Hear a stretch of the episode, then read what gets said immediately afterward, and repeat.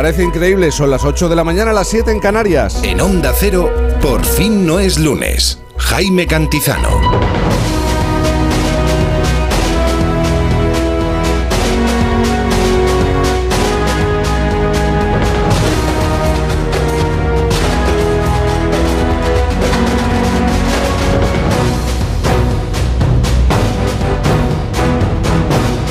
Buenos días, ¿cómo se encuentra? Bienvenido al fin de bienvenida al fin de semana de Onda Cero. Esto es por fin no es lunes. Ya sé que es muy temprano, pero no me valen las excusas. Así que salte de la cama y disfrute de la jornada, disfrute de este sábado, porque se va a acabar rápido y de verdad no puede llegar tarde. Eh, les hablamos hoy, nosotros, que somos unos artibles, eh, diría, eh, por esta tierra. Bueno, un poco pesados. Es un programa incansable. Somos incansables. Por eso esta mañana abrimos el ojo en el sur, con la confianza que no deja de ser una obviedad por nuestra parte, en una climatología templada hemos bajado hasta la provincia de Málaga. Pero es que el temporal de las últimas horas resulta ser la excusa perfecta para dejar de mirar hacia los cielos y sumergirnos en las entrañas de Rincón de la Victoria. Desde el mosaico principal de este lugar nos vira de reojo, aunque está realmente a lo suyo, Satir, Zeus disfrazado de sátiro, inmerso en un encuentro, pues no sé cómo decir, erótico festivo con la princesa de Tebas, Antíopa. Esta villa romana del siglo III ya puede ser visitada y puede ser, sobre todo es fundamental, explicada. Y en esto mismo vamos a poner empeño a lo largo de esta mañana. Hoy estamos haciendo el programa desde el yacimiento de la Villa Antiopa en el Rincón de la Victoria en Málaga con el patrocinio de la Diputación de Málaga, Turismo Costa de Sol, del Sol, Ayuntamiento de Rincón de la Victoria. Un sábado en el que tenemos la oportunidad de descubrir el legado patrimonial más importante de la Costa del Sol rodeados de mosaicos, casi a pie de playa está a unos metros y sin duda llegando a una conclusión. Es un lugar único, en un rincón del mundo inimitable. Comenzamos.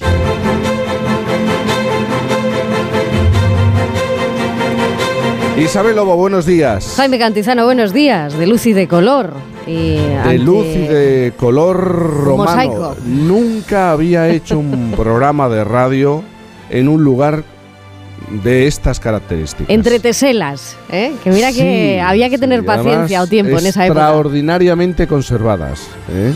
Sí, sí, es espectacular. Donde estamos es, un, espectacular. es un espectáculo, de verdad. Y yo creo que nuestro mayor esfuerzo a lo largo de estas próximas cuatro horas va a ser intentar explicar, usando las palabras, esto es la radio, qué es lo que escondía este lugar. ¿Mm? Y yo creo que lo vamos a conseguir. De una u otra manera lo vamos a conseguir y nos lo van a explicar. ¿Tú estás bien? Sí, sí, sí. Además, eh, me he despertado esta mañana a las 6 de la mañana y ya escuché los pajarinos, o sea que esto quiere decir que vamos cambiando de estación o que no se te- están volviendo tan locos como febrero. ¿eh? Pero no te confíes porque ya sabes las noticias que nos llegan desde eh, la zona norte del globo. Sí, ¿eh?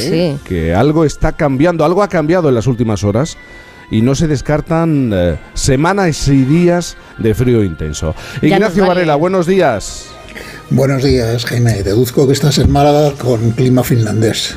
Eh, bu- bueno, tampoco es, mm, eh, pero a- anoche soplaba, ¿eh? Anoche soplaba y había llovido a lo largo de la tarde, pero aquí siempre se está bien. Ya sabes que, eh, que tengo predilección, un gaditano que tiene predilección por un jerezano por esta, por esta tierra.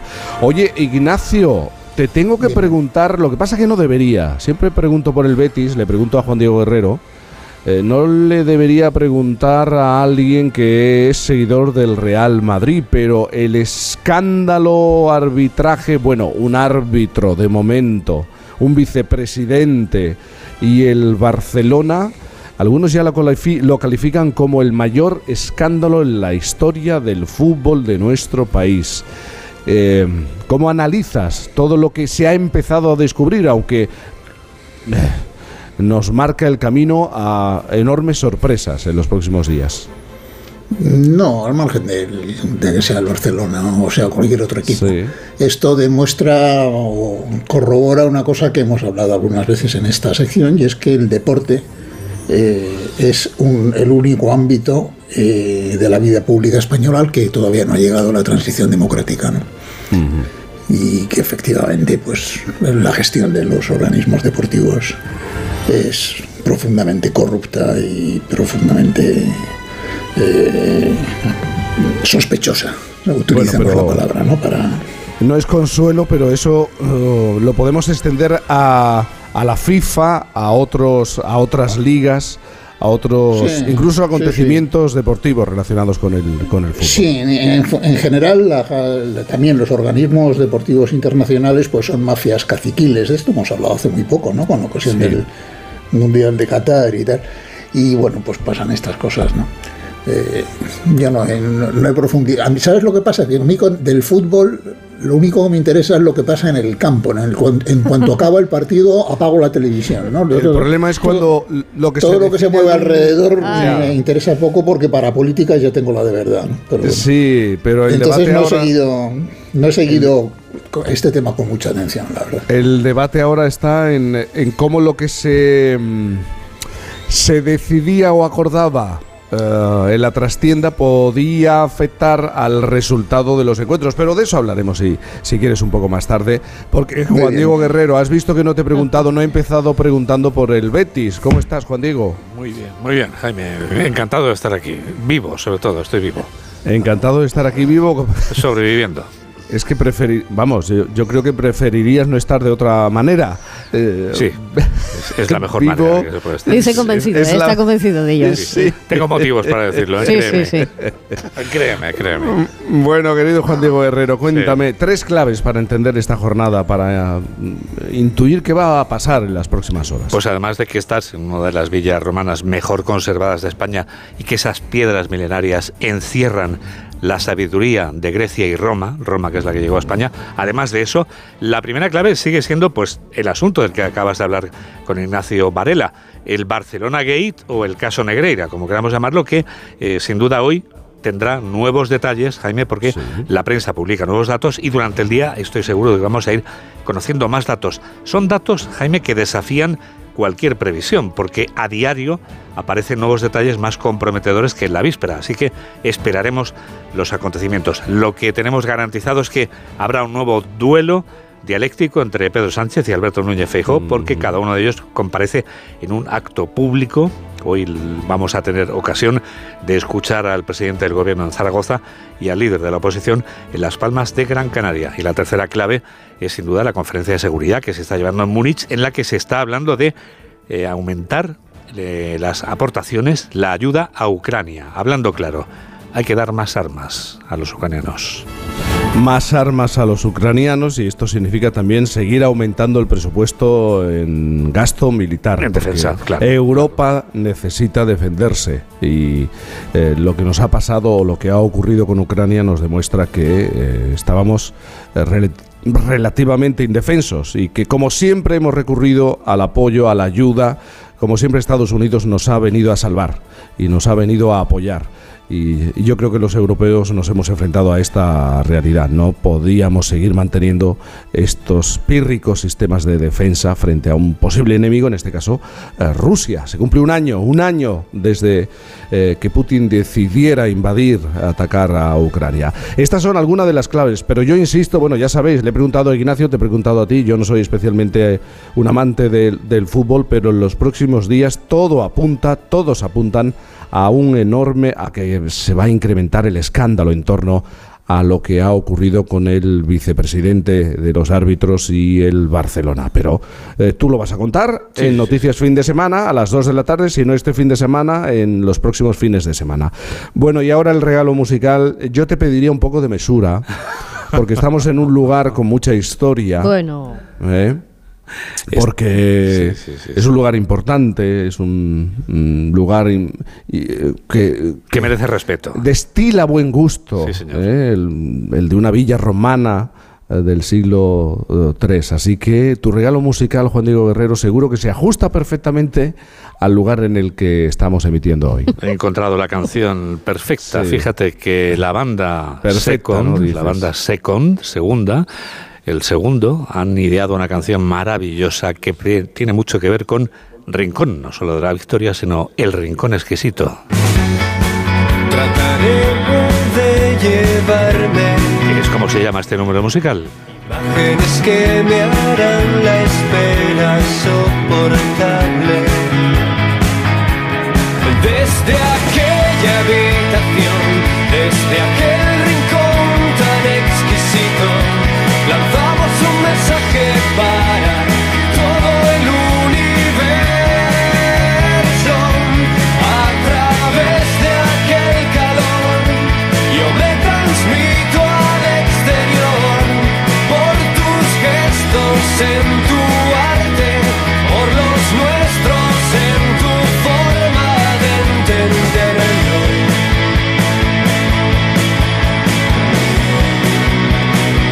Bueno, no está mal.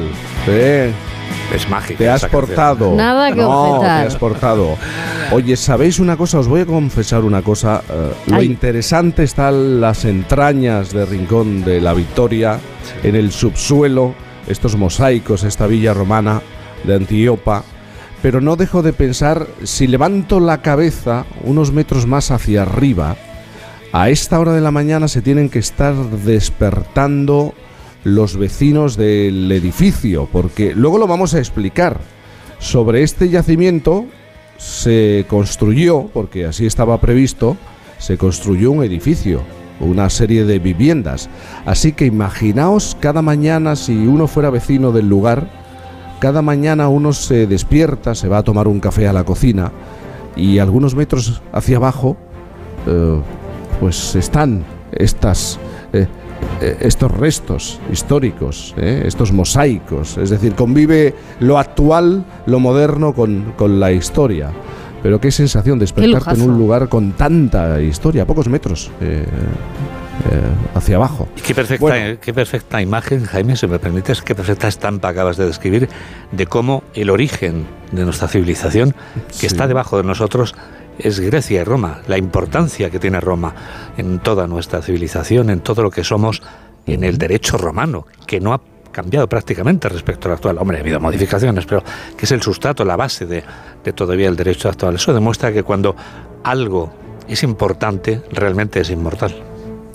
Bueno, ella es inmortal también. Juan Diego Guerrero, a las 2 de la tarde te, te vamos a escuchar. Isabel Lobo es inmortal, ¿Qué? pequeña e ¿Sí? inmortal, y nos va a recordar qué es No lo que yo, ¿eh? puede pasar. casa, no. Nos va a adelantar qué es lo que puede pasar en las próximas horas en cuanto al tiempo, Isabel. Bueno, ya saben eh, todos los oyentes de Por fin no es lunes que yo soy muy fan de los episodios radiociclónicos, eh, de las noticias eh, fin de semana con Juan Diego y con Mamen. Y hoy han dicho una cosa que va un poco, no sé si en la línea de Coco Chanel, pero sí se acerca, porque hoy han dicho esto de que hoy todo lo que te pongas luego vas y te lo quitas. Sí, es verdad. Esta es la previsión de- del día así a, a un, a un trazo eh, amplio. Pero bueno, la, la certeza que tenemos es que va a haber polvo en suspensión en el tercio suroeste peninsular. El levante fuerte, que ya decías tú, que había un poco de mala mar. Bueno, pues sí, en toda la zona del estrecho, Cádiz y Alborán, va a haber viento muy fuerte. Y en contraste, pues tenemos las heladas en la Ibérica de Zaragoza y en Parameras de Molina. Hasta los 18 grados se va a llegar hoy en Málaga, ahora mismo rondan los 5, los 6, pero ahí va a estar eh, el, baile de los mercurios, porque en Ourense de un grado van a pasar a 23 eh, a lo largo de la mañana. Casi toda España por encima de los 16-17 grados. Ávila, que va a ser la más eh, temperatura más fresquita durante el día, no van a pasar de 13, igual que en Cáceres. Y bueno, ahí tenemos el norte, 21 Bilbao, como Córdoba. Así vamos a estar todo el día. Y ojos de lobo que se fijan en reajustarse, así como modo reajuste, ¿no? Es una recomendación para equilibrar la semana. Sí, eh, los días empiezan a ser un poco más largos ya. Lo he dicho que he escuchado los pajarinos a las 6. Bueno, esto es lo que pasa cuando se nos desajusta el reloj biológico interno y no prestamos atención a las señales que tenemos alrededor. Porque es probable que estén cambiando muchas cosas en el clima, muchas cosas en, en nuestra vida. Pero si ponemos el oído o ponemos la atención, sea con el sentido que sea, es cierto que nos mimetizaremos más con, con- con nuestra vida ¿no? y con lo que nos rodea. Podemos fijarnos y echarle la culpa también a la rotación de la Tierra o, yo que sé, a los días que, que uno descansa para ponerle solución e ir equilibrando. Lo cierto es que el ritmo circadiano, menuda broma tú con lo del ritmo este, ¿eh? Mm. igual Varela también sabe algo de este, de este ritmo. Bueno, los que más saben son el Jeffrey Hall y Michael Rosbach y Michael W. Young, que estos son los que ganaron el Premio Nobel de Medicina de 2017. Como los recuerdo así de memoria, pues les digo el nombre como que les cambio el apellido. Pero leo en el mundo que esa investigación que os estoy recordando recuerda algunas cosas útiles para reajustar ese, ese reloj que tenemos interno. Es decir, ser cumplidores con los horarios regulares de descanso, que no cenemos mucho y que controlemos la exposición a la luz, sobre todo por la noche. Es decir, que no miremos los telefonitos y estas cosas porque luego nos afecta. Pero hay algo en lo que no cae esta investigación y creo que a todos nosotros nos va a sonar un poco, y es en las sensaciones que desajustan sin que nos demos cuenta. ¿eh? Los que se levantan el sábado y el domingo a esta hora, disfrutando de su descanso, como dices tú, con una buena vista, en un edificio bonito, bueno, van a ser capaces de reconocer ese silencio que tiene el sábado especial, ese silencio del domingo, estamos todos en la misma onda, falta bullicio, ¿no? O, o ruido. Todo esto lo reconocemos, los que tienen el ritmo circadiano en orden. En cambio, los que hacen guardias, los que trabajan cuando los demás no lo hacen, o llevan una vida que de alguna forma va en contra de alguno de los momentos y horarios. O sea, nosotros. Eh, sí, exacto, va por nosotros. Bueno, pues por más que uno quiera, la sensación de descanso, ¿eh? lo que te llevas es el lunes o el martes a cuestas incorporado. Porque tú puedes, puedes querer tener esta sensación de no, para mí el lunes es, es sábado o el martes es domingo. Sí. Pero es difícil de gobernarse así. Digo yo que a dónde migramos los que no podemos reajustarnos. el- Es muy difícil el porque descubres el, cuando te levantas y despiertas el lunes que el mundo está girando, ¿Ves? eh, está funcionando y tú de alguna manera tienes que cabalgar con el resto de, de los ciudadanos que tienen una vida pues eh, laboral y una, una vida normal de lunes a, Es a que so- viernes. somos A la la luna, vámonos, Jaime. Bueno, dejemos de quejarnos también, es verdad. ¿eh? Que somos de la quejarnos, la no seamos lloricas tampoco, ¿eh? Eh, Oye, pues o- algunas cosas buenas tiene Pues esto de, de trabajar en fin Claro, de semana. hombre, claro. Y Isabel, ¿qué dice la ciencia sobre el momento más estresante del día? Esto me interesa, ¿eh? porque Ah, me, sí. me Por- voy a sentir identificado. Porque va a ocurrir justo dentro de un momento, a las Sí. 7 y 23 horas de la mañana. Ahora mismo son las 8 y 17. Bueno, pues en Canarias a las 7 y 23 horas de la mañana van a tener el momento más estresante del día. Nosotros ya lo hemos pasado. ¿Qué dice esto? Lo que nos indica es que el estrés siempre encuentra una forma de acercarse sigilosamente y hacer de nuestra vida pues un poco el, el caos. ¿no? Según un estudio, como digo, que se ha encargado por Rescue Remedy, este estudio lo que dicen es que el mayor eh, momento de estrés nos lo provoca, por ejemplo, un atasco, esto sí es entendible, ¿verdad? Todos reconocemos. Despertarnos tarde, o sea, ir ya fatal. de Pillaos, tiempo. pillaos de tiempo. Eso es. Echarnos algo en la ropa, que se nos caiga algo. O sea, que nos, nos pongamos pingados o que también eh, se nos caiga algo sobre una alfombra. O sea, todo lo que todo lo que haya que limpiar después nos fastidia muchísimo. Incluso romper algo, ¿no? Que se te rompa algo y, y bueno, ya pues tienes que dejarlo porque si te has levantado tarde, se te rompe algo, se te cae todo, es el efecto Cuando se te rompe algo malo. dominó. ¿no? Bueno, ¿cómo lidias con esto? Pues un ejemplo también de, de la historia, ¿no? Eh, a lo mejor los expertos nos dicen, pues haz ejercicio, tómate un descanso, eh, no sé, libérate. Bueno, pues no, pónganse en situación del hundimiento del Titanic. ¿eh? Ahí no, no se decía hagan flexiones o quédense en sus camarotes respirando hondo. ¿eh? No acabo de entender yo esa manía con, con lo de no enseñar a reaccionar a tiempo, Jolín, es que no lo entiendo.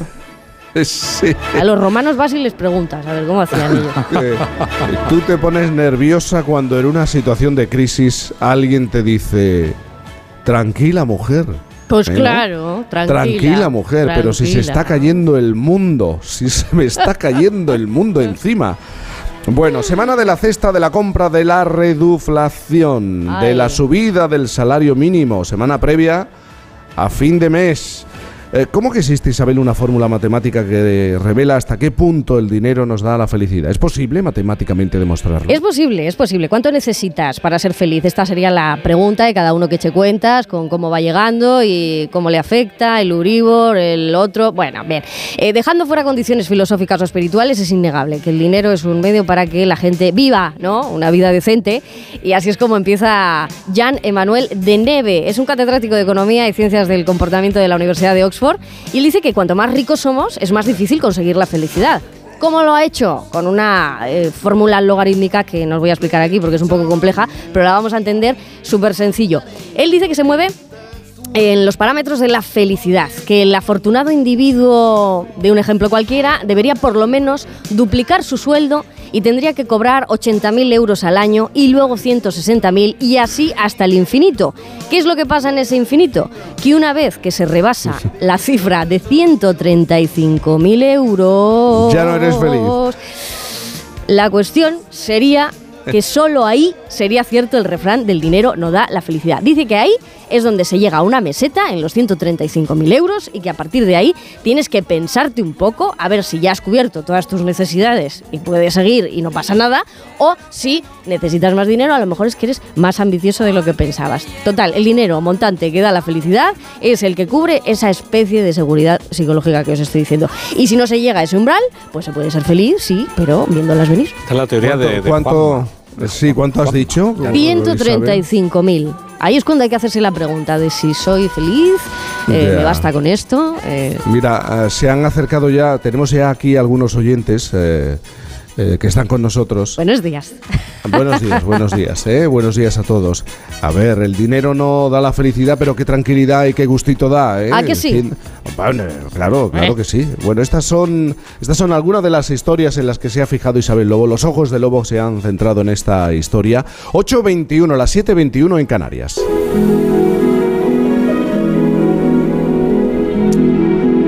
Antes de hablar sobre este yacimiento, a, a- a mí me gustaría tomarme el primer café de la mañana con una eh, persona, no sé si ella se siente privilegiada.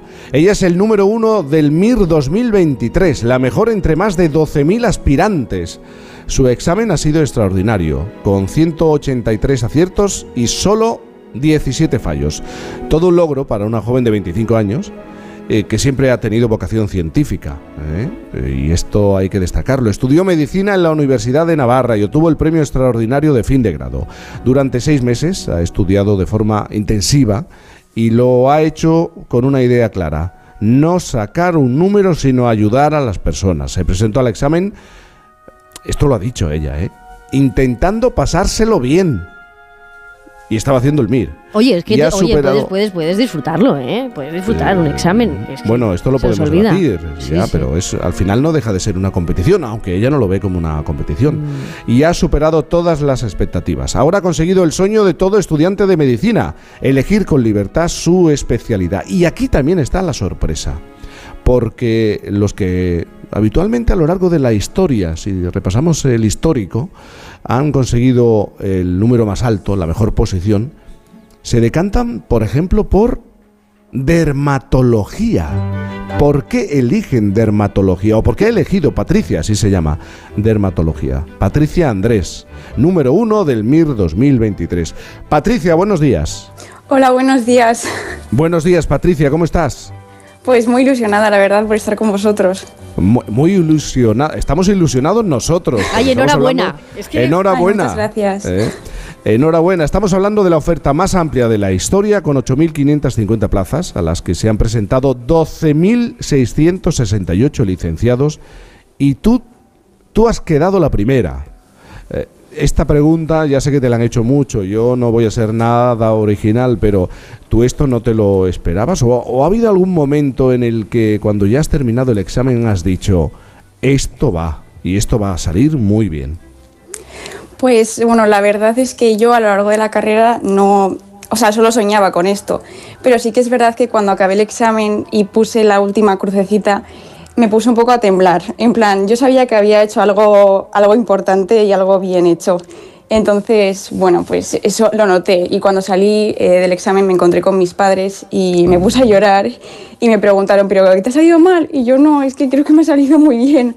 Y ya mi padre ayer me, me dijo, que no me lo había dicho hasta entonces, que ahí ya sabía que, que yo iba a ser la número uno. Y yo menos mal que no me lo dijo antes porque menuda presión. Porque tu padre te lo veía en la cara, sabía cómo estabas trabajando. ¿Por qué pensaba tu padre que ibas a ser la número uno? Bueno, pues a lo largo del- de mi vida, eh, pues, o sea, se veía que yo pues me esforzaba y, y tenía buenos resultados en el colegio, en la universidad. Y pues no sé, mi padre siempre ha confiado mucho en mí, bueno, mis padres en general, pero ya pues me lo, me lo iba diciendo eh, pues cuando tenía vacaciones con él o, o de paseo y me, me dijo, Patricia, vas a estar ahí arriba. Y yo, papá, no me digas eso. Y, y luego me, me decía, y luego te van a, a llenar de entrevistas y a ver cómo lo manejas. Y yo, madre mía, pues espero que no me toque. Y, y eso está pasando, ¿eh? porque Pues mira sí. que te estamos preguntando.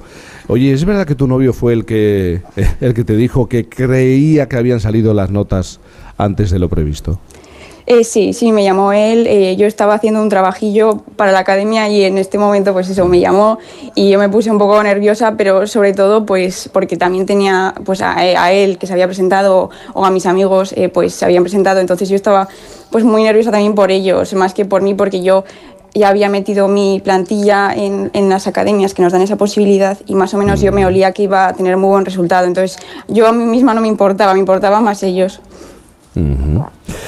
Em, la clave para ser, bueno, mm, eh, conseguir el número uno, el dos, el tres, el cuatro, podemos incluso irnos al, al cinco, es estudiar cuántas horas. ¿11 horas al día puede ser de lunes a sábado? Eh, sí, bueno, unas eh, 11 horas al día de lunes a viernes, sobre todo, eh, divididas un poco en 8 horas de estudio en mesa, luego 2 horas de clase y luego 2 horas, 2 horas y media de, de test, que al final el examen es de tipo test, entonces es muy importante. Y luego los sábados eh, hacíamos un simulacro del examen eh, durante 4 horas y luego lo corregíamos otras 4 horas, un poco de repaso. Y luego los domingos, eso sí, descanso obligatorio, porque si no, la salud mental pues se esfuma. La salud mental tan, tan importante. Y hay algo, a mí de verdad, cuando uh, me contaron tu historia y leí sobre tu historia, está muy bien ser la número uno, eh, está muy bien hablar del esfuerzo, de las horas de trabajo, pero tú mirando, proyectándote en el futuro, tú tienes una idea muy clara, y esto se lo has dicho a, a tus amigos, a la familia, a la gente que te quiere. Yo lo que quiero es ser feliz ahora y en el futuro. Y esto lo enlazo con la especialidad que has elegido. ¿Por qué has elegido dermatología? Y no cirugía, Igual. porque al final lo- siempre los médicos, los que están estudiando medicina durante la carrera, lo que piensan es, por ejemplo, en yo quiero ser cirujano. ¿eh? Es una idea muy que se repite muchas veces. Sí, bueno, yo lo primero que quiero ser feliz, pues como todo el mundo, ¿no?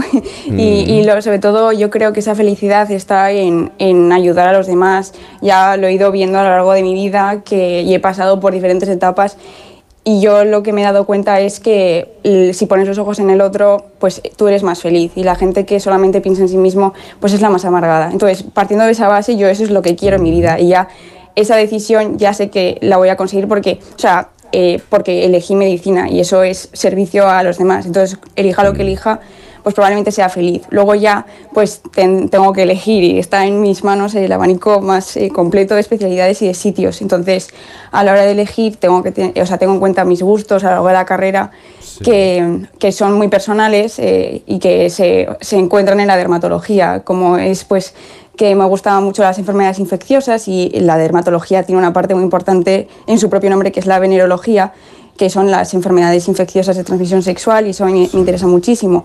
Luego además tiene una parte muy importante de anatomía patológica, departamento del que fui yo alumna interna y además eh, de que es preciosa porque la gente pues no, no, no conoce, realmente es como una gran desconocida esta especialidad, hasta que no tienes la posibilidad de elegirla pues es muy fácil como pues eh, reducirla a cosas pues como yo que sé el acné o pues no sé o, o los lunares no que también es importante y a la gente eso le afecta y es también muy importante saber tratarlos bien pero es muy completa es muy transversal es muy visual es eh, además tranquila, médico ¿no? quirúrgica Más tranquila. es, tranquila Eh, es tranquila eh, y eso también es un factor importante que hay que tener en cuenta a la hora de decidir tu, tu vida no Claro, Pero, por eso te sí. preguntaba, hay otras especialidades, un cirujano, a lo mejor un cirujano llega a estar hasta ocho horas en un quirófano y, y sin desmerecer a los dermatólogos que nos puedan estar escuchando, eh, eh, el ritmo normal de trabajo es muy distinto al de un cirujano o al de un profesional que está en urgencias, ¿no?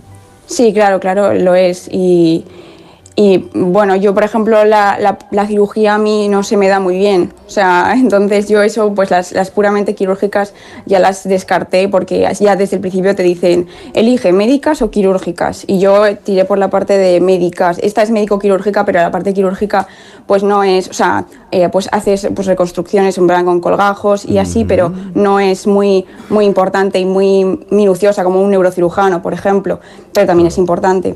Pero Sí, sí, sí, sí. o sea, yo, yo lo que lo que pienso es que hay, hay especialidades en las que quizás eh, pues los médicos llegan a, a una cierta edad eh, en el que pues están bastante quemados y no es culpa de ellos, sino también un poco de cómo están organizadas muchas especialidades. El Yo sistema. sé- eh, Exacto, hay especialidades con mayor calidad de vida que otras, dermatología es un ejemplo entre otras muchas que, de las que se habla menos, pero eh, pues yo en- realmente con mis gustos personales, si todas tuviesen la misma calidad de vida, seguiría escogiendo dermatología, porque me parece muy bonita. Oye, Patricia, una cosa más. ¿Quieres pasarte por Málaga? ¿Por qué quieres eh, visitar a una amiga en Málaga? ¿Qué quieres ver aquí en Málaga, en la provincia de Málaga?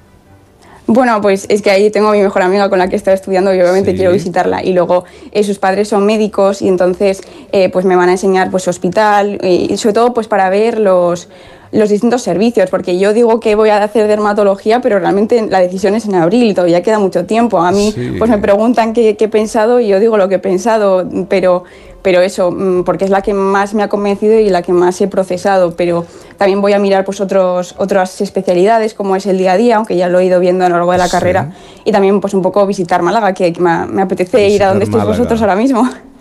Bueno, imagínate, ya encima eh, puedes elegir la especialidad que te gusta, dermatología, y si encima acabas en Málaga trabajando, pues esta idea que tú tienes de ser feliz ahora con 25 y con 50 años, pues, pues tienes el camino prácticamente hecho. Así que nos ha alegrado mucho hablar contigo. ¿eh? La cultura, esto que se habla tanto de la cultura del esfuerzo, Patricia Andrés, la número uno del MIR 2023. Ella estudiando de lunes a viernes, incluso el sábado, 11, 12 horas. Pues este esfuerzo y este convencimiento te ha llevado a convertirte en la número uno. Patricia, gracias por ese café y por contarnos tu historia. Muchas gracias a vosotros. Gracias. 8.31, las 7.31 en Canarias. Enseguida, lo vamos a hacer a lo largo de las próximas cuatro horas, pero enseguida vamos a explicar por qué estamos aquí y qué nos encontramos aquí y cómo es posible combinar, eh, cómo conviven restos de hace siglos con el día a día. Insisto, es que la idea además me parece muy interesante. Unos metros más hacia arriba, si yo levanto la cabeza, pues unos metros más hacia arriba hay un edificio, hay una serie de viviendas, los vecinos están despertando, están haciendo lo que tienen que hacer el sábado, tal vez escuchando la radio, esta radio, pero es que están, están viviendo, están viviendo el día a día sobre unos restos, sobre un yacimiento con siglos de historia. Sobre ese yacimiento vamos a hablar en un momento en Por fin no es lunes. Por fin no es lunes.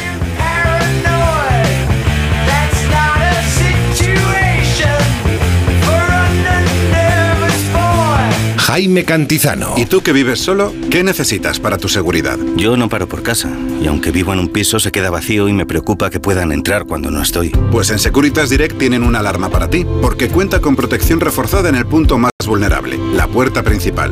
Y si pasa algo, responden en 20 segundos y avisan a la policía o envían un vigilante.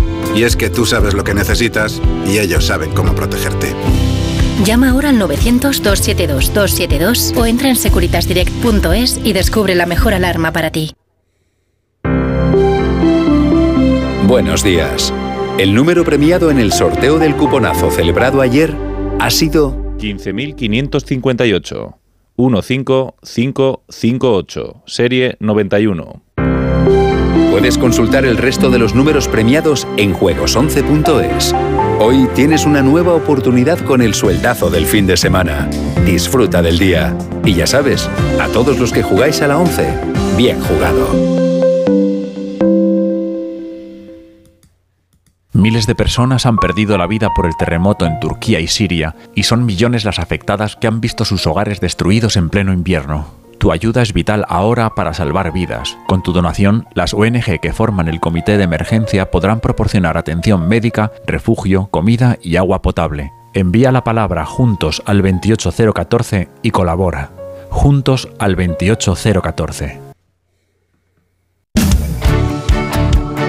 98.0 Madrid.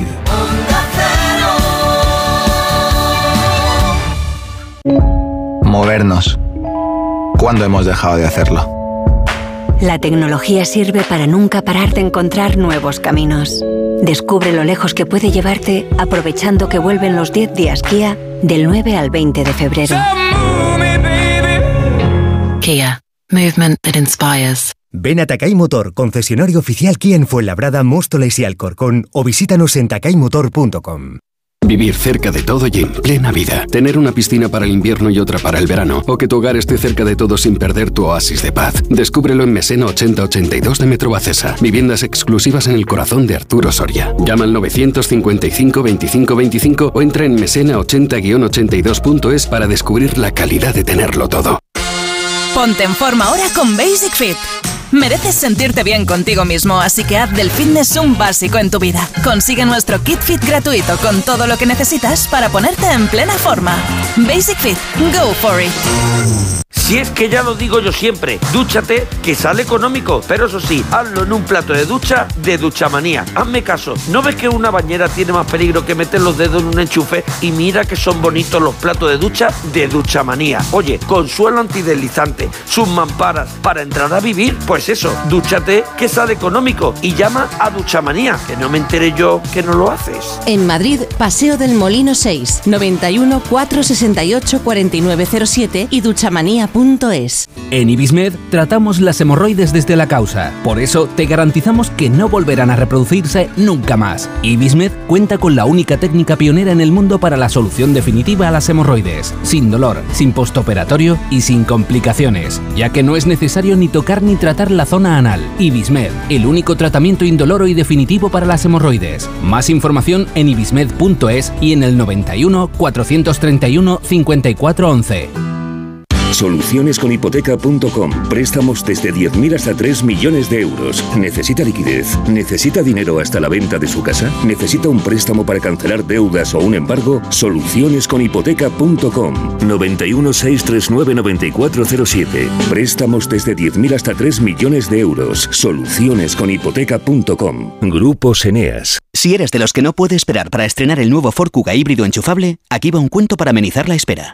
Érase una vez. Y colorín colorado, este cuento se ha acabado. Listo, se acabó la espera. Que tus ganas de disfrutarlo no esperen. Nuevo Ford Kuga híbrido enchufable con una nueva estética más deportiva y acabados en negro. Ahora con Renting sin entrada y con todo incluido por 18 euros al día. Y además con entrega inmediata, porque a veces lo bueno no se hace esperar. Solo hasta fin de mes. Condiciones en Ford.es.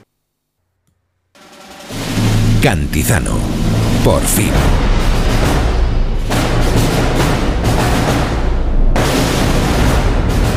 Estamos en un lugar único, de verdad, en el rincón de la victoria. En una villa romana que miraba a pie de playa al Mediterráneo. Así amanecemos este sábado, rodeados de siglos de historia. Nos encontramos en Villa Antiopa, casi inaugurándola al público, explicándole a los oyentes qué escondía el subsuelo de, de este rincón de la costa de Málaga. Y, y esto que hoy estamos explicando, este yacimiento que hoy estamos visitando, pues eh, nos explica muy bien qué ha ocurrido en este lugar, en el sur, en los últimos siglos. Y también en esta conversación en la que queremos explicar qué es lo que hay aquí, eh, debemos hablar con Juan Bautista Salado, Juanbu. Mira que se ha empeñado, ¿eh? Vocación, eh, es una vocación, pues no sé desde qué momento sintió la llamada de la arqueología, pero esto que estamos aquí es el resultado sobre todo de su insistencia, de, de querer poner en, en valor algo que en lo que llevaba mucho tiempo pensando y, y trabajando. Juan Bautista Salado, buenos días. Buenos días. Buenos días, ¿cómo estás? Pues súper emocionado porque yo soy oyente vuestro. Sí. y el hecho de que estemos aquí eh, hablando de la villa romana Villa Antiopa, pues sinceramente estoy súper emocionado. Emocionado porque en parte es un empeño tuyo, ¿no? Como arqueólogo, que sabía qué es lo que podía haber aquí intuías incluso y, y, claro, había que trabajarlo y había que ir descubriéndolo, ¿no? Sí, bueno, eh, esto es una lucha. Yo, bueno, yo tengo dos hijas biológicas y yo siempre Sí. digo que esta es mi tercera hija. La tercera, ¿no? Porque hemos pasado por todas las fases posibles, desde que se descubrió la villa, se excavó, se investigó y se ha musealizado. Y en todas esas fases he estado yo participando.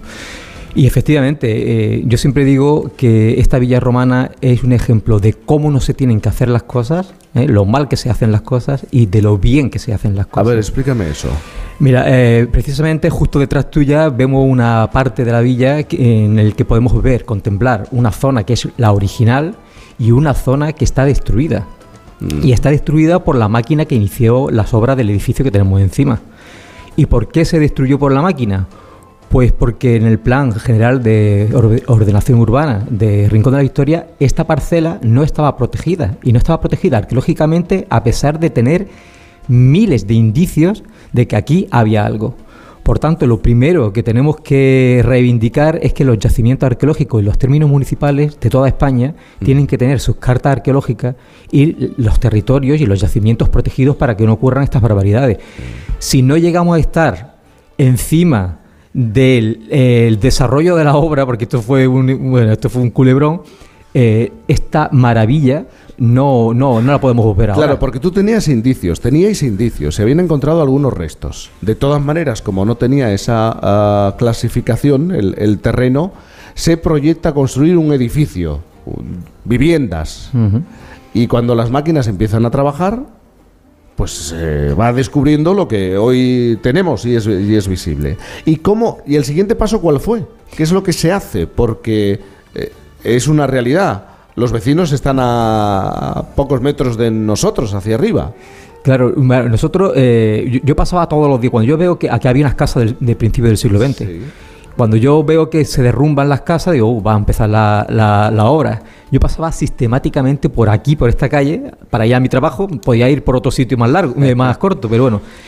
Y, y bueno, no había movimiento. Y un viernes, un viernes a las 7 de la mañana paso por ahí y no había absolutamente ningún movimiento.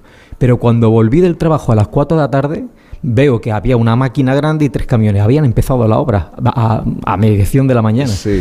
Yo me colé por las vallas, mm, había un hoyito importante y vi que en los perfiles efectivamente se veían los mosaicos. Llamé al ayuntamiento, a la Junta de Andalucía, se paralizó la obra y esto es muy gracioso porque, claro, eh, cuando se paraliza, pues claro, instan a la promotora de que se haga una excavación arqueológica y resulta que el intermediario de, de la promotora era amigo mío y me llamó. Me dice, Juan Butigo, que me han para- paralizado la obra. Y yo, claro, yo no le iba a decir que había sido yo, ¿no? Y le decía, joder, qué putada, ¿no? Qué faena, ¿eh? Y digo, estas cosas, suel- estas cosas suelen pasar. Pero bueno, tío, no, pasa nada. Y bueno, ¿y tú qué necesitas? Un arqueólogo y que te quiero contratar a ti. Digo, bueno, pues estupendo, aquí estamos. Mira qué casualidad, ando, yo, casualidad. ando yo por aquí. Oye, se, se paraliza la se paraliza la obra durante algún tiempo porque el edificio está y los vecinos están viviendo. ¿Y qué vas descubriendo? ¿Qué vais descubriendo? ¿Qué tenemos aquí? ¿O qué había bajo el suelo? Nosotros mm, estuvimos nueve meses excavando el 100% de la parcela, porque lo primero que hay que determinar es la importancia de los restos arqueológicos y si efectivamente eh, la paralización se ha hecho porque es un, un yacimiento. Cuando vemos la gran importancia y el estado de- excelente de conservación que tiene la villa, eh, a través del informe que realizamos, pues se determina que hay con- que conservar. Nosotros siempre vendemos esta villa de una óptica que me parece muy interesante, que es que es perfectamente compatible la conservación de los restos arqueológicos con la construcción de edificios eh, contemporáneos modernos. Claro, las cosas hay que hacerlas muy bien. claro. Porque si lo hacemos mal, la gente viene y dice, por cuatro piedras, ¿no? Lo típico que se dice de la arqueología. sí, sí. Nosotros lo que queremos es de- desmontar ese mantra de que la arqueología es la paralizadora de todo, que está fuera del desarrollo. Al contrario, hay un- una reflexión que siempre me gusta reiterar. Nadie va a venir a Rincón de la Victoria a ver una vivien- unas viviendas mm, hechas hace 10 años. Sí. Pero vendrá muchísima gente a Rincón de la Victoria a ver una vivienda del siglo III. Por tanto, esto, la arqueología, lo que hemos hecho aquí, aparte de ser un excelente eh, eh, ejemplo de integración, porque ya verás que no hay ni un solo pilar eh, que Eso me ha la- mucho la atención. Claro, eso era muy importante para nosotros. El gran éxito del proyecto es esto, la integración. Pero, eh, y de hecho la gente siempre dice lo mismo, cuando entra, claro, mm, nadie se puede imaginar que hay esto debajo de un edificio de, hace sí, 10 sí, años. Todo el mundo dice lo mismo, cuando se eh, pone en la gran cristalera que hay en la entrada, dice, yo no me esperaba esto. Por tanto, ese efecto wow que hemos conseguido eh, es muy importante y sobre todo, mm, reitero, eh, la arqueología es un factor importantísimo de desarrollo cultural, económico y social. Y lo estamos viendo en muchos sitios. Hay ciudades que viven de eso, del patrimonio. Málaga es un ejemplo de que está viviendo de la cultura del patrimonio y por tanto Rincón de la Victoria por fin puede decir también que su patrimonio es importante. Es eh, una idea que voy a repetir mucho. Es posible que convivan viviendas de este siglo con una vivienda, una villa con Claro. 18 años, más de 18 años de, de historia. Eh, rápidamente, eh, Juan, eh, ¿cómo era esta villa romana? ¿Cómo es esta villa romana? Pues una villa que estaba justo en el mar, precisamente porque se dedicaba esencialmente a los salazones, a la pesquería y al garum, Al la garum. famosa eh, eh, salsa romana que sirve para potenciar lo- los sabores. Nosotros lo que vemos en el museo es, es en pri- principalmente la residencia, es decir, donde vivían los dueños de las villas. Las villas son complejos muy grandes. Tenemos la factoría de salazones excavada, tenemos los baños donde se iban a bañarse y a hacer sus cosas, tenemos la necrópolis, tenemos eh, los almacenes, las cocinas, pero lo que estamos viendo en el museo es principalmente la gran eh, residencia donde podemos ver la- las cubículas, es decir, los dormitorios donde dormían, el dormitorio principal donde está el mosaico de Satir y Antíopa, que quien, el personaje que le da nombre a la villa, el Oecus, que es el salón de recepción donde se hacía la salutatio. Oye, ¿cómo estás, Jaime? ¿Estás bien? ¿Y ¿La familia bien? Bueno, vamos, vamos a tomar unos churritos, ¿no? Y después pasaban al triclinio donde se ponían bien de comida y de bebida. Tenemos incluso la biblioteca, el tablinum, donde eh, el señor tenía sus papeles y la habitación donde el bilicus, es decir, el mayordomo, el intendente de toda la villa, vivía y controlaba todo lo que es el trasiego diario de la villa. Así que bueno, muy, muy interesante. Juan, este, este lugar, esta historia que nos acabas de contar, es que forma parte de tu vida, porque has llegado al punto de... Tú vives precisamente en este edificio. Sí, yo ¿no? soy el, el señor de la Eres- villa. Eres el Porque señor vivo de de la alquiler en el segundo. Eh, Es decir, que tienes la oficina y, y- y- y tu vida en el mismo lugar. ¿no? Esto es, Bueno, es tu pasión. Esto refleja que tienes pasión por, por lo que has vivido y, por lo que estás haciendo, lo que estáis haciendo. pues. Bueno, la verdad es que mm, esta es mi gran obra, yo siempre lo digo, ¿no? Sí. Porque em, son 20 años de espera, ¿eh? Es decir, que, que esto se excavó en 2003 y el proyecto se empezó a madurar en 2020 y se ha inaugurado a finales de 2022. Es decir, es, es mucho esfuerzo, mucho pensar, todo el trabajo de musealización, que es muy importante, como explicar a la villa, porque los restos arqueológicos tienen ya una importancia en sí misma, material, que no hace falta casi ni explicarlo, ¿no? Pero después es muy importante eh, poner la guindita en el pastel y que la gente cuando salga de aquí eh, diga, "Pf, eh, qué bonito queda todo, qué elegante está todo, qué bien explicado está todo y por ahora la- las críticas son muy buenas y estamos muy contentos. Y claro, y ver esto, la expectación que hay, que venga Jaime Cantizano de Onda Cero aquí a hacer un programa a nivel nacional, pues es el reflejo en sí que, bueno, creo que hemos acertado.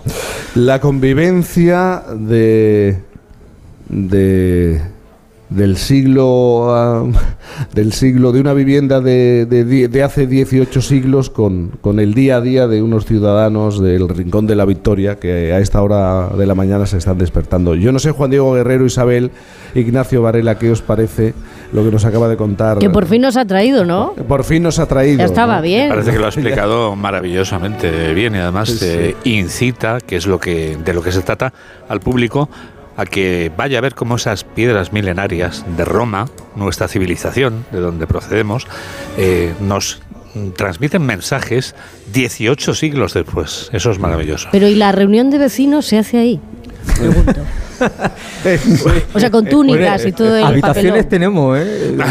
Espacios hay. La verdad. Bueno, Juan Bautista Salado, arqueólogo, eh, este hombre que puso su empeño 20 años, ¿no? ¿Has dicho? 20 años. 20 años se ha tenido que esperar, pero aquí tenemos el resultado y de ello vamos a hablar en las próximas horas. Gracias, de verdad. A vosotros, un Gracias. abrazo. Ignacio Varela, hago una mínima pausa y enseguida el tiempo para el sospechoso Varela.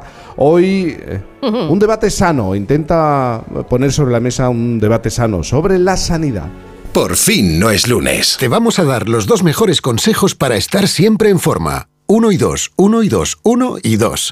Apúntate al mejor gimnasio del mundo. Caminar por tu ciudad con Callahan Adaptation. El primer zapato que se adapta al pie y a tu forma de caminar. Fabricados en España por expertos artesanos y a la venta en las mejores zapaterías y en callahan.es. Callahan Adaptation. Se adapta al pie. Se adapta a ti. Buenos días. En el sorteo del Eurojackpot de ayer, la combinación ganadora ha sido 5, 12, 15, 21 y 39. Soles 3 y 4. Recuerda, ahora con el Eurojackpot de la 11, todos los martes y viernes hay botes millonarios. Disfruta del día. Y ya sabes, a todos los que jugáis a la 11, bien jugado.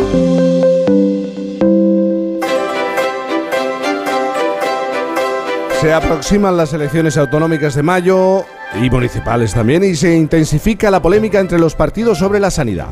Hace unos días, Ignacio, hubo una gran manifestación en Madrid para protestar por la situación sanitaria en esa comunidad y la oposición parece dispuesta a hacer de, de este tema su principal argumento contra Isabel Díaz Ayuso, quien replicó diciendo que la manifestación era política. ¿Cuánto hay de cierto y cuánto de impostado en este debate? ¿Es mucho peor la sanidad en Madrid que en cualquier otro territorio de España o en, todas partes eh, cuecen habas? ¿Tenemos motivos para preocuparnos por la situación de la sanidad en España? Bien, pues Ignacio Varela, nuestro sospechoso del sábado, quiere hablar sobre ello y, y formular una, una petición a los políticos, Ignacio. Un debate sano, nunca mejor dicho, sobre la sanidad. Claro, cuando oigo que la sanidad es una cuestión política pienso aleluya, porque eso nos acerca a la normalidad democrática. En principio es estupendo que el debate político gire sobre cosas sustantivas como la sanidad o la educación o el empleo, y no sobre los adjetivos fascistas, comunistas, separatistas, filoetarras, este tipo de cosas. Lo malo es que con frecuencia el debate sobre los sustantivos se contamina también de los vicios que envilecen el de los adjetivos, la demagogia, la caricatura y la simplificación bipolar. Es decir, cuando las consignas y los ripios, los ripios sustituyen a las ideas, que entonces lo que se hace es política para idiotas. Y me temo que eso está pasando con la sanidad. Es claro que crece la preocupación social por la sanidad, porque la salud afecta a todos en lo más esencial, que es la vida y la muerte, porque hemos sufrido una pandemia feroz que hizo visibles todos los agujeros del sistema sanitario, y porque a medida que envejecemos, los médicos ocupan en nuestras vidas un lugar tan importante casi como la familia. Dos de cada tres personas mayores de 55 años tienen alguna enfermedad crónica. Claro, un joven sano visita al médico una o dos veces al año, pero una persona mayor pues va una o varias veces al mes. O sea que en una sociedad envejecida como la nuestra seríamos insensatos si no nos preocupara la sanidad. Ahora bien, preocupación no es sinónimo de condena. Los españoles seguimos estando razonablemente satisfechos de nuestro sistema sanitario. El 60% piensa que funciona bien le damos una nota media de 6,5 sobre 10 y añadiré que en esa buena valoración no hay grandes diferencias entre unos y otros territorios. Claro, antes de la pandemia nos jaleamos en exceso alardeando de tener la mejor sanidad del mundo. Obviamente no era cierto. Después nos fustigamos como si nuestro sistema sanitario fuera el de algún país del centro de África, lo que es aún más falso. Y lo más falso de todo es que las comunidades donde gobierna un partido sean paraísos sanitarios y donde gobierna el partido contrario sean infiernos. Sugiero que cada vez que un político hable en esos términos, cambiemos inmediatamente de canal porque está mintiendo. Mira, en la sociedad española la sanidad como servicio público, universal y gratuito es un patrimonio colectivo que no discute nadie. No hay un problema ideológico en la sanidad, sino de eficiencia. Ningún gobierno de ningún partido se atrevería a deteriorar la aposta porque sería un suicidio político. Y ninguno con dos dedos de frente desmantelaría la sanidad privada porque además de ser anticonstitucional, si lo hiciera, llevaría a la pública al colapso. Por cierto, de pasada, en la lista de los 20 mejores hospitales del mundo hay uno español, en el puesto 12, que es la Fundación Jiménez Díaz, que resulta ser un hospital público de gestión privada. Las diferencias en la situación sanitaria de unos y otros territorios se deben más a la estructura social de cada uno que al partido que gobierne. Te pondré dos ejemplos extremos.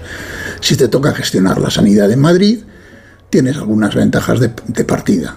Aquí en Barcelona se concentran los mejores hospitales del país y también los mejores especialistas. Y eso no es mérito de Ayuso. Sucede igual en Londres o en París. El inconveniente, pues que tienes 7 millones de personas en un territorio pequeño, lo que produce demanda masiva, saturación y escasez de personal. Y eso se nota sobre todo en la asistencia primaria, con médicos que ven a 50 pacientes al día y en las urgencias que se colapsan fácilmente. Tampoco eso es culpa de Ayuso. A cualquiera que estuviera en su lugar le pasaría lo mismo. Ahora bien, si te toca gestionar en Castilla y León, tienes el problema opuesto. Un territorio muy extenso, con núcleos de población muy dispersos. En la España vacía es imposible poner un centro de, de, salud en cada municipio y hay pueblos del interior que están a 100 kilómetros del hospital más próximo. Así que si te da un infarto, será mejor que te pille en una gran ciudad. Pero si vives en una gran ciudad y vas al médico de familia, este no tendrá más de 5 o 6 minutos para atenderte. Y si vas a urgencias en un fin de semana, es probable que aquello esté abarrotado. Tercer ejemplo. Benidorm tiene 70.000 habitantes, que en verano son 400.000. En las zonas turísticas, la población se multiplica durante 3 o 4 meses al año y el gestor sanitario se ve desbordado. Además, muchos pacientes serán extranjeros y no tendrás acceso a su historial clínico ni te podrán explicar bien lo que les pasa. En la sanidad es frecuente el uso torticero de las estadísticas que sirven más para engañar que para aclarar. Siempre será posible encontrar el indicador que más te convenga para presumir en vano o para atizar al contrario igualmente en vano. Es inútil negar que Madrid tiene un problema dramático con la atención primaria, como otras regiones lo tienen con la carencia de recursos humanos y materiales de la mejor calidad. Cada territorio debe compararse honradamente consigo mismo o con los territorios equivalentes. Lo que tenemos en España es una gran confusión en el modelo. Una cosa es descentralizar la gestión y otra que el Estado renuncie a tener una política sanitaria, lo que no sucede en ningún lugar del mundo siempre será necesaria una política sanitaria nacional, aunque solo sea porque la sanidad está ligada a la investigación científica y a la producción farmacéutica, que no son autonómicas. Está bien tener 17 órganos de gestión sanitaria, pero no 17 políticas sanitarias. Eso quedó bastante claro en la Constitución, pero por el camino se nos olvidó. Así que, eh, como decían en mayo del 68, Seamos realistas y pidamos lo imposible. Señoras y señores de la política, ¿podrían ustedes realizar, por favor, un debate sobre la sanidad que sea sano y que sea honesto? Sería un gran incentivo si nosotros, los ciudadanos, premiáramos con el voto al que por lo menos lo intente.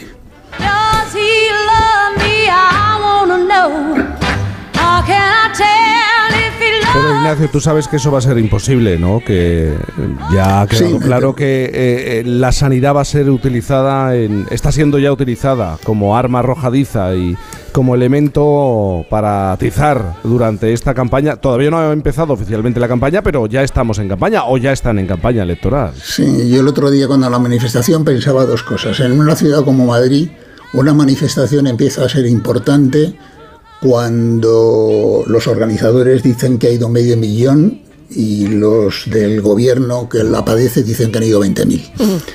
Y, y, luego pensaba, oye, corear o poner en una pancarta sanidad o ayuso es la misma estupidez que responder que te vote chapote.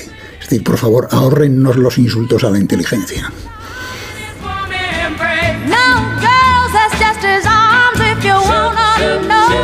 Nos acercamos a las 9 de la mañana, las 8 en Canarias. Eh, Juan Diego Guerrero, deberías estar aquí. Lo hubieras disfrutado muchísimo. sin duda, sin duda. Pero te debes a la información, eres un hombre de la información y tienes que estar donde debes estar. ¿eh? A las 2 de la tarde, noticias fin de semana. No te he preguntado por el Betis, ahora que lo pienso, Bueno, verdad. pues tem- jugamos tempranito hoy a las 4 y cuarto, 3 y cuarto en Canarias con el Real Ay, Valladolid. casi, casi te pilla con el informativo. Cerquita amigo. de Málaga, Casi, cerquita de Málaga, casi, cerquita de Málaga. Sevilla. Bueno, cuídate mucho. Gracias, ¿eh? Jaime. Cuídate mucho. Ignacio Varela, tú también. Lo intentaré. Eh, ya sabes, eh, a ver qué pasa con el Real Madrid. Qué prudente es, ¿eh? Sí, lo intentará. Sí, sí. No tuviera sábado por delante, ¿eh? Bueno, bueno, Ahora- por, eso, por- por eso tengo la oportunidad de intentarlo, cosa que muchos no tienen. Es un privilegio poder intentarlo. Ahí está. Es cierto. Las noticias en la sintonía de Onda Cero.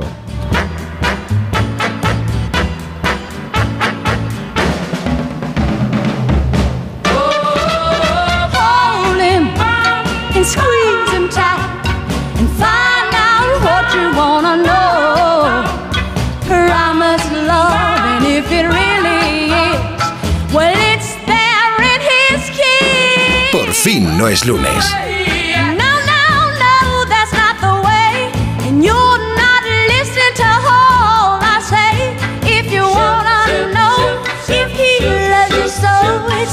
his kiss. Onda Cero. Oh.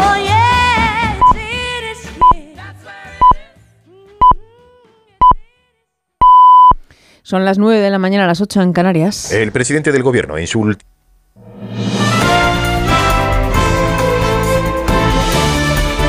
Noticias en Onda Cero.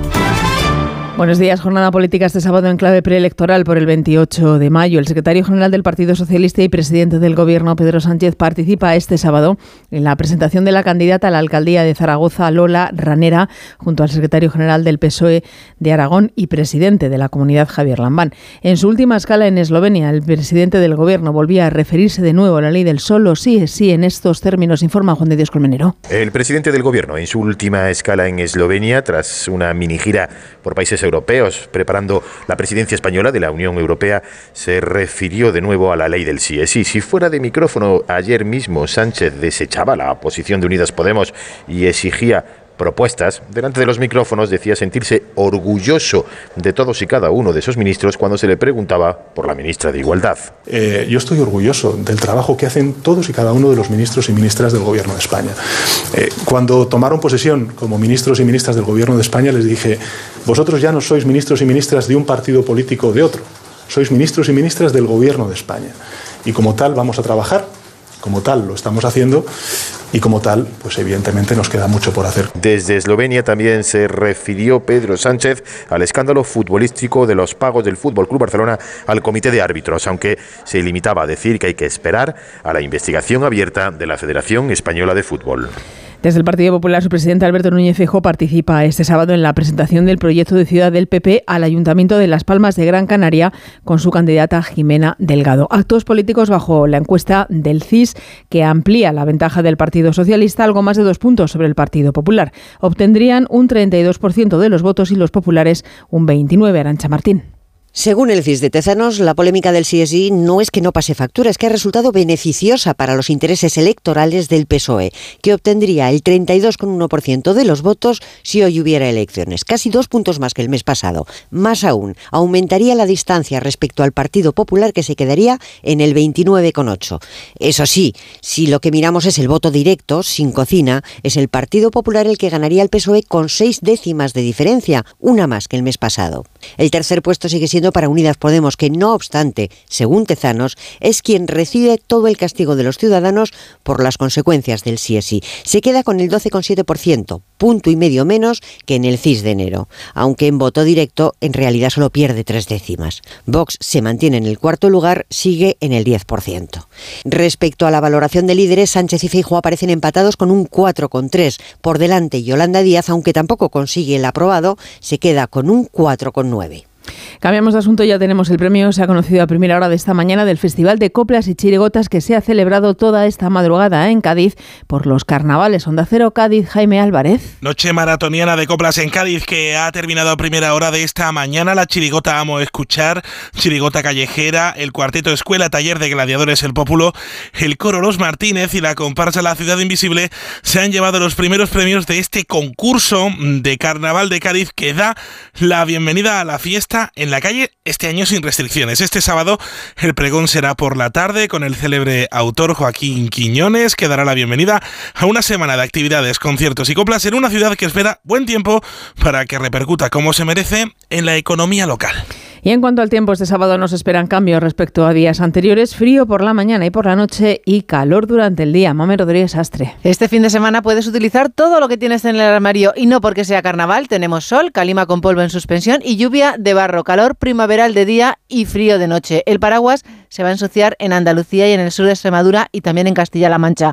La amplitud térmica entre la noche y el día es espectacular. Las capitales, por ejemplo, donde más se va a notar es Teruel con 22 grados entre los cuatro negativos que han tenido esta madrugada y a los 19 que llegarán a las horas centrales del día. También Ourense que oscilará entre los 2 y los 22 o Guadalajara, Lleida, Vitoria y Zamora que variarán entre el 1 negativo y los 18. Ojo a Canarias, allí la lluvia y la calima pueden aguar el carnaval. Es todo. Más noticias en Onda Cero dentro de una hora, a las 10, las 9 en Canarias y en nuestra página web ondacero.es. Continúan con Cantizano en Por fin no es lunes. Este sábado, otra emocionante jornada de liga en Radio Estadio. El Real Madrid visita a Osasuna en un partido decisivo para las aspiraciones de ambos equipos. Los blancos por recortar con el líder y los rojillos por alcanzar puestos europeos. Con la Champions sueña la Real Sociedad que recibe al Celta y con puestos europeos el Betis que juega como local contra el Valladolid y el Villarreal que visita al Mallorca. Además, desde Badalona, semifinales de la Copa del Rey de baloncesto.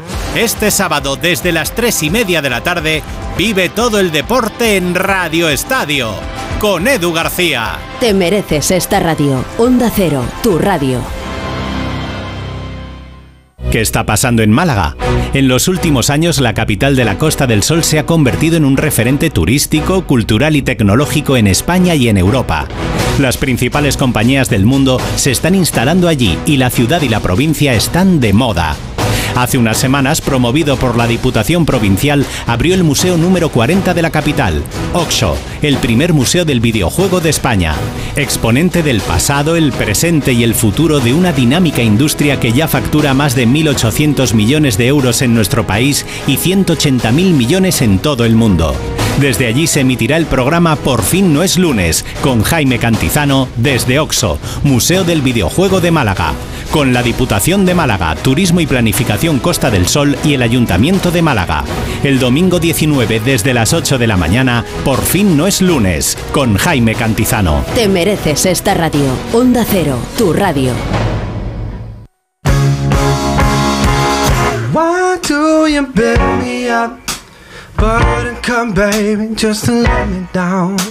You mess me around and then worst of all, you never call, baby, when you say you will. But I love you still. I need you, I need you more than anyone, darling. You know that I have from the start. Cantizano.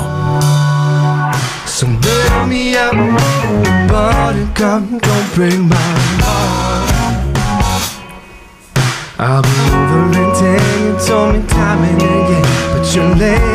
Son las 9 de la mañana, 7 minutos, 8 7 en Canarias. Estamos en directo desde Rincón de la Victoria.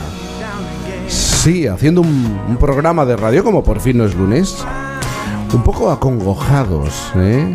por las dimensiones y lo que ofrece este yacimiento. Es que estamos haciendo el programa desde lo que fue una villa romana del, del siglo III. ¿eh? Ignacio Varela quería estar aquí, También Juan Diego Guerrero quería estar aquí. aquí. Isabel Lobo también quería. A ver, es que no me dejan. También quería estar aquí. Que no me Fernando Eiras quería estar aquí y lo está. Fernando, buenos días. ¿Qué tal? Buenos días. Buenos días. Qué ¿Qué, te parece? Qué sorpresa te has llevado, ¿eh? Sí, sí, la verdad es que me, o sea, no, no me esperaba que estuvieras desde un edificio y claro, Sí, o sea, de eh, viviendas, Claro, sí. y, y en los bajos se encontraron esto, es una barbaridad. Bueno, primero encontraron.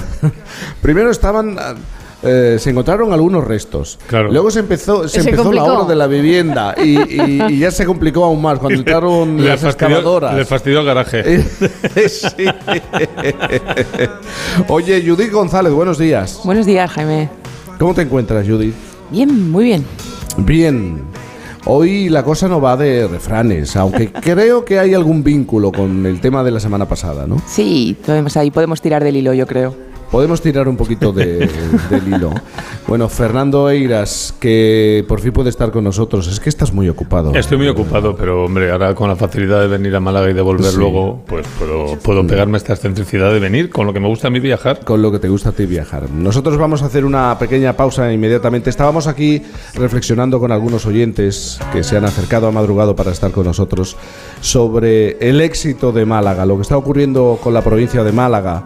Eh, lo que ocurre con las grandes ciudades, con la llegada de los visitantes, de la gente que quiere descubrir el, el lugar. Sí hay veces que hay mucha, o a lo mejor demasiada gente, pero es que hay que pensar en la suerte de vivir en un lugar como este, ¿eh? en un rincón como, como este. Una pausa y continuamos. Eh, bueno, acabamos de empezar nuestra segunda hora de Por fin no es lunes. Por fin no es lunes. So bail me up, buttercup, don't bring me Onda Cero.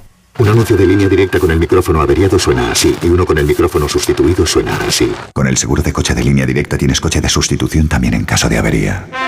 Cámbiate y te bajamos el precio de tu seguro de coche, sí o sí. Ven directo a lineadirecta.com o llama al 917-700-700. El valor de ser directo. Consulta condiciones. La situación de mis padres en ese momento era una situación un poco difícil y luego el haber tenido que contratar a un cuidador no les llegaba a final de mes. Pues mira, la hipoteca inversa fue un antes y un después. Si tienes más de 65 años y vivienda en propiedad, consigue la liquidez que necesitas con Óptima Mayores. Solicita tu estudio personalizado y gratuito en el 970 70 77 o en optimamayores.com. 970 70 77. ¿Y tú que vives solo? ¿Qué necesitas para tu seguridad? Yo no paro por casa, y aunque vivo en un piso se queda vacío y me preocupa que puedan entrar cuando no estoy. Pues en Securitas Direct tienen una alarma para ti, porque cuenta con protección reforzada en el punto más vulnerable, la puerta principal. Y si pasa algo, responden en 20 segundos y avisan a la policía o envían un vigilante. Y es que tú sabes lo que necesitas y ellos saben cómo protegerte. Llama ahora al 900-272-272 o entra en securitasdirect.es y descubre la mejor alarma para ti. Las enfermedades cardiovasculares son la primera causa de muerte en el mundo. En la mayoría de las ocasiones el riesgo procede del estilo de vida, por lo que con la información adecuada se pueden prevenir muchos casos. El 22 de febrero, en el programa Julia en la Onda y gracias a Laboratorios Amarín, hablaremos de las enfermedades cardiovasculares y de los avances en prevención y riesgo residual. El miércoles 22 de febrero en Julia en la Onda, con Julia Otero. Te mereces esta radio. Onda Cero, tu radio. Por fin no es lunes. Un pueblo angustiado por la desaparición de unas niñas. Los vecinos de Alcácer, en Valencia, llevan junto con la Guardia Civil 48 horas rastreando la zona en busca de tres adolescentes de 14 años a las que se vio por última vez el viernes cuando se dirigían a una fiesta. Pues ¿qué pensamos? Pues nada bueno, porque ellas son unas nenas que no salen de Picassent, que de, de- de allí de color, y van aquí al ZAS, y no son nenas que van por ahí de paf en paf, y son nenas buenas. No descarto la posibilidad de que hayan tenido una mala idea y hayan pensado en irse, que quisiera creer que es- eso es lo mejor que les puede haber pasado. Peor, que les haya subido alguien y se las haya llevado. Yo creo que las tiene alguien. Y para mí que alguien las tiene. Miriam García, Antonia Gómez, Desiré Hernández, desaparecidas de la localidad valenciana de Alcacer el pasado 13 de noviembre.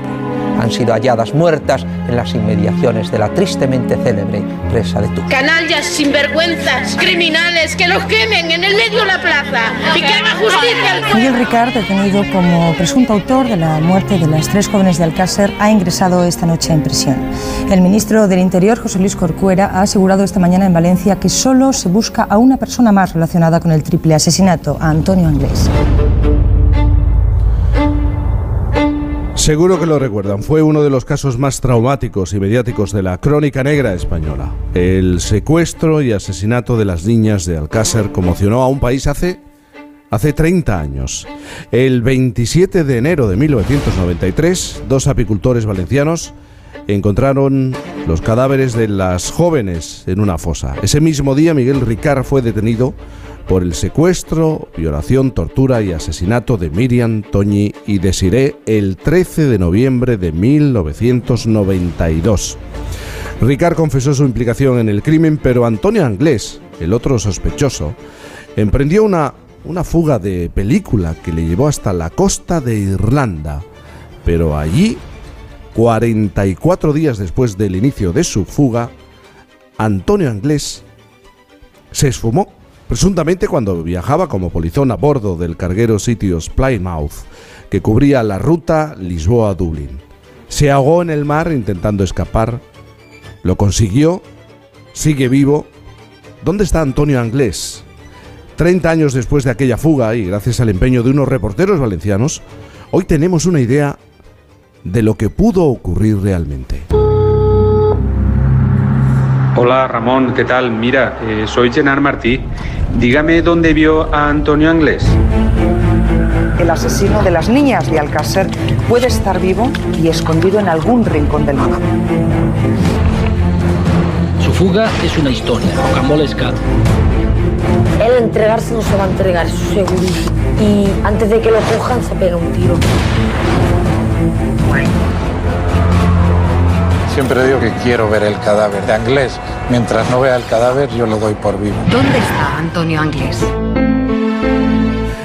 Llenar Martí y Jorge Saucedo, reporteros del programa Equipo de Investigación, intentan responder a esta, a esta pregunta. Acaban de estrenar en la sexta la docuserie Anglés, Historia de una fuga, eh, que también podemos ver completa en A3 Player Premium. A esta hora de la mañana, en Por fin no es lunes, quiero saludar a Llenar y a Jorge. Eh, buenos días, compañeros. Buenos días, Jaime. Buenos, días, Jaime. Jorge. Eh, eh, os pregunto a ambos, ¿eh? ¿cómo es posible que, que, aún hoy sepamos tan poco de lo que ocurrió con Antonio Anglés? Han pasado 30 años después de este caso traumático que ocupó tantas portadas y, y horas en la radio y en la televisión de nuestro país llenar. ¿Cómo es posible que, eh, que los datos sean escasos? Pues eh, parece increíble, pero ese es un poco eh, el problema que nos encontramos Jorge y yo cuando empezamos esta investigación. Sobre la fuga, por decirlo así, hay muy poca documentación y muy poca investigación porque realmente, y así lo remarcamos, por ejemplo, en, en, el, en la serie documental que, que estabais comentando, eh, de toda la peripecia, de todo lo que ocurrió durante la travesía en el sitio of Plymouth, solo hay un dossier, como decimos ahí, de 38 páginas, con las declaraciones escuetas, muy escuetas, de todos los marineros, y ni tan solo de todos, porque faltan por lo menos de dos. Y eso es prácticamente todo lo que hay de lo que sucedió en el barco, pero de la previa y del post, más allá de muchos avistamientos en muchos lugares del mundo tan dispares como puede ser eh, Tokio o la República Dominicana o, o Uruguay o Brasil, no, no hay más. Y eso es un poco lo que nosotros siempre hemos echado en falta. ¿Qué investigación se hizo para saber qué pasó con Antonio Anglés? Y sobre todo, en ese último punto donde se tenía constancia de que había podido estar, que era en el sitio Plymouth a la llegada al puerto de Dublín. Claro, tal como lo estás explicando, Jorge, eh, es que uno puede pensar, ¿y, por qué esta falta de interés? Eh, por aportar, por seguir investigando, por intentar componer el puzzle y usar todas las, pieza, las piezas posibles. Pues ahí hay una decisión muy desacertada por parte de una jueza. Eh, una de las partes personadas en, el, en lo que hemos llamado años después el caso Alcácer, eh, pues le pidió que se siguiera investigando, por así decirlo, eh, todos los intríngulis, todos los misterios y todo lo que había pasado en ese carguero eh, denominado sitio Plymouth, pues para esclarecer eh, qué había pasado con Antonio Anglés. Y la jueza pues determinó que, que con, las declaraciones que se les había tomado a los, a los marineros en, en Liverpool, cuando, cuando pisaron tierra, era suficiente.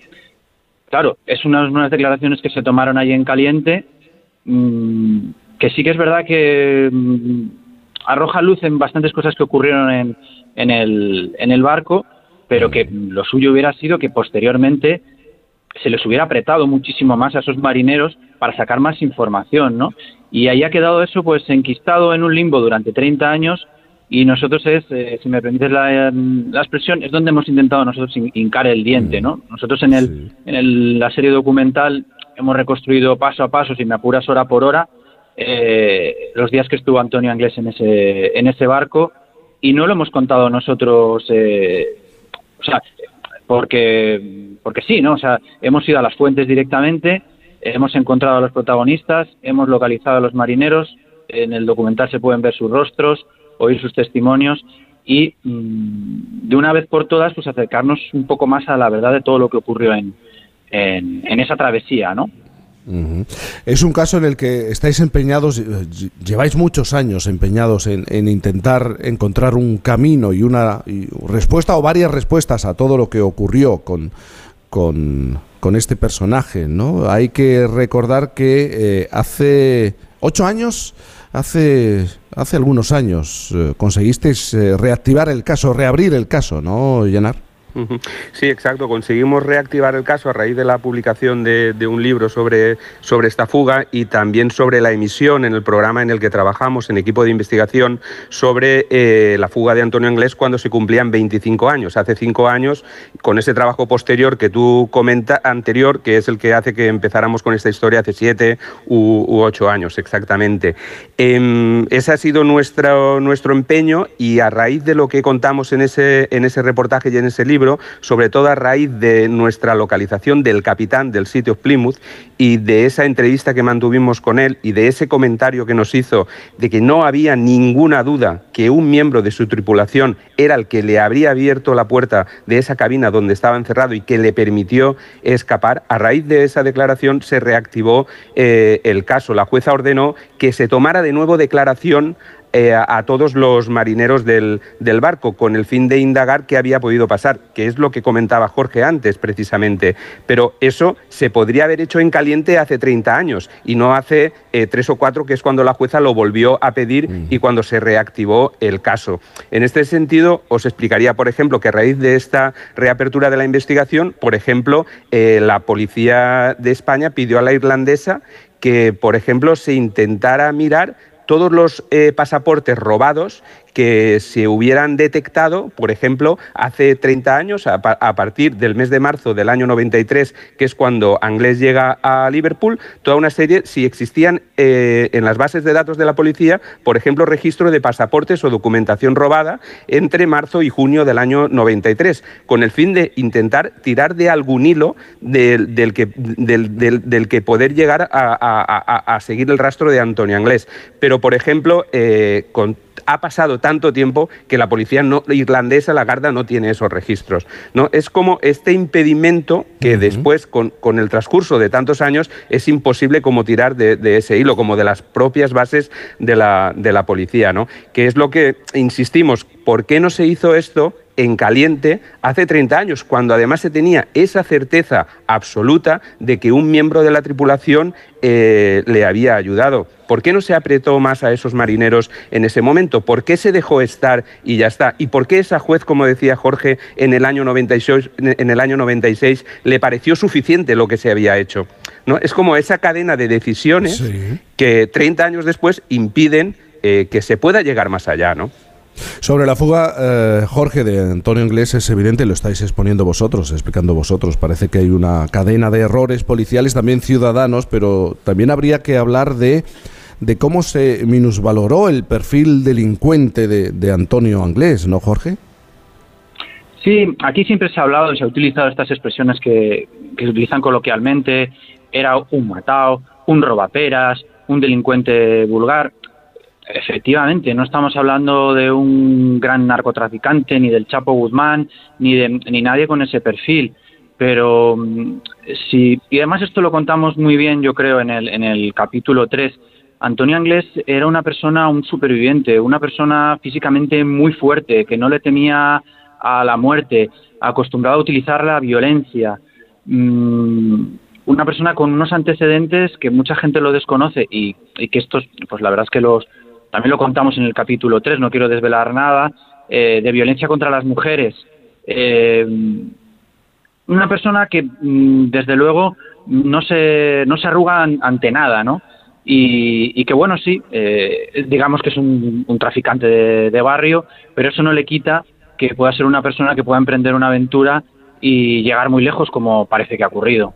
Y deberíamos hablar ante la falta de, de, datos ¿no? y el silencio sobre lo que ocurrió a partir de ese momento con, con Antonio Anglés. Ante esto, pues surgen y, surgieron teorías conspirativas sobre, sobre el caso y a mí me gustaría recordar que algunas teorías, eh, incluso alimentadas por, por el padre de una de las niñas, ¿no, Yanar?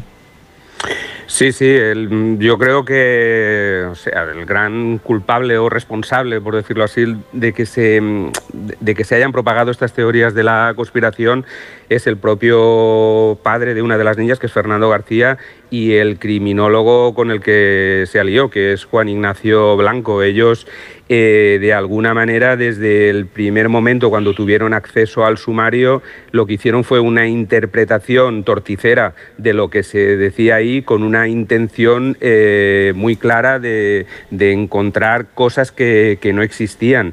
Y al final con una cosa tan rocambolesca de considerar a Miguel Ricard como un cabeza de turco, de, hasta de no considerarlo responsable de lo que había cometido, cuando él mismo lo había confesado con pelos y señales y con datos que solo los podía decir una persona que había estado allí. Ese famoso dato de dónde las habían ajusticiado a las niñas y donde se encontró posteriormente cuando se hizo esa inspección ocular y con el resultado de las autopsias, donde se encontró ese casquillo que solo lo podía saber una persona que había estado allí. O sea, ese señor había estado en el lugar donde se asesinaron a las niñas. O sea, era incontestable. Pues el propio padre de las niñas llegó a negar eso. O sea, era en qué mente cabe, ¿no? Y a partir de ahí, toda esa propagación por parte de los dos, de Juan Ignacio Blanco y de Fernando García, en muchos programas de televisión y en muchas horas eh, de presencia mediática, calaron en la sociedad, pero calaron hasta tal punto que si hacemos una encuesta, en, bajamos ahora mismo a la calle y preguntamos a la gente, estoy seguro que 8 de cada 10 piensan que ahí detrás hay una mano negra, que hay una trama orquestada. O sea, es algo que se expandió de una manera brutal en la sociedad. Se habló de, eh, de poderosos, de gente con mm. poder en la sociedad ah, valenciana, incluso de autoridades involucradas. Claro, eh, se dio pábulo a a una serie de, ideas que resultaban cuanto menos atractivas. ¿Y, ahora qué queda de este caso? Porque eh, el asunto sigue abierto, pero va a prescribir, si no me equivoco, en el año 2029. Mm. Correcto. Sí. bueno, nosotros lo que hemos intentado reflejar en la docuserie es, eh, sobre todo, eh, más que reavivar el morbo, que esto lo quiero dejar claro, nosotros lo que hemos hecho es un trabajo exhaustivo y creo que riguroso y documentado para intentar arrojar luz en, en, esto, en esta historia, en este episodio que es muy, muy desconcertante y, misterioso, ¿no? Eh, porque al fin y al cabo es un documental que no repasa, no repasa el caso, es un documental de investigación, ¿no? Entonces, eh, hemos intentado abrir dos nuevas líneas de investigación que esperamos que sean investigadas, valga la redundancia, o por la policía o por el juez de instrucción que lleva ahora mismo el caso. ¿no? Eh, dos nuevas pistas que tienen su origen en, Irlanda y, que esperemos que, den sus frutos. ¿no? Tenemos, tenemos mucha ilusión y de que, de que bueno que se que practiquen algunas diligencias. No me gustaría revelar muchas cosas porque aunque como bien comentabas Jaime eh, los tres episodios están se pueden ver en A3 Player. Hay mucha gente que igual está esperando al, último capítulo. Que aprovecho para decir que, que lo podrán ver el próximo martes después del intermedio. Entonces no, no me gustaría no me gustaría desvelarlo, pero sí tenemos mucha mucha ilusión porque porque se puedan practicar diligencias o, o se, alguien mm, pueda haber visos de, esclarecer este caso, tirar del hilo en estas dos nuevas líneas que intentamos abrir en el, documental. ¿no? Pero honestamente, eh, Llenar, ¿tú crees que eso va a ocurrir? Es decir, por parte de las autoridades, por parte de la justicia, de la propia policía, eh, ¿se va a dar un paso más en esta cuestión? Mira, yo creo que de, cara a las dos líneas de investigación que apunta, que apunta Jorge, la, que se apunta en el final del tercer capítulo sí o sí va a tener que practicarse por parte de la, de la, de la policía irlandesa y de la Garda. Y de esa prueba, una cosa va a quedar clara ya, en, en mi opinión. Si Antonio Anglés está vivo o muerto, lo que creo que ya sería una, un avance importante en esta historia. Y en el caso de que esté vivo, está la otra pista que aportamos en este documental, que es el final del capítulo 2, que la gente que lo ha visto es esa persona que, lo vio bajar del barco. ¿no? Creo que son dos líneas muy, muy importantes que están abiertas y que yo entiendo que sí que van a tener que, sí que, van a tener que, comprobarse, eh, porque, vamos, me costaría creer que después de lo que se cuenta no se hiciera nada. Eh, vamos, me resulta del todo imposible, la verdad. Gerard Martí y Jorge Saucedo, reporteros, periodistas del programa Equipo de Investigación y que nos ofrecen, nos abren otra vía y nos marcan un camino con la docuserie inglés Historia de una fuga. Gracias por estar esta mañana aquí. Muchísimas gracias a vosotros. Gracias y muy buenos días. Son las 9.29, las 8.29 en Canarias. Esto es por fin no es lunes. Haciendo memoria y nosotros haciendo radio en directo desde un lugar único este yacimiento de la villa Antiopa, en el Rincón de la Victoria. Una pausa y enseguida Judy González, Fernando Eiras, muy pensativo. Esto, bueno, esto es la ¿qué, ibas a decir? Es que todo, todo el caso Alcácer, sí. Eh, yo trabajé con Jerónimo Boloix, que fue, comisario de la Policía Nacional que se encargó de la persecución, ¿no? Sí. Y, jo, es que hay tantas teorías y tantas cosas que ojalá arrojen un poco de luz sobre, sobre, sobre el hecho de dónde está Anglés o qué mm. fue de él, porque llevamos dándole vueltas a esta historia. 30 años, llevamos 30 años no solo el padre de una de las niñas, es que están todas las puertas abiertas de la conspiración. Cuando llevas tanto tiempo, claro, eso es, mm. ¿sabes? Es, vale todo. Pensar cualquier línea. Entonces, ¿sabes? Sí. Una pausa y continuamos.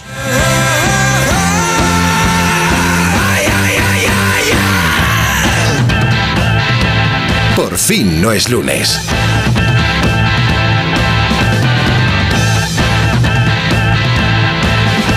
Jaime Cantizano.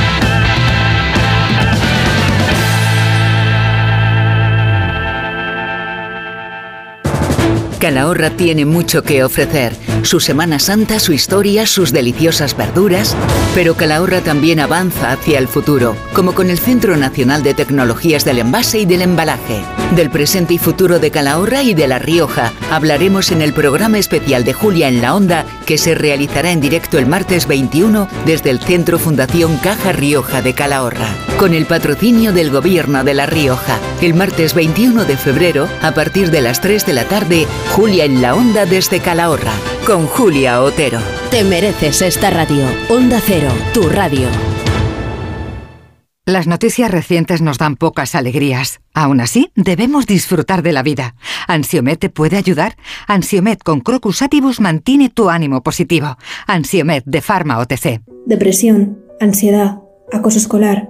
Los menores de edad a veces tenemos problemas y necesitamos que nos ayuden. En Fundación ANAR están las 24 horas para escucharnos y ayudarnos a encontrar una solución, pero para seguir haciéndolo te necesitan.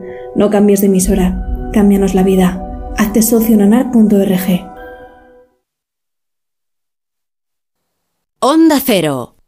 Un día descubres que tienes humedades en techos, paredes, están por todas partes. ¿Qué puedes hacer? Llama a Murprotec. Llama, Llama al 930 1130 o entra en murprotec.es. Si con las humedades te las tienes que ver, ¿qué puedes hacer? Llama a Murprotec. 930 1130. Murprotec. Cuidando tu hogar, cuidamos de ti. Cuando estoy llegando a mi parada, le doy al botón del autobús, me levanto y espero emocionada a que las puertas se abran y hagan puff. Yo soy de bus. Eres muy de bus cuando eres muy de moverte por Madrid en EMT. EMT, 75 años siendo muy de bus. Ayuntamiento de Madrid. Llegan los Brico Days a Brico de Po con precios que no te puedes perder. Solo hasta el 19 de febrero. Ya en tu tienda y en bricodepo.es. Durante el mes de febrero, los restaurantes Couzapin y Carlos Tartiere nos ofrecen la vigésimo segunda jornada de la fabada asturiana. Fabada con almejas, con rape y gambas, fabada de la huerta, con oricios, fabada con perdiz, con callos y fabada tradicional con su compango. Este es el mes de la fabada, en calle Menorca 33 y 35. Restaurante carlostartiere.com y couzapin.es.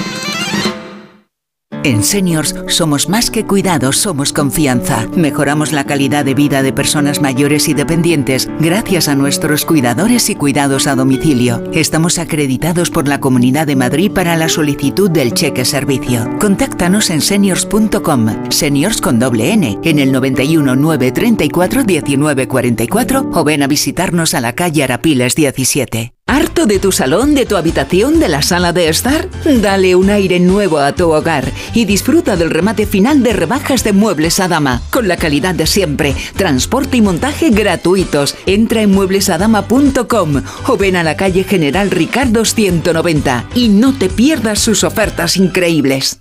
Dobla tu ahorro con Ocasión Plus. Hasta 6.000 euros de descuento en 7.000 coches. Y ahora con la mejor financiación del mercado, al 6,90%. Este mes somos imbatibles. Ven a vernos. Ocasión Plus. 16 centros en Madrid. Nuevas tiendas en Fuenlabrada, Arganda y Torrejón. Localiza tu centro más cercano en ocasiónplus.com. Abierto sábados y domingos. Clínica Oliver y Alcázar. Especialistas en implantes para pacientes con muy poco hueso. Cirugía mínimamente invasiva con prótesis definitiva en un mes como máximo. Diagnóstico gratuito y financiación. Consulte su caso en el 91 564 6686 o a través de la página web oliverialcázar.com. Más de 30 años de experiencia.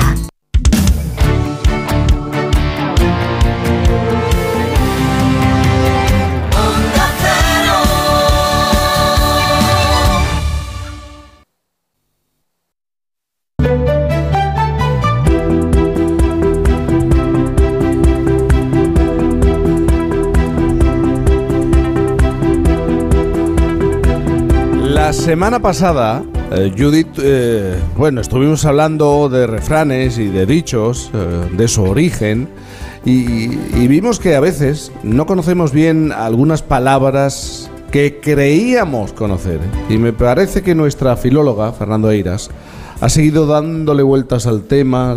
Hay algo ahí que le... Lleva todo este rato, ¿eh? Lleva todo este rato. Preguntándose Yo cómo se arroja la luz. Esa entre otras. que- Yo creo que lleva toda la semana, pero... Yo llevo, yo llevo dos temporadas con Judith aprendiendo cosas que debía saber que no sabía. Lo que nos queda. Vamos a ver, Judy, ¿qué te pasa, hija? ¿Qué te pasa? A ver, Jaime, dame cariño y comprensión. Mira. Sí. Claro, claro, mira. La semana pasada estuvimos hablando justamente, pues esto, ¿no? De los refranes, ¿no? Y vimos que ahí había palabrillas, por ejemplo, pues no sé, hablábamos de parche, pues que tienen un significado, que, o sea, tienen más significados de los típicos que nos pueden venir a la cabeza, ¿no? Que nos pueden venir mm, a la mente. Entonces yo me quedé un poquillo dándole vueltas a este tema, porque bueno, pues ya me conocéis, yo le doy vueltas a los temas, ¿no? Entonces, bueno, pues me puse a pensar un poquito cómo eso, justamente al comunicarnos, empleamos solo una parte de las palabras, digamos que no las aprovechamos al 100%, ¿no? que hay, hay rincones de sus significados, algunas acepciones que se nos quedan al fondo, ahí no les llega la luz, de tal modo que, como si dijéramos, cada palabra fuera una casa, pues muchas tendrían, yo creo, plantas enteras que no usamos, hay acepciones en cuartos olvidados. Una villa. Sí, sí, una villa, efectivamente.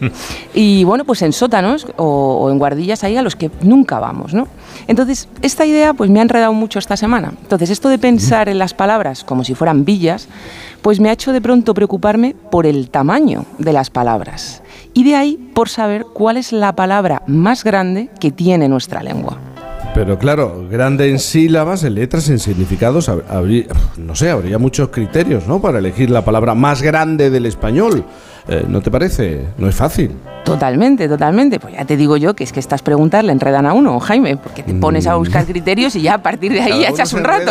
Ya echas un rato. Esas imágenes te vienen cuando vas a dormir, estás a punto de dormir y dices, ¿cuál es la palabra? Y ya te fastidias. ya no te duermes. Y ya no te duermes. Bueno, es que, a ver, efectivamente existen muchos criterios distintos, oye, pues que sería razona- eh, razonable aducir pues para evaluar el tamaño de una palabra. Uno, efectivamente, es hacer una medición lineal por la longitud del término, por el número de letras o de, caracteres, ¿no?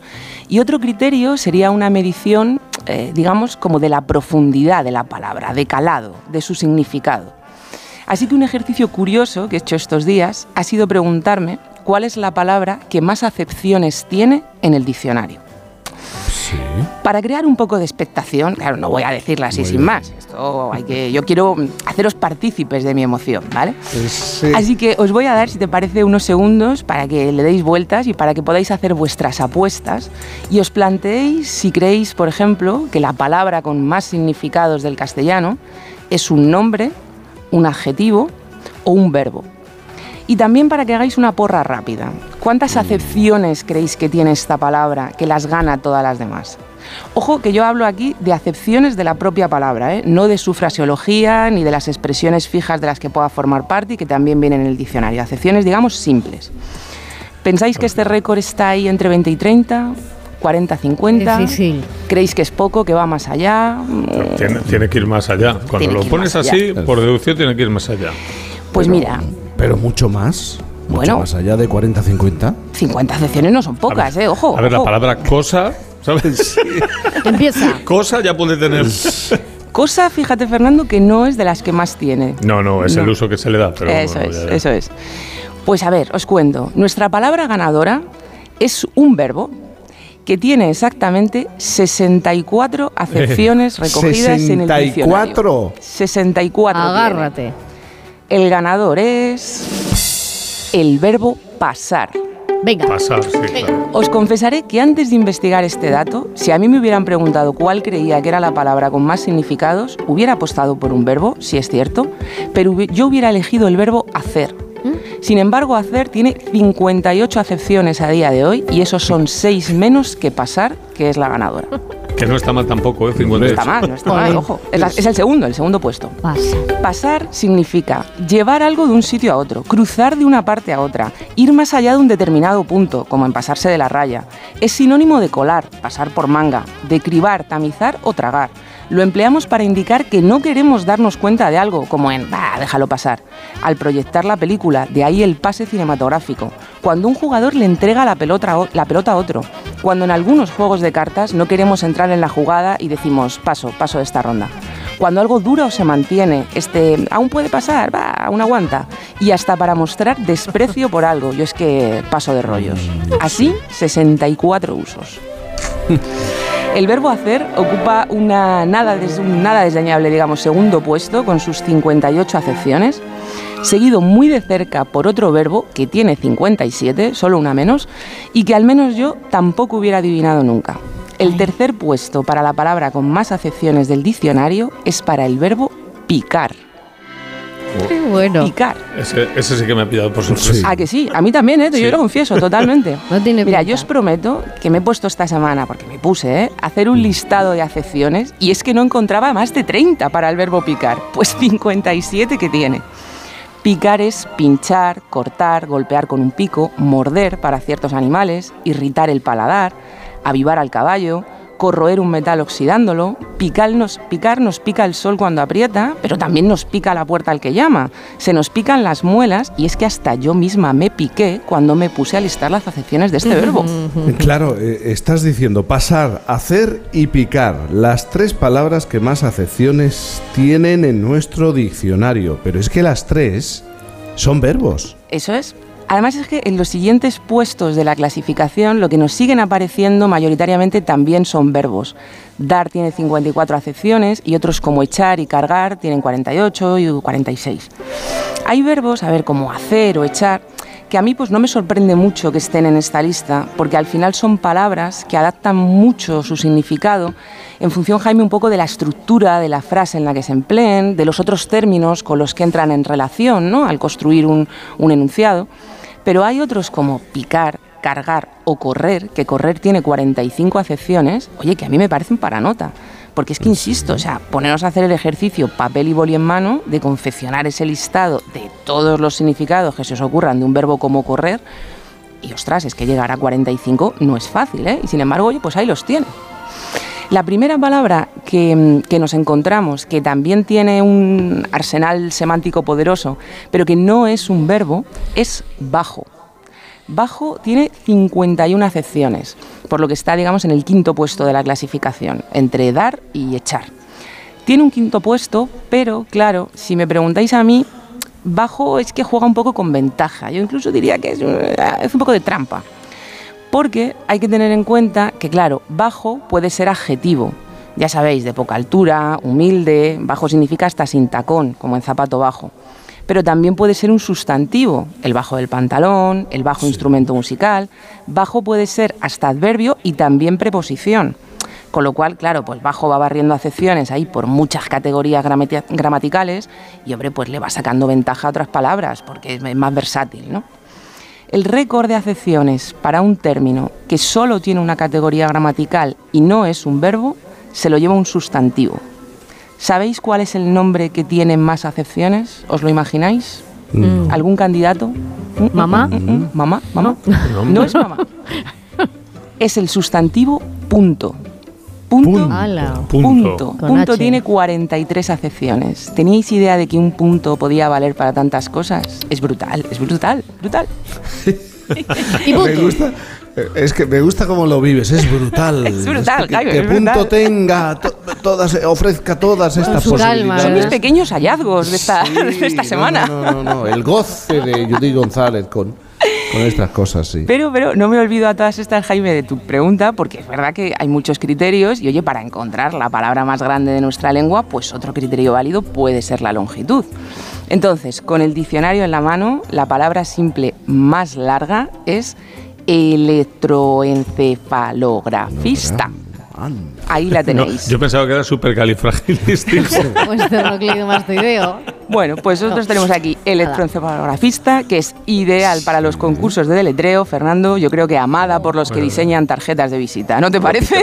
Sí, sí, vamos, tiene que ser. Y los rótulos.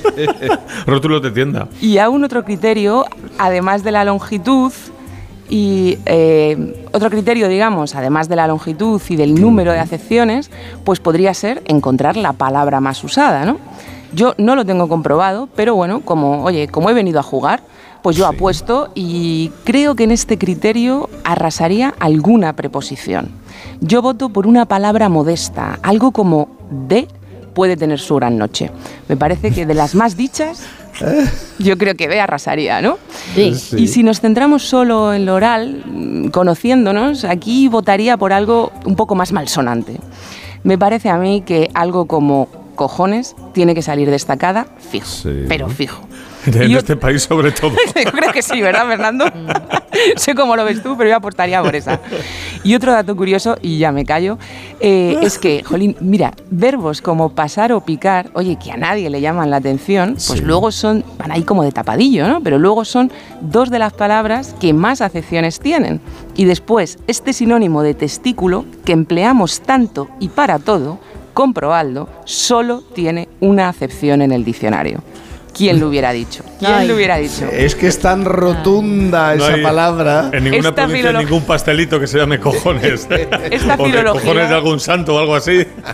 Esta filología, chicos, no me digáis. Menudo sábado nos da. Hombre, que- es que, es que yo te imagino tarde tras tarde disfrutando con eh, contando 65 y cojones cuántos cuántas acepciones de pues una.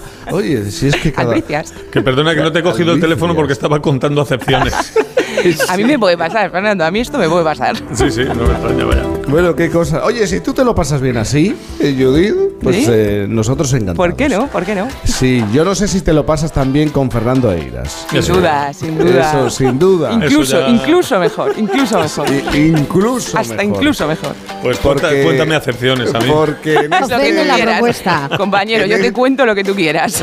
En este tramo del programa, Fernando Eiras lleva ya esta temporada muchos meses empeñado en demostrar que la actualidad está copiando a la extra actualidad. A ver, no sé qué más pruebas necesitáis. Eh, Sí, sí, sí, sí. Tienes toda la Pero, razón. pero hoy traigo más pruebas. ¿Aún más? Sí, hombre. Claro, estamos, estamos, estamos muy locos. Bueno, pues nada, ya sabéis que esta semana ha sido la de San Valentín. Y aunque luego hablaremos del tema en profundidad, aquí os dejo un aperitivo. Un oyente llamado Tommy me envía un anuncio de contactos de alguien que al parecer no ha podido festejar San Valentín, al menos como le habría gustado. Y dice así. Chico busca chica para amistad y lo que surja. Sobre todo lo que surja, porque llevo sin lo que surjar desde el anterior papa, oye. Busca a alguien para lo que surjar como conejos. En fin, lo que te- si los que tengáis con quien ya sabéis a lo que surjar, a lo que surjar, que el mundo se va a acabar. ¿Cuántas acepciones, Judith, dices que tendría lo que surjar? Lo que surjar, el verbo. hombre, Lo que pasa es que él busca solamente una. una Lo- yo lo que surjo, tú lo que surjas. Es que hay gente Bueno, que ese verbo lo usa más y otra que lo usa menos. Claro, ahora, ahora lo iremos viendo. Bueno, abrimos la actualidad con una noticia internacional. La opinión de Málaga. Nuevo rescate de los bomberos de Málaga en Turquía. Una madre y sus hijas atrapadas bajo los escombros. Pues llevaban sepultadas cuatro días y estos efectivos lograron rescatarlas después de 11 horas de intervención. Y al respecto de este terremoto y de la esmerada actuación de los equipos de rescate, me llama mucho la atención esta declaración de Ana Rosa Quintana al respecto. ¿Sabéis cómo se reconoce a una persona viva, cómo se diferencia una persona viva de una, de una muerta? bueno, pues aquí va.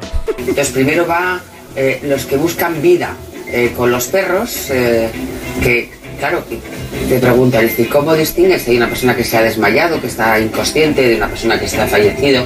Pues por el aliento. El aliento es distinto, claro, de una persona viva. No lo habéis pensado nunca, pero el aliento de una persona viva es distinto al de una persona muerta. No sé, claro. Eh, a ver, el de una persona muerta huele peor. pero, pero no creo que se le pueda llamar aliento. Que igual hay personas que tú las ves vivas, pero les canta el pozo como si estuvieran muertas. para, para que lo entendáis mejor. Los muertos, mientras los que surjan, no jadean. Pero el aliento, la respiración, también puede ser muy peligroso. Recordemos ¿Por- aquella, por qué? aquella, espera, por- recordemos aquellas palabras de Pilar Bancetti, que fue ministra peruana de Sanidad y que dijo esto en lo peor de la pandemia. Dijo: Los asintomáticos solo contagian cuando respiran. Porque si no respiran, no hay, no hay peligro de contagio. Claro, maja. es que- Ni de nada. No hay peligro de nada. Solo que le huele fatal el aliento. Por lo, por lo demás, nada. Bueno, y seguimos hablando de muertos, que, Anda, mira que- que- que es muy divertido. Ya, aquí con la voz del inframundo. A ver, Telemundo. Una madre asegura que Jesús apareció en el ataúd de su hijo. Que hay que cenar para levantarse así. En fin, esta madre boliviana realizó una foto de la mancha que, que adjunto una foto, en el guion adjunto una foto para dar fe. Pero vamos, que donde esta señora ve a Jesucristo, yo veo a Froilán saliendo de un after. El efecto exceomo es el mismo. ¿Sabes? Así que, aunque las apariciones de Jesucristo se han reducido mucho desde que hay móviles, esto hay que reconocerlo, siguen ¿Tú produciéndose. crees que tiene que ver con eso? Con Que- que- de igual está, por lo que sea, voy a utilizar la expresión por lo que sea. Bueno, pero que sí, que sí, hay, se sigue apareciendo Jesucristo. Vamos a recordar, eh, eh, ¿sabéis quién es Juan Miguel, el peluquero que fue mari- marido de Karina? que fue- Pues este hombre dijo, un día entró Jesucristo en mi casa, vino a verme, siempre viene los viernes. Es que le pilla bien, ¿no? Porque los martes le pilla mal y los domingos descansa. Y dijo, me voy a pasar por casa de Juan Miguel este viernes a tomarme unas pastas. No me jodas. O sea, Las mechas. a que me rete la barba. Me quite los pelillos de la nariz. Ya le ha dado, ya le ha dado. Por muy mal que estéis, Juan Miguel está peor. Bueno, y como ha sido San Valentín, hablemos del, del eterno desamor. Esta la acabas tú, ¿vale, Iras? Venga. La opinión de Málaga. Shakira, con fregona y tacones de aguja, canta Kill Bill de... SZA. Es esta canción, todo lo habéis visto, Shakira fre- fregando, fregando una alfombra con la fregona haciendo playback sobre la alfombra que una alfombra que tiene en la cocina. No ha fregado en su vida. Se le nota en O el codo, sea, ¿no? esta En mujer no ha limpiado, Como no que ha se le ve, limpiado, ¿no? o sea, no ha limpiado nada. Bueno, el No caso sabe es que ni nada. coger el mocho. Ay, ay. No, no, vamos, esto ya, yo todo lo habréis visto, ya se ha comentado mucho, pero a lo que voy, bueno, eh, escu- la letra de la canción con la que estaba haciendo playback, esta que se escucha de fondo, de SZA, Pues resulta que es una letra que anuncia un posible asesinato de un ex y lanza mensajes de despecho, venganza y autosuperación. No lo supera Shakira, no. No, sale de ahí. No, sale de ahí. Yo creo que ya se va a dar la vuelta con un calcetín. Y también le va a costar mucho superar a la otra chica. Se trata del pantallazo de un chat que se ha hecho viral esta semana de San Valentín. En él puede leerse que la chica escribe, amor, ¿dónde estás? Y escribe él, ¿Recuerdas la joyería donde viste el collar que te encantó y que querías para ti? Sí, se emociona ella. A lo que añade él. Estoy al lado comprando pan. Este me ha puesto lo que quieras a que esa noche no lo que surjó. Y sigue sin lo que surjar. Y le, va a costar. Aunque quién sabe, a nosotros nos hace gracia, pero igual es un acto de amor comprar el pan porque ya le encanta el pan de esa panadería. No sé. Cosas más raras he escuchado, ¿eh? Como esta sentencia que soltó el torero Jesulín de Ubrique, que dijo: Morder el asta de un toro es un acto de amor porque los pitones saben a pezón de mujer. Vaya lío de Y ahí yo tengo que creerle porque no lo voy a comprobar en todo lo que me queda de vida. ya, me, ya me puede esperar el pitón de un toro a que yo lo muerda porque vamos, ni muerto. Eh, y vamos ya con los anuncios de segunda mano de la red, empezando por, un objeto de coleccionista. Se trata de un teléfono fijo con forma de Bart Simpson. Sí. Conocéis a Bart Simpson, ¿verdad? Bueno, pues atentos a lo escrito en este anuncio de un teléfono con forma de Bart Simpson. 500 euros. Muñeco original de Buzz Simpson. Teléfono. Buzz Simpson, de los Simpson. que debe ser el hijo de Joder, Joder Simpson. Vamos con otro que también tiene lo suyo. En la foto se ve el logotipo de Nike en una prenda, pero no pone Nike, ¿vale? Es una, me da. es una imitación. Y pone Nike. N-A y latina K-E. Nike. Vamos allá. 10 euros. Calzonas Nike. Las vendo porque ya no me valen porque estoy muy regordete. Tiene mucha caludad. Para que os hagáis una idea, lo de escribir Nike es el menor de sus errores ortográficos. Me ha costado mucho. Bueno, y vamos a centrarnos ya en los regalos de San Valentín con este otro. es un ofertón con una gran historia detrás. Va. Un euro. Cruz maldita. Vendo la cruz que me dio el HP de mi ex antes de irse a pasar mi cumpleaños con otra tía a Tenerife, prometiéndome que iba solo para dejarle claro que quería volver conmigo. Dice que es una cruz maldita, pero para exorcismos no vale porque el demonio sigue ahí dentro de ella, torturando. Ríete de Shakira. y por último, también otro de mucho desamor. 5 euros. Álbum Mr. Wonderful. Mi ex me regaló esto y ¿para qué quiero yo esta mierda si ya no estamos juntos? Está prácticamente nuevo si no fuera porque he arrancado cuatro páginas para que no veáis el recuerdo de la relación de mierda que tuve. También utilizamos cinco pegatinas para pegar las fotos que tenían que durarnos toda la vida. El precio es inversamente proporcional al tiempo que llevéis juntos. Si lo compras rápido, te regalo una colección de fotos nuestras para que puedas prender fuego a una hoguera en invierno. Oye. ¿Tú crees que está un poco resentida? hay que acuñar un verbo que sea Shakira. Está asakirada. Perdóname una cosa, pero yo a este hombre lo había dejado en el mismo instante en que te regaló algo de Mr. Wonderful, tía. O sea, yo no me lo, no me lo que surjaba ni, muerto. Y una pregunta, ¿quién coño compra un álbum para pegar fotos hoy en día, tío? Ya. Y ya está. Bueno, Fernando Eiras, oye, qué alegría poderlo ver. Es que aunque no os lo creáis, aunque no lo parezca, Fernando Eiras trabaja mucho. No paro. Y, no para. Hombre, mira, mira, mira el curro que me he metido. Mira, mira. Dándole vueltas a, lo que surjar, a, ver cómo... A cualquier cosa se le llama curro. Bueno, Fernando Eiras, un aplauso para Fernando Eiras. Ole, ole. Muchas gracias, muchas gracias. Bravo, bravo. Judith, ¿tú crees que eh, han surgido... Un par de verbos. Eh, eh, efectivamente, en la sección de Fernando Eiras, dos nuevas conceptos, ¿no? A, a y lo que surjar. A Shakirar. Llevamos una mañana sembrados, porque incluso, incluso en esta hora tenemos otra palabra que aquí la hemos comentado y nos ha fascinado, que es la del robaperas. De esto poco, hemos hablado, poco hemos hablado, pero... pero ¿quieres añadir algo, aportar algo sobre el robaperas? No, no, me ha parecido de lo más gráfico, vamos.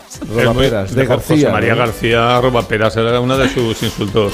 Taparolas, mascachapas, bueno, robaperas. Sí, robaperas no le faltaba la Jesús Gil igual algún día soltó algo, alguna de estas también, como robaperas.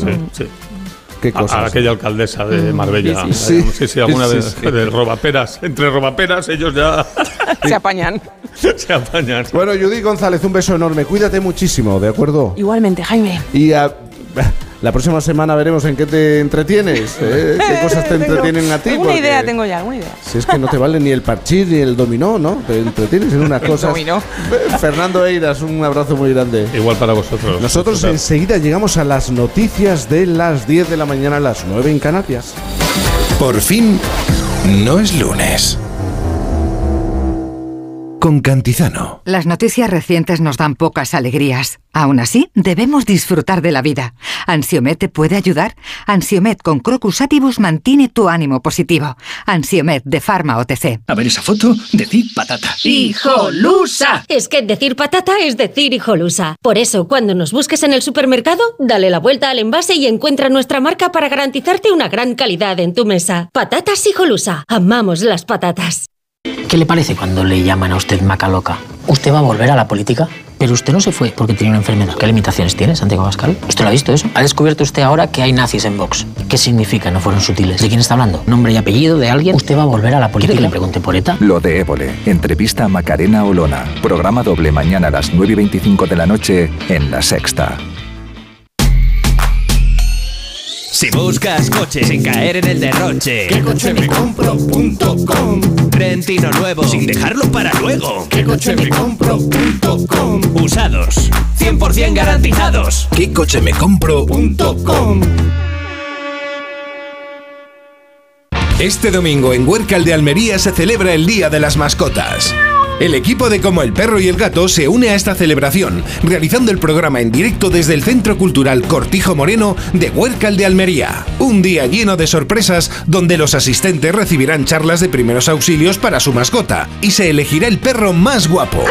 Con el patrocinio del Ayuntamiento de Huércal de Almería. Este domingo a las dos y media de la tarde, Como el Perro y el Gato, desde Huércal de Almería, con Carlos Rodríguez. Te mereces esta radio. Onda Cero, tu radio. ¿Qué relación tiene Murakami con el deporte? ¿Pudo Sean Connery jugar en el Manchester United? ¿Sabemos quién fue el primer hombre que subió al Everest? ¿Qué le mueve realmente a Usain Bolt, el hombre más veloz del planeta? Lo que el pibe le dijo a Dios. Un libro de Miguel Venegas sobre el deporte como fenómeno social, con los mejores relatos de la cultureta de Onda Cero. Pelé, Jordan, Ali, Galeano, Elton John, Orson Welles. Lo que el pibe le dijo a Dios. Un libro de Espasa. ¿Qué tengo que hacer si escucho al otro lado de la pared un caso de violencia de género? Lo primero es siempre llamar al 091. ¿Y mientras llega la policía es mejor intervenir o no? Solo si estamos seguros de que no empeoramos la situación. Y en todo caso, si podemos, socorrer a la víctima. Antena 3 Noticias y Fundación Mutua Madrileña. Contra el maltrato, tolerancia cero.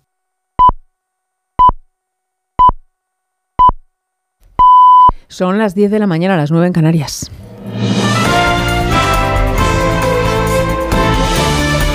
Noticias en Onda Cero. Buenos días. La Policía Nacional ha desarticulado una organización criminal itinerante dedicada a la comisión de robos en domicilios en colaboración con las autoridades de Georgia. Se ha detenido a un total de 25 personas en Madrid. Ampliamos datos. Mamen Rodríguez Astre. Actuaban por todo el territorio nacional aprovechando la noche y los fines de semana para asegurarse de que no hubiera nadie en las viviendas. Tanteaban edificios y fincas. Cristina Morales, portavoz. Después colocaban en las puertas marcadores de plástico o incluso hilos transparentes para asegurarse de que no hubiera nadie. Utilizaban técnicas como el bumping, el impressioning o la llave mágica para abrir las puertas. También ganzúas.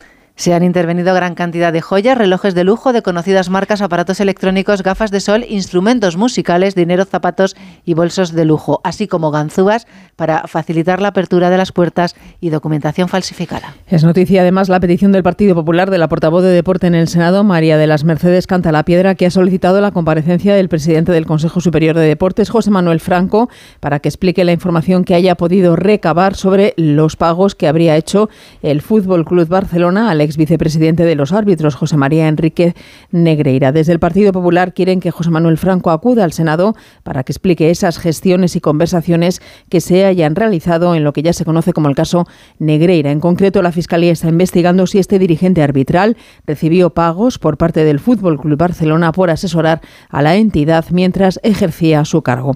Y prosigue además la huelga indefinida de los letrados judiciales. Han reclamado una subida de 600 euros al mes. La protesta dura ya un mes y está provocando retrasos en procesos de divorcio, bodas o cobro de pensiones. Eva Mazares. No se vislumbra una mejora de la precaria situación en juzgados y tribunales, con más de 150.000 juicios y vistas suspendidas y más de 560 millones de euros bloqueados en la cuenta de consignaciones judiciales. Sigue la huelga de los letrados judiciales que llevan reclamando una adecuación salarial desde hace más de 13 años, cuando asumieron parte de las funciones ejercidas por los jueces. El portavoz Enrique Casado explica la elemental razón de que en 15 horas de reunión el comité de huelga no haya accedido a desconvocarla. Únicamente hemos obtenido una respuesta que es desconvocar, desconvocar, desconvocar. Naturalmente el comité no puede desconvocar la huelga porque pierde la legitimidad que tiene como comité de huelga para negociar con el Ministerio. El cruce de reproches es mutuo. El secretario de Estado, Tonchu Rodríguez, les acusa de nula voluntad de negociar. Ha sido sorprendente, insólita y contraria a la buena fe negociadora su postura. El Ministerio encuentra injustificado que los letrados cobren el 85% del salario de un juez y se abre a en función de los grupos de población que atiende cada órgano. Recordamos además este sábado el hundimiento del barco Villa de Pitancho que dejó 21 fallecidos y del que se cumple un año. Se ha recordado a la tripulación con el descubrimiento de una placa en la entrada al puerto al que regresaban siempre después de faenar. Redacción en Galicia, Juan de Sola. Está siendo una semana de emociones complicadas para las familias de los 21 fallecidos a bordo del pesquero Villa de Pitanso en aguas de Terranova. En este primer aniversario del naufragio se revive con crudeza una tragedia que los familiares afectados exigen que se haga justicia y se esclarezca la verdad. Escuchamos a Eugenia, madre del tripulante desaparecido Ricardo Arias, y Noemí Rivas, viuda del marinero Pedro Herrera. Yo creo que se hará justicia con todo lo que llevamos luchado y todo por lo menos que, que, no, que no queden impunes los culpables. Quien está en ese mismo sitio y nunca haber pasado nada, pero ese día, pues tocó por un poco de avaricia. Diferentes municipios donde residían en Galicia los fallecidos han celebrado ya actos de homenaje. En el podcast Pitanso Última Marea se han recopilado las principales voces de este importante naufragio. Ya está disponible, puede ser escuchado en la web de Onda Cero Galicia. Información deportiva, Raúl Granado. Seguimos conociendo las terribles consecuencias del terremoto sufrido en Turquía y una de ellas se acaba de confirmar porque el futbolista Cristian Atsu ha sido encontrado sin vida entre los escombros tras 11 días desaparecido. El futbolista ganés de 31 años jugaba actualmente en el Hatay Sport turco, empezó su carrera en el Oporto y en España jugó una temporada en el Málaga en la temporada 2015-2016. Hablamos de la Liga, hoy continúa la vigésimo segunda jornada que empezaba anoche con la contundente victoria 6-2 del Girona sobre la Almería. y se juegan cuatro partidos a las 2 de la tarde Real Sociedad Celta de Vigo, a las 4 y cuarto Betis Valladolid, a las 6 y media Mallorca Villarreal y a las 9 de la noche Osasuna Real Madrid en la que será una nueva oportunidad del club blanco para recortar distancias sobre el líder, el Fútbol Club Barcelona, que vive días convulsos por las informaciones sobre el caso Negreira. Y en baloncesto, fin de semana de Copa del Rey, hoy dos semifinales a las 6 y media Real Madrid Unicaja, a las 9 y media de la noche Tenerife Juventud. Terminamos más noticias en Onda Cero a las 11, las 10 en Canarias en nuestra página web ondacero.es. Continúan con Cantizano en Por fin no es lunes. Como el perro y el gato. Es lo que tiene ir al veterinario, que vean lo que le pasa, pero el veterinario ha valorado que esa tos requiere un tratamiento con corticoides y el animal está mejorando. Los gatos que viven en un recinto cerrado y que no salen al exterior, evidentemente en algún momento tienen la curiosidad. Tienen el interés, esa curiosidad. Y si ven una puerta abierta y dicen, a ver qué hay ahí al fondo, pues tiran. Aquí está, como el perro y el gato, para pasar ese buen rato. Todo sobre las mascotas con Carlos Rodríguez, como el perro y el gato. Sábados a las 3, domingos a las 2 y media de la tarde y siempre que quieras, en la app y en la web de Onda Cero. Patrocinado por Menforsan, los especialistas en cuidados, higiene y cosmética natural para las mascotas. Te mereces esta radio. Onda Cero, tu radio.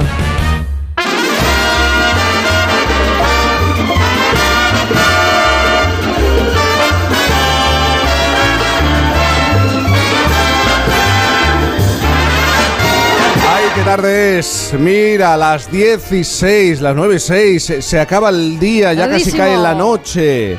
La noche del sábado está cayendo. Boris Izaguirre, buenos días. ¿Cómo estás? Qué divertido como dices noche, realmente. Noche. Porque queda, para la noche. queda para la noche. rato. Lo que te dan a ti estas horas. A, mí me da, a, mí me da, me me la vida. Esta hora de acá es que me encanta. Me, me paso la semana esperando a que llegue y pensando también un poco lo que voy a hacer. tampoco sea no, no, es que es verdad porque me, me, divierte muchísimo. No, es, siempre tan inesperado. De hecho, yo hoy, yo hoy tengo planificado una visita guiada muy personal por, por, la colección Thyssen a las siete y media de la tarde. Es, una, es, una, un evento que ellos organizan eh, junto con un patrocinador y, y, entonces escogen a una persona que haga esta visita. es, muy, peculiar. Eh, sí, esta vez soy yo, eh, porque y en el fondo es un poco como eh, va a coincidir con la exposición de Freud, de Lucian Freud, que es nieto de Sigmund Freud. Y, y, lo interesante es que esa exposición, cuando yo la vi en su versión original en la National Gallery en Londres, la, la influencia que los grandes maestros presentes en la colección de la National Gallery habían tenido sobre este pintor contemporáneo londinense que es Lucian Freud. Entonces yo creo que hoy en esta visita, aprovechando que también hay grandes maestros en, en la Thyssen y está la exposición de Freud en la Thyssen también que se inauguró este, este martes, pues bueno, vamos a hacer un recorrido en ese sentido, que pienses las cosas que puedes aprovechar que están en el museo, que te permiten descubrir todavía más cosas de un autor contemporáneo, que yo creo que es la maravilla de los museos, porque los museos te permiten estar en el pasado y en el presente continuamente, y también en esa combinación en el futuro siempre. Mm, Porque la, la, la, la, alianza para que llegues al futuro es que puedas conseguir mezclar pasado y presente. No siempre lo puedes hacer, solamente en la ciencia ficción. Pero en un museo y en una visita guiada por mí, desde luego que también lo puedes conseguir. Así que ese, ese, es mi plan de esta noche. Oye, no me has contado. No me has contado cómo estás hoy. Oye, estoy muy emocionado. Estoy como, bueno, estoy, estoy, estoy reparándome, voy avanzando. Voy estoy reparándome. Estoy reparándome porque me, porque me reparé, me, me reparé auténticamente, pero voy avanzando y, y, voy avanzando en el calendario de no mostrarme para que no me vaya a pasar lo de Madonna, ¿entiendes? Porque, bueno, ya está, ya lo he dicho todo, que lo tengo que decir un poco así en clave. Que los cuadros solo los llevan los pantalones. Los cuadros Sí, yo, y llevo, estos pantalones de cuadros que tienen 23 años. Pero escúchame, no te desvíes, no te desvíes del tema. No me desvío del tema. Tengo, bueno, eh, no, no, no, no. Eh, bueno, eso. Yo creo que eh, conseguí esa edad en la que había que hacer este, esta inversión, digamos, y este, este, este, cambio. Pero había, como, que hacer una inversión. Como siempre os he dicho, como siempre os he dicho con respecto a la cirugía plástica, que tanto llama la atención y que sabes que cuando tienes un micrófono delante y lo mezclas con cirugía plástica, es peor que mezclar pasado y presente, porque entonces ya no te, ya no te para nadie, te conviertes en un, en un Eduardo Navarrete, que es una cosa que preferiría no hacer, porque creo que Eduardo lo hace mejor que todos nosotros. Pero que te quiero decir que, eh, bueno, pues nada, es una decisión muy meditada, que tenía mucho tiempo deseando hacerla, consultándola mm. con mi familia y también con Enrique Monereo, con quien realmente hemos vuelto a entrar en, en, en talleres. Hace 20 años precisamente hicimos una liposucción que fue muy, muy célebre y que me permitió a mí desnudarme con más tranquilidad en mi trabajo de entonces y engrosar también pues mis, mi, cuenta corriente. realmente yo hice de una patología una fuente de ingresos muy importante hace 20 años también. Fíjate, aquí no te tienes que desnudar, Boris. aquí no hace falta que te desnudes. Pero, la, la, cara siempre está allí y entonces ahora, bueno, es este proceso en el que realmente no te operas para rejuvenecer, porque eso no es verdad. Yo creo que en realidad lo haces para conseguir la cara que te va a acompañar los siguientes 10 años. Mm. Oye, déjame que es, lo que, hay que, tener en cuenta. Que haga mención a algo. Hace unas eh, semanas del vigésimo aniversario del fallecimiento del escritor Tennessee Moix. Oh, El 2 de abril, la editorial Tusquets, Planeta ha reeditado en, en un libro los tres volúmenes de sus memorias con el título El peso de la paja, que es el nombre de, de, la plaza del barrio del Raval, Barcelona, donde creció el escritor. Y es el nombre del primer volumen, efectivamente. Efectivamente. Ramón Moix Mesegué Conocido como Terence Moix, nació en 1942, cinéfilo desde muy joven. El cine se convirtió en su refugio para alejarse del caótico ambiente familiar. Se convirtió en uno de los autores más leídos de la literatura española tras la publicación de No digas que fue un sueño, con más de un millón de ejemplares vendidos. El 2 de abril del año 2003 falleció a causa de un enfisema pulmonar por, bueno, por su adicción al, tabaco. Pero para siempre van a quedar sus novelas y ensayos los programas de televisión que presentó donde entrevistó, bueno, a mitos del cine como Lauren Bacall, Kirk Douglas o Joan Fontaine, y la genialidad de un tipo que no se callaba nunca. Yo de niño soñaba con un día visitar los decorados de Quo Vadis de la Metro Goldwyn Mayer y entonces cuando hacemos algún programa en televisión me encanta estar toda la mañana entre decorados o de la Edad Media o del siglo XII. O sea, quiere decir que debe haber una explicación. Yo en un momento determinado de mi vida decidí que yo quería ser Terence Moy. Yo me fui a vivir a, Londres de los años 60 en Chelsea, ¿no? Iba a las librerías y me metí a leer y, leí muchísimo en inglés. En dos años yo creo que leí como no he leído en mi vida. Y allí es donde empecé a escribir el día que murió Marilyn. Tenía una nostalgia enorme. Y entonces acababa de leer el Ulises de Joyce, porque el día que murió Marilyn esto es una, bueno, no es lo que empecé a escribir, se llamaba El desorden, era en castellano. Y entonces digo, pues yo también voy a escribir mi Ulises, así. En seno de la cultura catalana siempre se me había dicho que yo no sabía escribir en catalán y entonces digo, pues os vais a joder, voy a demostrar que puedo escribir todas las vías, las vías posibles del catalán y que si no escribo en catalán es porque de repente Dios me ha llamado por otro camino, ¿no? La mureneta me dijo, vete por este lado que se llega al centro. En tu libro, en tu novela, Terence, pones a parir a la literatura de los años 60. A parir no tampoco, o sea... Háblanos un poco de, la, relación que tenéis entre escritores que, bueno, de vez en cuando es un poco sibelina. Bueno, es un poquito unido de víboras, pero en fin. Me criaron como un monstruo del amor. Quisiera que me hubieran querido menos y me hubieran educado mejor. Cuando yo publiqué, tenía 25 años, ya me dijeron todo lo que se puede decir. Por un lado me llamaban un genio, por el otro inepto. Genio no soy, inepto tampoco, porque sé escribir te quedas en un término medio. En aquella época, cuando me hacían elogios, salía el sol en plena noche para mí. Cuando me criticaban, es que me, vamos, me iba a suicidar. Qué maravilla. Bueno, Boris, tú... Qué maravilla. Maravilla, Terence. Tú fuiste amigo de, de, muy amigo, y queríamos recordarlo, además estando contigo en este tramo. Muchas gracias. Bueno, me vais, a, me, a, hacer llorar porque fuimos muy. Fue, yo creo que uno de los grandes privilegios de mi vida mm, fue conocer a Terence y de esa manera yo lo conocí en el cumpleaños de Miguel Bosé en el año 96 cuando Miguel cumplió 40 años y él estaba era uno de los invitados y yo me acababa, yo me había leído en casa de Lucía no digas que fue un sueño y entonces él se acercó y me dijo pues yo le dije que me han encantado esos jardineros que tiene Octavia en Roma. Octavia es la mujer de, de, Octavio, eh, es, la, es, la, verdadera cesárea, ¿no? Y entonces eh, tiene estos jardineros que son gays, que son, que son unos personajes maravillosos de ese libro. Entonces, entonces Teresa me dijo, no, me extraña que te hayan gustado porque tienes los mismos ojos que ellos, me dijo. Y así, y así nos conocimos, ¿entiendes? Fue, entonces al día siguiente fuimos juntos a un, a un hábito que él tenía, que era ir a un rastro muy especial que tenía cosas de cine. Eh, fotografías, pósteres, eh, cierta memorabilia atribuida a películas que se habían rodado acá. Terence siempre estaba buscando allí, hurgando cosas para su famosísimo archivo. Y, me encantó pasar con él esa mañana, porque era un lugar que, daba, que, miraba hacia como las vistillas, y entonces era como muy divertido él, que adoraba Madrid, porque él amaba Madrid. Él hizo muy curiosamente, él hizo su servicio militar en Madrid. Y entonces era en ese lugar que está al lado de, de, Cibeles, de donde está el ayuntamiento, que eso es una cosa como de la Marina, creo yo, o algo así. entonces allí, allí, sí, bueno, pero allí hay una, eh, había una especie como de, de, cajeta, de recluta que estaba vinculado al servicio militar. Entonces ahí lo tenían allí escribiendo. ¿Entiendes? Porque era el único que sabía. Era el único no que defendiendo el lugar, eh, sino sí, escribiendo. Exacto, exacto, porque era el único que sabía teclear en la, en la máquina de escribir. Entonces, él escribía todo, continuamente allí.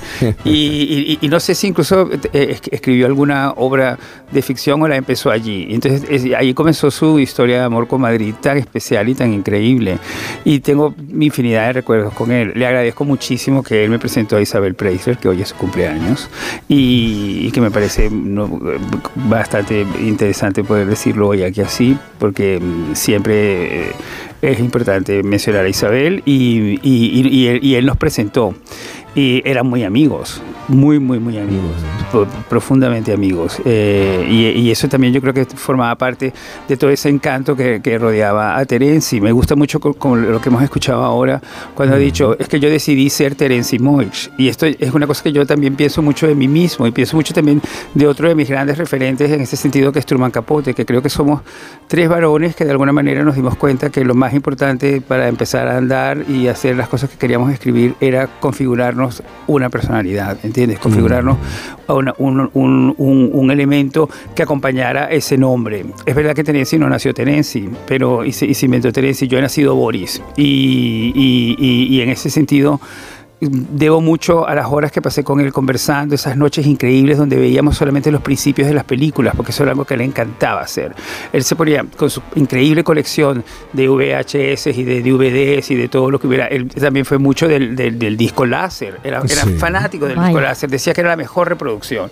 Entonces Tennessee te ponía a la hora más insólita, a partir de las 11 de la noche, en realidad, empezaba, ponía, ponía los créditos de las películas, los paraba, cambiaba el disco y ponía otro crédito y decía es que lo más importante son los créditos. porque, claro, el, porque el, el, crédito te atrapa, ¿entiendes? Es lo, que, tenía, tenía esta visión de las cosas. Y luego tenía una cosa increíble que le encantaba ver, sonrisas y lágrimas todas las veces posible. Y entonces de repente decía, tengo una versión, eh, tengo una versión austríaca de sonrisas y lágrimas que como sabes, que como sabes, omiten totalmente toda la parte nazi. Siempre decía esto, que había una versión, una versión vienesa de sonrisas y lágrimas donde quitaban la parte en los que los nazis entran al convento a buscar a la familia Von Trapp. Esto, eh, y era verdad, y en efecto yo le decía a Teresa, te lo estás inventando. Entonces me decía, no, no, no, no, totalmente, esa censura ha existido. Y entonces, y, te lo enseñaba, y lo, lo, veías. O sea que era, una fuente de, sabiduría y de diversión permanente. Y Mira, estoy, estoy pensando, hoy esta, en esta hora vas a a recibir también eh, otra sorpresa, Boris. Oh, wow. Eh, Pero me voy a emocionar. hemos querido ¿eh? recordar a Terence. Sabíamos, yo sé que eras muy amigo de, de Terence Moix. Tenía un concepto muy importante, tenía un concepto muy importante de, de, heredar, o sea, de, de, seguir, seguir dando el testigo, ¿sabes? Esto yo no, no, no, quiero decir con esto que era la razón por la que fuimos amigos, pero me acuerdo, en las conversaciones encontraba siempre que el, el hilo conductor de todo eso era que él estaba comunicando, ¿entiendes? Él estaba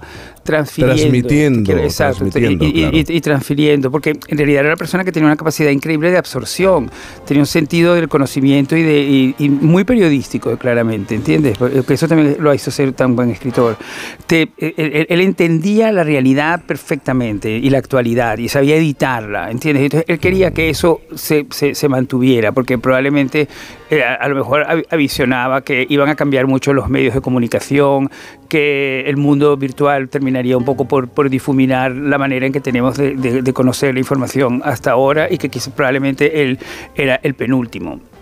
¿Entiendes? Pero él, él, estaba siempre a la casa del último, ¿entiendes? Pues déjame, déjame porque de aquí a que acabemos esta hora, eh, pues a lo mejor tengo también otra sorpresa para ti. Pero vamos a hacer una pausa y enseguida hablaremos con Luz Gabás, que hace qué casualidad. ¡Qué maravilla! Está en Málaga. bueno, es que hay un vínculo muy interesante que nos va a exponer y explicar en tan solo un momento en Por fin no es lunes. Con Cantizano. ¿Tu mes favorito es febrero para ir a esquiar? ¿O agosto porque las ciudades se vacían? Con Endesa, tu nuevo mes favorito es ese que te ahorras. Llévate un mes de consumo de luz gratis cada año y para siempre, con precios estables y sin permanencia. Elige un mañana mejor. Contrata ya en el 876-0909 o en cámbiateaendesa.com. Solo los más rápidos podrán conseguir ofertas increíbles por un tiempo limitado, como hasta un 60% en una selección de ropa de cama, baño y mesa, alfombras, cojines y mucho más.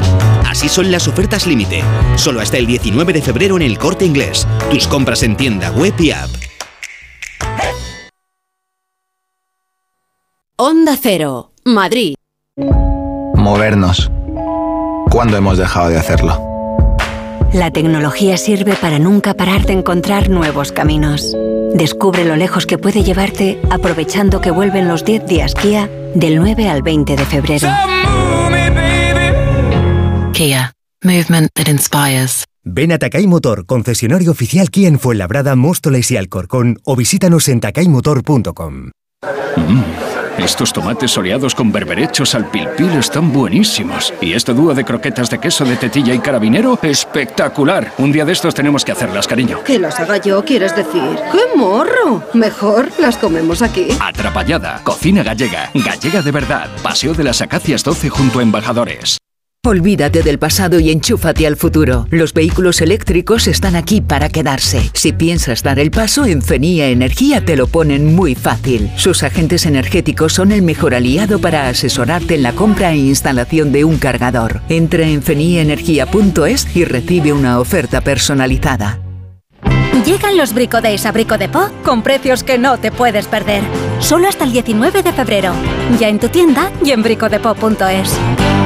Prepárate para las ofertas de Más. Haz hueco en la nevera, porque la vas a llenar entera. Y es que nuestras ofertas son muy, muy fuertes. Como la pieza de lubina de ración, de 400 a 600 gramos aproximadamente, por 4,60 euros la pieza. Si quieres ahorrar, ponte las pilas y ven ahora más. ¿Harto de tu salón, de tu habitación, de la sala de estar? Dale un aire nuevo a tu hogar y disfruta del remate final de rebajas de muebles a dama, con la calidad de siempre, transporte y montaje gratuitos. Entra en mueblesadama.com o ven a la calle General Ricardo 190 y no te pierdas sus ofertas increíbles. Las vacas Angus y Wagyu del Ganadería Organic comen pastos naturales reforzados con una mezcla de higos secos y pasta de aceite de oliva virgen extra. Es una carne increíble. Y como queremos que la pruebes, te llevamos del campo a tu casa dos solomillacos de 300 gramos, un chuletón de un kilo y cuatro hamburguesas de 150 gramos por solo 69 euros. Todo Angus Eco de Organic. Haz tu pedido 910 2010 910 2010 o en carneorganic.com. Organic, la mejor carne del mundo. Si eres de los que no puede esperar para estrenar el nuevo Ford Kuga híbrido enchufable, aquí va un cuento para amenizar la espera. Érase una vez y colorín colorado este cuento se ha acabado. Listo, se acabó la espera. Que tus ganas de disfrutarlo no esperen. Nuevo Ford Kuga híbrido enchufable con una nueva estética más deportiva y acabados en negro. Ahora con Forrenting sin entrada y con todo incluido por 18 euros al día. Y además con entrega inmediata, porque a veces lo bueno no se hace esperar. Solo hasta fin de mes. Condiciones en Ford.es.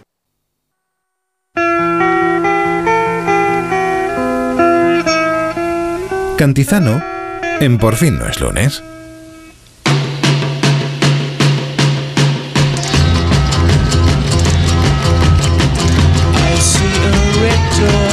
Nuestra invitada está sintiendo con la cabeza. Ella está hoy en Málaga, pero vive y me lo ha remarcado en Benasque, en, Huesca, en el corazón de los Pirineos.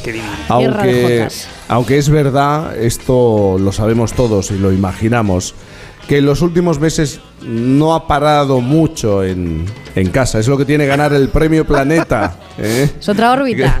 es otra órbita es otra órbita y es muy importante y te cambia la vida, ¿verdad, Boris? Te puede cambiar la vida siendo ganador o finalista. Yo he sido finalista, pero, pero yo abracé a Luz con enorme emoción el día de su premio, porque además me encantó que ella se lo dedicara también a todos los otros escritores que también han sido de mm. alguna manera parte del premio. Y fue tan mono eso, porque yo desde luego las veces que estaba en el premio no había escuchado a nadie hacerlo. Pero entonces me abracé de ella, pero también pensando, bueno, voy a estar aquí abrazando a Luz en este momento tan importante para ella, pero también me doy cuenta que durante un año o así no voy a verla de ninguna manera. Eh, Eso es porque, lo que... Claro, porque ya una, una vez que bajas a, la, rueda de prensa, ya desapareces completamente del contacto normal hasta, hasta después de un tiempo que el propio premio te regresa. Y te entregas a una labor que es la promoción eh, ciudad a ciudad, ciudad. Luz, buenos días. Buenos días, Jaime. Buenos, días. Boris. Buenos días. Sorprendida como nosotros porque eh, se ha dado la casualidad, estaba en Málaga, teníamos el programa en directo, se, se ha podido acercar, hacer el esfuerzo de acercarse. Pero fíjate qué estudio de radio hemos montado. ¿eh? Sí, me voy a, a volver a casa con la imagen de esta casa romana maravillosa. Eh, el sitio es impresionante, recomiendo a todo el mundo que venga a conocer este lugar. Boris, me acuerdo perfectamente de, tu abrazo aquel día.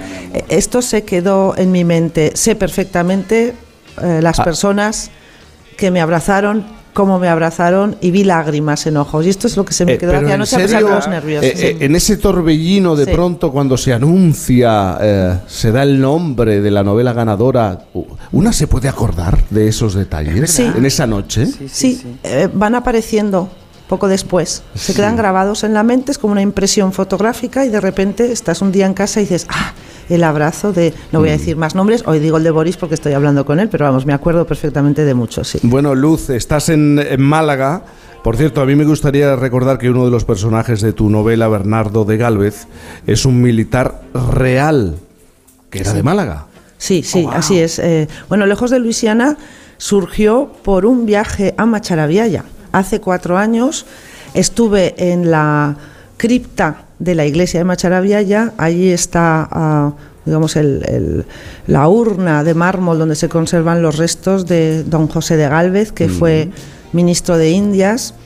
Y él, digamos, que colocó o eh, impulsó la carrera de sus, eh, ayudó a sus tres hermanos y a su sobrino Bernardo de Galvez, que fue tan importante porque fue gobernador de Luisiana y después virrey de Nueva España. Yo quería ir a Macharabaya por una cuestión. Es un pueblo pequeñito y de allí salieron cuatro figuras importantísimas para la historia de España. A mí esto siempre me ha gustado. Cuando voy a un sitio chico, decir, ¿y aquí quién en el siglo, sobre todo en el siglo XVIII, que es eh, la época en la que, bueno, pues empezaban como militares y algunos llegaban a altos puestos. También les sucedió a algunas personas de, de, Benasque. Pero bueno, Bernardo Galvez tiene que estar porque el contexto eh, de Luisiana fue el que fue, pero no es un personaje con viaje físico y emocional en la novela. ¿eh? Yo lo que hago es un telón de fondo histórico veraz, y sobre ese telón histórico yo creo mis propios personajes. Maravillosamente, además. Yo estoy inmerso en la lectura, precisamente, de Lejos de Luisiana, y, y estoy cada vez más atrapado y más impactado, y sobre todo impactadísimo de cómo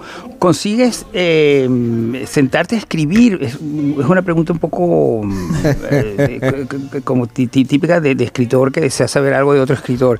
¿Cómo te sientas a escribir esos paisajes y, y sobre todo ese, ese mapa tan extraordinario de ese universo que es nuevo? Para todo el mundo y también para ti y para el lector, como lo estamos descubriendo leyéndote. Mm.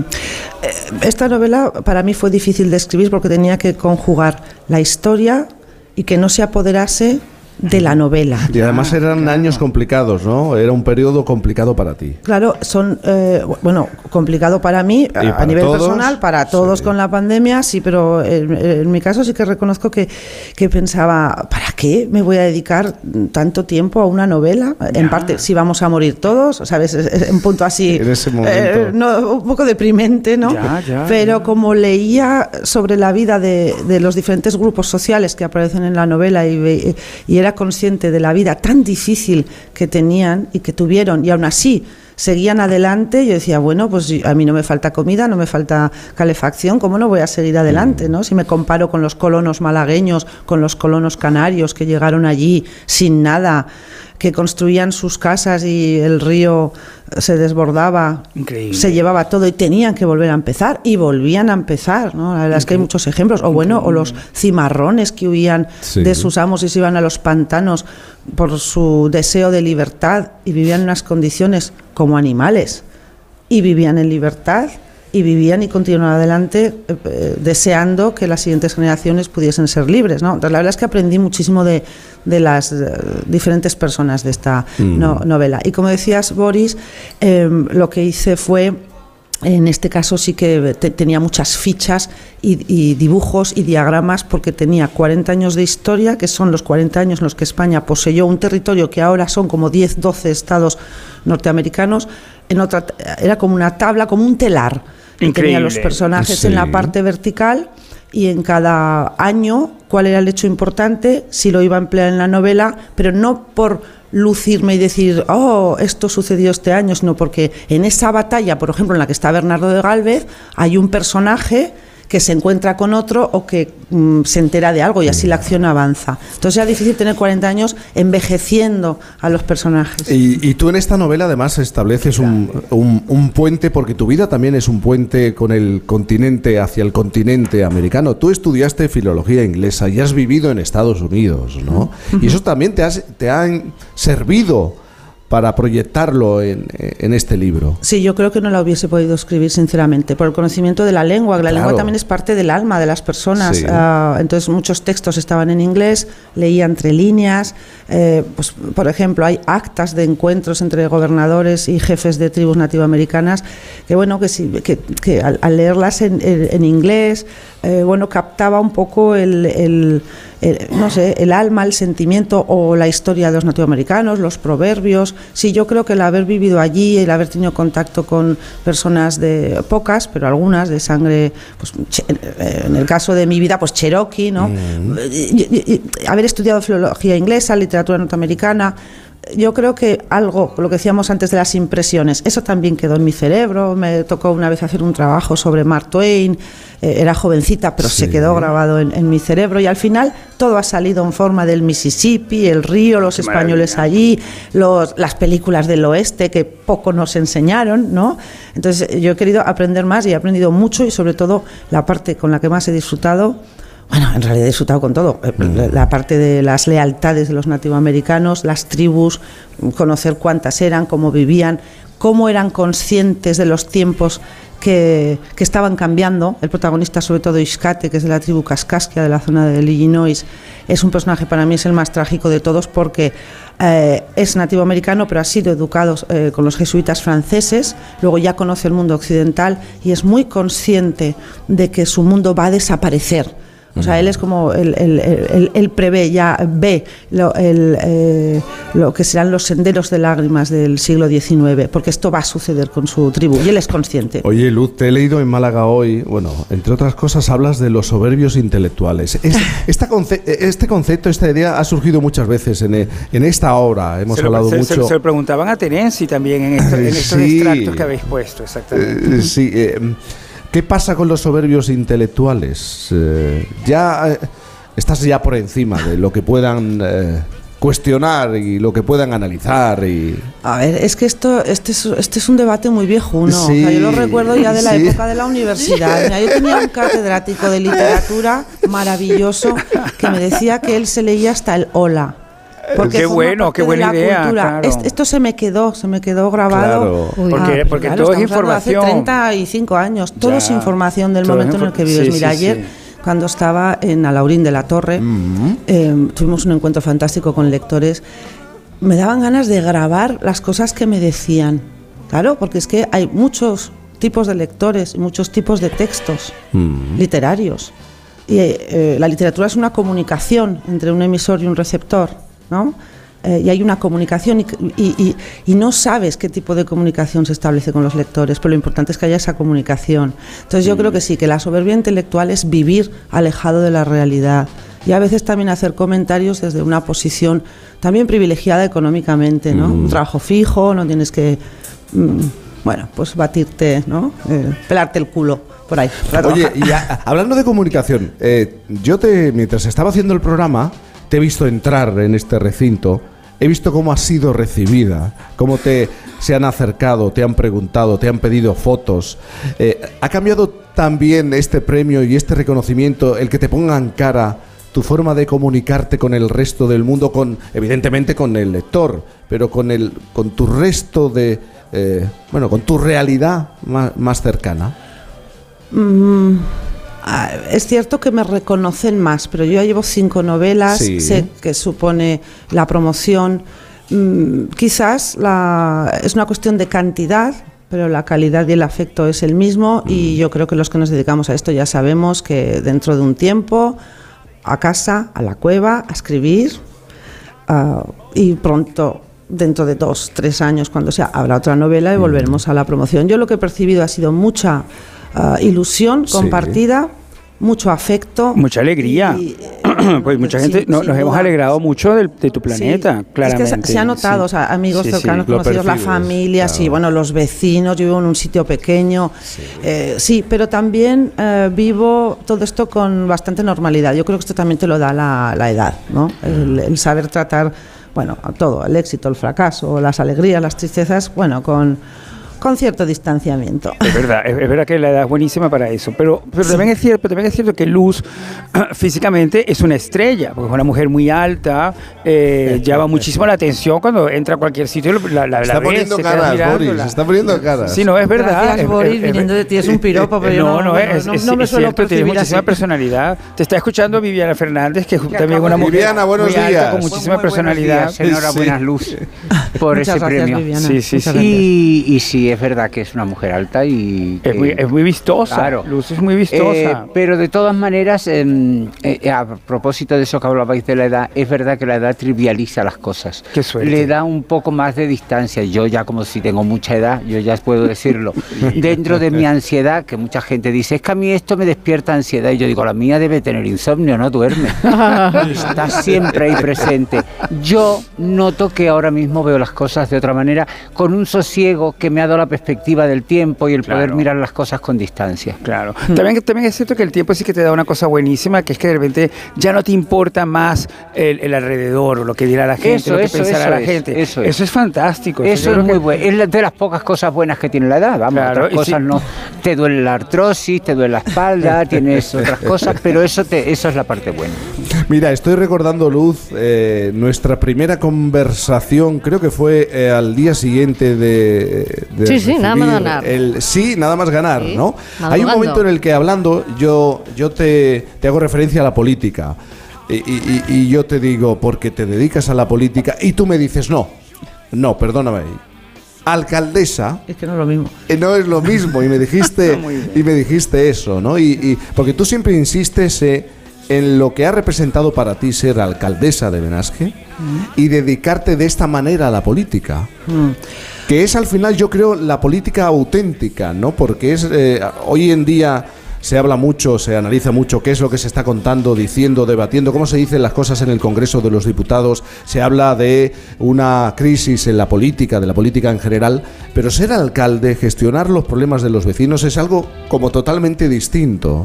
Claro, y no tiene nada que ver si eres alcalde de un sitio pequeño, porque en, las ciudades grandes hay equipos muy grandes, hay muchos más técnicos, pero un alcalde de pueblo está gestionando un presupuesto, tiene que cuadrarte las cuentas y estás igual. Y al vecino te lo encuentras eh, nada más salir. Lógicamente, para que bueno, porque es, un entorno pequeño, pero sobre todo es que te preocupa igual el depósito de agua, la depuradora de agua, que un acto cultural. O sea, estás en todos los ajos todas las horas del día y, preocupado siempre por el dinero y pidiendo dinero, que es mm. lo peor. A mí que no me gusta pedir dinero, no me gustaba ni pedir dinero a mi padre, estás todo el día llamando pues a diputación, aquí o la subvención, o por favor, dame algo. es una sensación un poco, un poco rara. Y eh, eh, sí que es cierto que la alta política que digo yo está quizás contaminando eh, la política local, porque claro, llegan mociones, las famosas mociones. Yo detestaba las mociones en los plenos, porque estás preocupado por el depósito de agua y te llega una moción sobre cualquier tema que estás escuchando en, la, en, la, en, la, en los medios de comunicación. dice, pero, pero si yo no tengo ningún interés de hablar aquí con estos 11, 10 hombres concejales que están conmigo, vamos a ver, venga, vamos a debatir. Ahora toca debatir el aborto que son en un ayuntamiento de pueblo. Claro. es que al final dices, pero ¿esto qué es? es una forma de meterse los partidos hasta el último eh, reducto del territorio. Yo cambiaría todo esto, yo creo que, Cambiarías el sistema, lo cambiaría entero en, en los lugares pequeños, habría que votar listas abiertas y que salgan 10, 11 concejales los que toquen y que no haya grupos políticos y que el primero sea alcalde o alcaldesa, el segundo alcalde y concejales y así todos tienen una labor de trabajo común para el pueblo y no una pelea continua según las consignas de los partidos. Luz, y en ningún momento... escuche alguien. Mira, los aplausos del, público que ha venido a vernos. y hasta que no cambie esto, no cambiará para bien la parte política de este país. ¿Y a ti la política qué es lo que te ha aportado? Ah, como todo en la vida es una experiencia, aprendes mucho, sí, aprendes mucho, ah, descubres eh, cuestiones que no conocías. Por ejemplo, ya sé que esto lo he repetido en alguna ocasión, pero cuando eres joven, estudias literatura, estudias eh, las grandes obras de Shakespeare, las históricas de los reyes, pues no entiendes. Cuando hablan de la traición, la lealtad, esto no lo, no lo comprendes. Y cuando llevas un tiempo en, en, política, aunque sea local, pues claro, empiezas a comprender. Era esto, ¿no? era esto. Era esto. Un ejemplo, estás en una comisión, estás en una comisión tratando un tema que es eh, cristalino, todo el mundo está de acuerdo, parece que también los otros grupos políticos asienten con la cabeza, vas al pleno, sale a votación y solo eh, apoyan tres o cuatro personas. Y dices, ¿y esto? Pero si en la comisión nos parecía lógico. Ya, pero es que no puedo votar a favor. Mm. Claro. Es, un sinsentido. Esto, esto, qué es? Esto es, esto es un sinsentido, Viviana. Ya no es ni tradición ni lealtad, ni no es un sinsentido, ¿no? Bueno, pues esto pasa. Te resulta más sencillo escribir, ¿verdad? O, lo, controlo yo más. lo controlas más. soy controladora, soy controladora, sí. bueno, ya, ya, lo he explicado, tienes, me imagino tienes, tienes ese, ese, esa, esa pizarra importante de horizontales y verticales, eh, verticales personajes, horizontales la historia, ¿no? Me parece que así lo explicaste. ¿En ningún momento toda esta experiencia política te ha tentado a escribir sobre ella o convertirla en algo de ficción? No, no me atrae nada. Me gustan mucho las series americanas, así ya son muy complicadas. Necesitaría un grupo de guionistas. Yo me siento incapaz de escribir eh, sola sobre todo esto. Y, no, a mí me gusta aprender. De eso ya aprendí, ya está. Pues el siguiente tema será otro tema sobre el que quiero aprender, igual que he aprendido con Lejos de Luisiana. No, no, no, de momento no. Y también creo que necesitaría perspectiva. Si viviera 200 años, pues igual escribiría sobre sobre esa experiencia, pero no, no creo que aporte nada, no. Muy bien. ¿Y esta noche vuelves a casa? Sí, esta noche vuelvo a casa, después de una semana. Después de una semana, de las que procura volver a casa siempre que lo permita la distancia y el tipo de conexión. Sí, sí, siempre me preguntan, ¿pero tú dónde vives? Digo, yo vivo en el mismo sitio, vivo en mi casa. A ver, estos son unos meses muy intensos, pero hay trabajos muy intensos. Yo cuando me pongo tontorrona así, protestona, pienso lo voy a decir, ¿eh? conocí a un taxista en Badajoz cuyo cuñado era camionero. Se levantaba todos los lunes ahí en Badajoz, iba hasta Holanda y volvía a pasar el fin de semana con su familia y así todas las semanas. Y yo digo, eso es un trabajo pesado. Mm. Lo mío es relativamente pesado. esto pasará y, ya está, pero hay otros trabajos muchísimo más pesados. No pierdo la perspectiva. Eh, ¿Te esperan ya las primeras páginas de tu nueva eh, novela? Yo tardo, tardo mucho en sentarme a escribir. Yo ahora estaré un año seguro, mínimo, dándole vueltas a la cabeza. Eh, cuando eliges un tema, esto te pasa como cuando te rompes un brazo, que de pronto ves todos cayolas de brazos. Pues ya estoy con un tema y ahora ya estoy con las señales. Voy a un sitio, voy aquí a una eh, exposición, pam, veo una señal. Eh, estoy aquí en un lugar, ¿no? En estas ruinas romanas, pam, veo otra señal. Entonces ahí estoy ya preparando para cuando me sienta a escribir, pero hasta que no esté en mi cabeza no me sentaré a escribir. Luz Gabás, ha sido un bueno, un inmenso placer, un inmenso placer, una casualidad además que estuviera en Málaga que nosotros hiciéramos una señal. Una señal, una señal. Efectivamente. Gracias de verdad por acercarte, un pálpito por estar con nosotros. Ay. Eh, muchísimas gracias. Ha sido un placer y además un eh, esta sorpresa, ¿no? Estar aquí contigo, Jaime, también con Boris y hace mucho que no nos vemos, pero nos veremos pronto. Y bueno, y saludar a Viviana, a quien no conozco personalmente, o sea que me ha encantado escuchar. Pero si Dios quiere nos conoceremos. Ahí está. Y yo bailaré una jota contigo, eh, Luz, Gabás, la tenemos yo lo pendiente. Fatal, yo lo haré fatal, los montañeses no somos muy de jotas. Sí, sí, ya te digo yo. Luz, un beso enorme. Enorme. Muchas gracias. Hasta pronto. Hasta pronto.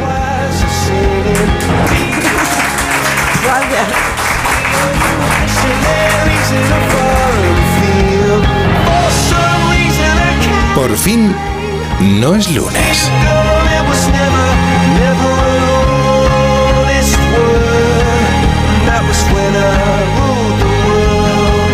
Con Cantizano.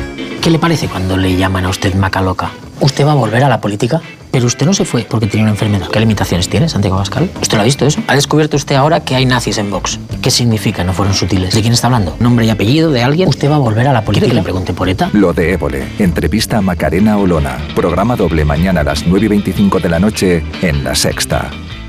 ¿Y tú que vives solo? ¿Qué necesitas para tu seguridad? Yo no paro por casa, y aunque vivo en un piso se queda vacío y me preocupa que puedan entrar cuando no estoy. Pues en Securitas Direct tienen una alarma para ti, porque cuenta con protección reforzada en el punto más vulnerable, la puerta principal. Y si pasa algo, responden en 20 segundos y avisan a la policía o envían un vigilante. Y es que tú sabes lo que necesitas y ellos saben cómo protegerte. Llama ahora al 900-272-272 o entra en securitasdirect.es y descubre la mejor alarma para ti. Honda Cero Madrid 98.0 Movernos. ¿Cuándo hemos dejado de hacerlo? La tecnología sirve para nunca parar de encontrar nuevos caminos. Descubre lo lejos que puede llevarte aprovechando que vuelven los 10 días Kia del 9 al 20 de febrero. Kia. Movement that inspires. Ven a Takay Motor, concesionario oficial Kia en Fuenlabrada, Móstoles y Alcorcón o visítanos en takaymotor.com. Clínica Oliver y Alcázar. Especialistas en implantes para pacientes con muy poco hueso. Cirugía mínimamente invasiva con prótesis definitiva en un mes como máximo. Diagnóstico gratuito y financiación. Consulte su caso en el 91 564 6686 o a través de la página web oliverialcázar.com. Más de 30 años de experiencia. Llega a Madrid Los Puentes de Madison. El musical más conmovedor de todos los tiempos. Nina y Jerónimo Rauch le dan vida a esta gran historia de amor. Desde noviembre, en el Teatro EDP Gran Vía. Los Puentes de Madison. Entradas a la venta en gruposmedia.com. Prepárate para las ofertas de Ahorramás. Haz hueco en la nevera, porque la vas a llenar entera. Y es que nuestras ofertas son muy, muy fuertes. Como la pieza de lubina de ración, de 400 a 600 gramos aproximadamente, por 4,60 euros la pieza. Si quieres ahorrar, ponte las pilas y ven a Ahorramás. Si te preocupas de buscar el mejor colegio para tus hijos y los mejores especialistas para tu salud, ¿por qué dejas la compra-venta de tu vivienda en manos de la suerte? Confía en Vivienda 2. Entra en vivienda2.com, la empresa inmobiliaria mejor valorada por los usuarios de Google. Con los ojos cerrados, vivienda 2. El 2 con número. Jornadas de las Faves de los restaurantes La Madreña. Un éxito rotundo. Por eso los restaurantes La Madreña han ampliado las jornadas para que no te quedes sin disfrutar de su gran variedad de faves. Con boletus y langostinos, faves con almejas en salsa verde, con piscín de barriga negra, faves con rabo de toro o con su tradicional compango. Siguen con gran éxito las jornadas de las faves en los restaurantes La Madreña. lamadrena.com. Hablar de Polestar es hablar de minimalismo, vanguardia y diseño escandinavo. De la eficiencia a través del rendimiento 100% eléctrico más puro. De la máxima experiencia en la conducción con el mínimo impacto en el planeta. Describirlo no es vivirlo. Polestar ya está en España. Descubre el recién inaugurado Space de Madrid. Reserva tu prueba de conducción en polestar.com.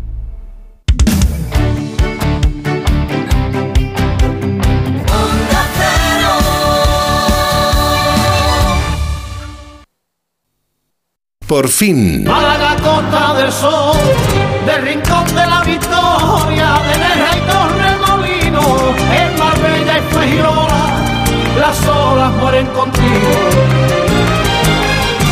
En el mar de Nabolina, no mires al altozano, que sol se muere de sueño, y en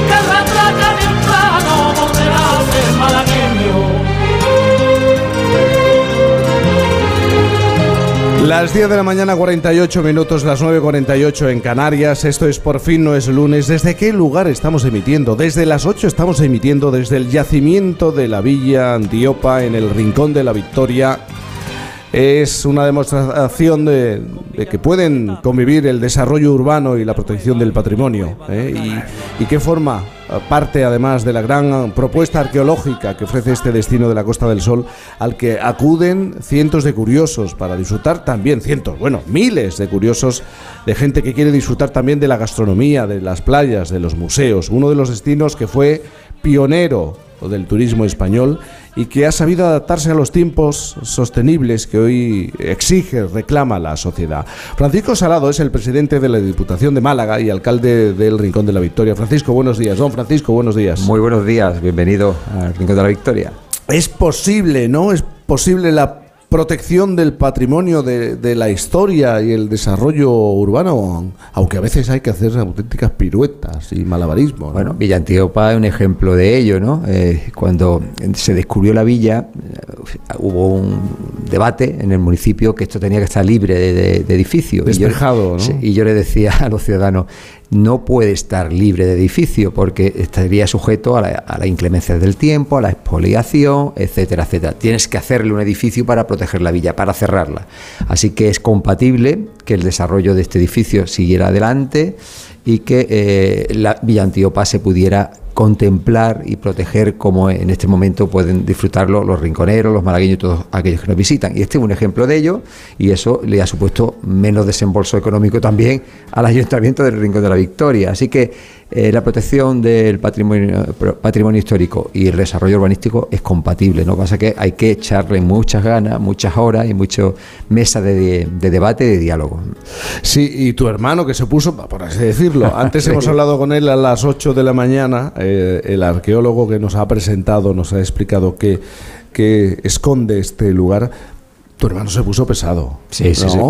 Mi hermano es un enamorado de, de- Sí, de se la ve, arqueología eh, y eh, daba la casualidad que aquí hace ya muchísimos años, creo que fue en el año 2000 o 1998, está aquí en los paneles, pero no lo sé, de memoria, pero bueno, eh, se descubrieron unas termas romanas, ¿no? Eh, las termas romanas, y es un ejemplo de lo que te he comentado antes, se excavaron, se dejaron libres y, y los mosaicos que había en esas termas se expoliaron. Una noche apareció que se lo habían llevado, ¿no? Y un ejemplo que hay que cerrar la, las excavaciones arqueológicas. Eh, la prueba, él decía, si ahí estaban las termas, la villa tiene que estar muy cerca y siempre lo- nos avisaba de ello, ¿no? Y ocurrió que en 2023, en el primer semestre, se dio la licencia, licencia por el anterior alcalde que había, un cambio de gobierno en el 2003 y dio la casualidad también, que son las cosas, mi hermano arqueólogo todos los días pasaba por aquí y yo era concejal de urbanismo en ese momento, ¿no? Y cuando vio la, que empezó la excavación, porque ya tenía licencia este edificio, rápidamente detec- de- detectó la villa y eh, eso fue un fin de semana y el lunes cuando llegué al ayuntamiento decreté la paralización de la obra y hasta aquí estamos, ¿no? Ha pasado 20 años desde que se descubrió la villa, ¿no? Pero han sido muchos problemas de negociación primero porque los propietarios de este solar, segundo la redacción del proyecto, tercero buscar la financiación y cuarto ejecutar el proyecto. Pero bueno, nunca es tarde cuando la dicha es buena y aquí tenemos esta villa antigua que es espectacular. Y como presidente de la Diputación de Málaga, ¿qué está pasando con esta provincia, con este territorio? Porque desde hace eh, algunos años hay muchos ojos que se están que están mirando a todo lo que está ocurriendo en, en Málaga, no solo en la capital, sino aquí en Rincón de la Victoria y, y en otros muchos lugares. ¿Qué ocurre? ¿Qué ha cambiado? Eh, Jaime, esto no es nada por casualidad, esto es un trabajo de muchísimos años de los malagueños, los auténticos protagonistas de esto son los malagueños, ¿no? Que se han creído, eh, que bueno, sabían que viven y sabemos que vivimos, vivimos en una gran tierra por su situación geográfica, sus comunicaciones, su clima, y lo único que faltaba es creérselo y que esa labor emprendedora que tienen los empresarios, los profesionales y, los malagueños, pues hayan creado un producto único, ¿no? Un producto único siempre bajo el prisma del turismo, que muchas veces hay algunos políticos que intentan denostar la industria turística, pero el turismo ha traído todo el progreso que tiene actualmente Málaga y Málaga ha sabido diversificar sobre el, turismo, ha, construido una infraestructura, no tendríamos ese gran aeropuerto que es el, el aeropuerto Picasso, eh, que trae a 20 millones de turistas eh, a la Costa del Sol. Eh, no tendríamos la estación de AVE y esa comunicación con Madrid y no tendríamos ese puerto de crucero y las autovías y autopistas que tenemos. Gracias al turismo hemos mejorado la comunicación y luego hemos, hemos sabido diversificar, es decir, no solo poner todos los huevos en el canasto de, del turismo, sino hemos sabido hacer una industria tecnológica y somos referentes con el, parque tecnológico y una industria agroalimentaria eh, en la comarca del Guadalhorce, en la comarca de la Sarquía, con los subtropicales y yo creo que pues eso nos ha hecho pues ser pues, un referente en todos esos ámbitos en el mundo, ¿no? Y bueno, y, y- y- y aunque mm, eh, parece que suena mal, pero es así. La gente, la gente es importantísima para un destino turístico. Si tú te sientes a gusto, no te sientes extraño, te tratan bien, eh, pues al final fide- fidelizas tu destino turístico y quieres venir aquí. Y no lo digo yo porque soy malagueño y quiero mucho a, a, a mis vecinos, ¿no? Sino porque cuando sale un turista de, de la provincia de Málaga, a través de Turismo Costa del Sol, que es una empresa de la Diputación, le hacemos una encuesta de calidad. Y lo primero que puntúa son la gente. Y lo puntúa con un sobresaliente. Casi toda la seguridad, calidad, mm, precio, servicio, eh, su gente, si la expectativa que tenían era la que esperaban con el precio que han pagado. Todo es un notable sobresaliente, pero la gente está valorada siempre con un 9,8, eh, casi un 10. Entonces, eso es un factor que no tienen otros destinos. Los malagueños son malagueños. Además, con el paso del tiempo se han ampliado las posibilidades eh, para, para alguien que quiera conocer la provincia, el Así lugar, es. se han ampliado muchísimo las posibilidades. Esta tarde me voy a hacer el Caminito del Rey, por ejemplo. es que- y mañana hago el programa desde el Museo del Videojuego de Málaga, que me han dicho que también es un auténtico espectáculo. Espectacular, también una idea de la Diputación Provincial, ese edificio de la Diputación Provincial y hemos querido crear oferta complementaria al sol y playa. El turismo eh, en la provincia se ha creado bajo el prisma del sol y playa, ¿no? que es nuestro gran eh, segmento tractor. Pero eh, hemos sabido diversificar una oferta complementaria que complementa y hace el destino redondo, perfecto. Y eso ha sido ampliar pues esos elementos al interior de la provincia. Y cuando uno viene al Sol y Playa, pues tiene una oferta complementaria enorme eh, desde el punto de vista del turismo cultural, patrimonial, gastronómico, de, eh, de compra, turismo activo del interior. Tenemos pueblos espectaculares como Ronda, como Antequera, como Frigiliana. Aquí mismo en el Rincón de la Victoria tenemos a 5 kilómetros Benagalbón, que es un pueblo morisco pues, típico andaluz, muy bien cuidado. Y todo eso ha hecho que nuestro destino sea redondo. Y cada día vamos haciendo una experiencia singular, porque cada vez el turista busca más su experiencia a la carta y tienes que adaptarte a eso. Y una de las experiencias fue el Caminito del Rey, que de por sí solo se ha convertido en un destino. Hay gente que ya viene a Málaga solo a ver el Caminito del Rey y luego hace otras cosas, ¿no?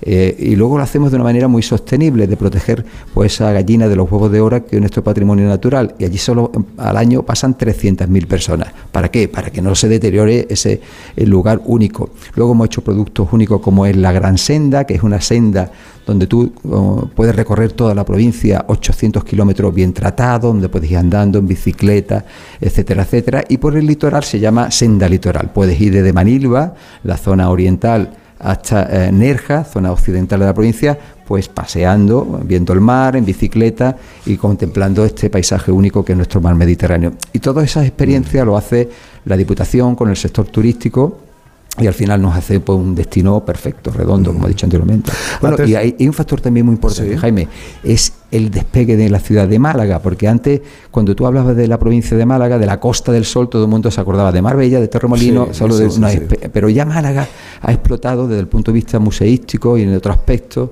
y eh, eso ha, ha supuesto también un efecto tractor importante de atracción a la provincia de Málaga que se complementa muy bien con el resto de los 102 municipios de la provincia, Málaga el 103, y yo creo que eh, hemos hecho un equipo perfecto.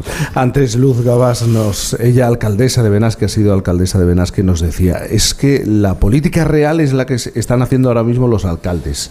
Eh, es una política donde se ve el resultado y donde el ciudadano puede reclamar esos resultados. También Francisco Salado lo entiende así como alcalde de Rincón de la Victoria. Así es. Eh, La política municipal, eh, yo siempre le digo a mis compañeros de partido que cuando nombre un consejero, un ministro, donde sea, tiene que haber sido un político que pase por la política municipal, porque sabe auténticamente los problemas que tienen los ciudadanos y no se pierden en discursos ideológicos, en cosas que Mm. muchas veces secundarios, sino son los problemas de limpieza, de seguridad, de hacer infraestructura, son los que tienen los alcaldes día a día, ¿no? Eh, de- de- si es necesario o no subir los impuestos, la todo, es que lo sabemos todo, ¿no? Y evidentemente somos los que estamos más pegados a la política real y, y somos los que al final mm, creamos destino, creamos eh, economía, eh, eh, facilidades para que vengan empresas, es así. Y luego están las otras administraciones que tienen que ayudar, pero muchas veces estorban, muchas veces estorban más que ayudan, ¿no? Porque te, te pongo ejemplo, ¿no? Presentas un proyecto en costas para hacer un- una senda, para hacer un varadero eh, seco un pantalán, ¿no? que Rincón no tiene puerto deportivo, estamos presentando un pantalán para que se pueda atracar un barco aquí, pueda haber una oferta náutica. Pues no, pues siempre el no por respuesta, en fin, tienes que ir a Madrid, en fin, se eterniza todo. El paseo marítimo de Torre de Nago, eh, una, una zona de aquí de- del Rincón de la Victoria, pues llevamos ya dos años para que nos den la autorización del proyecto. Y muchas administraciones están más muchas veces para estorbar que para colaborar. Y los alcaldes nos desesperamos. Pues Francisco Salado, ha sido una sorpresa. Evidentemente venimos al lugar sabiendo eh, y teniendo información y leyendo sobre el lugar, pero ha sido una sorpresa esta mañana hacer un programa, empezar el programa desde este, desde este lugar.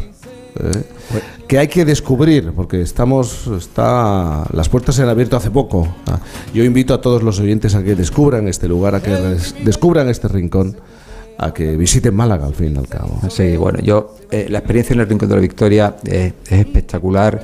No solo tenemos esta villa romana, tenemos otra gran parte de nuestra historia. Los pobladores, los primeros pobladores de la provincia de Málaga estaban aquí en el Rincón de la Victoria, en la Cueva del Tesoro y la Cueva de la Victoria, donde hay pinturas rupestres de más de 30.000 años. Así que aquí no solo puedes encontrar la historia romana, historia árabe, historia de Nea- neandertal, sino puedes pasear por 7 kilómetros de playa, una gastronomía espectacular, la zona de- del Tajo es muy bonita, ¿no? donde te relajas y ves un, paisaje espectacular y os invito a todos los que, los que nos están oyendo a que vengan al Rincón de la Victoria y a ti también invitarte que de aquí a un tiempo vengas porque tendremos un espacio para que puedan venir más personas a vernos.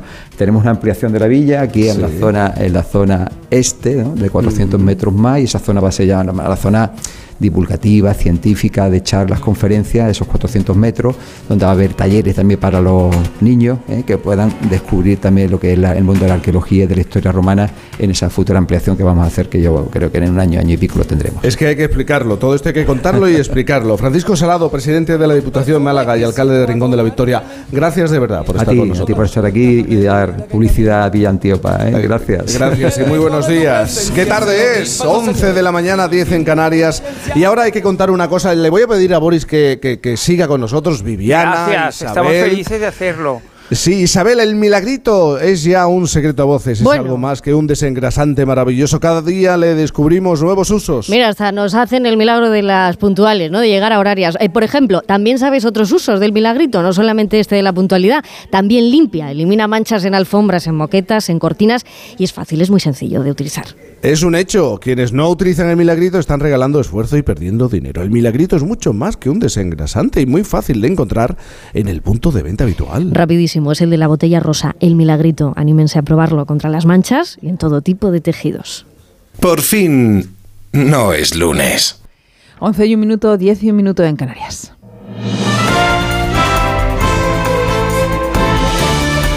Noticias en Onda Cero.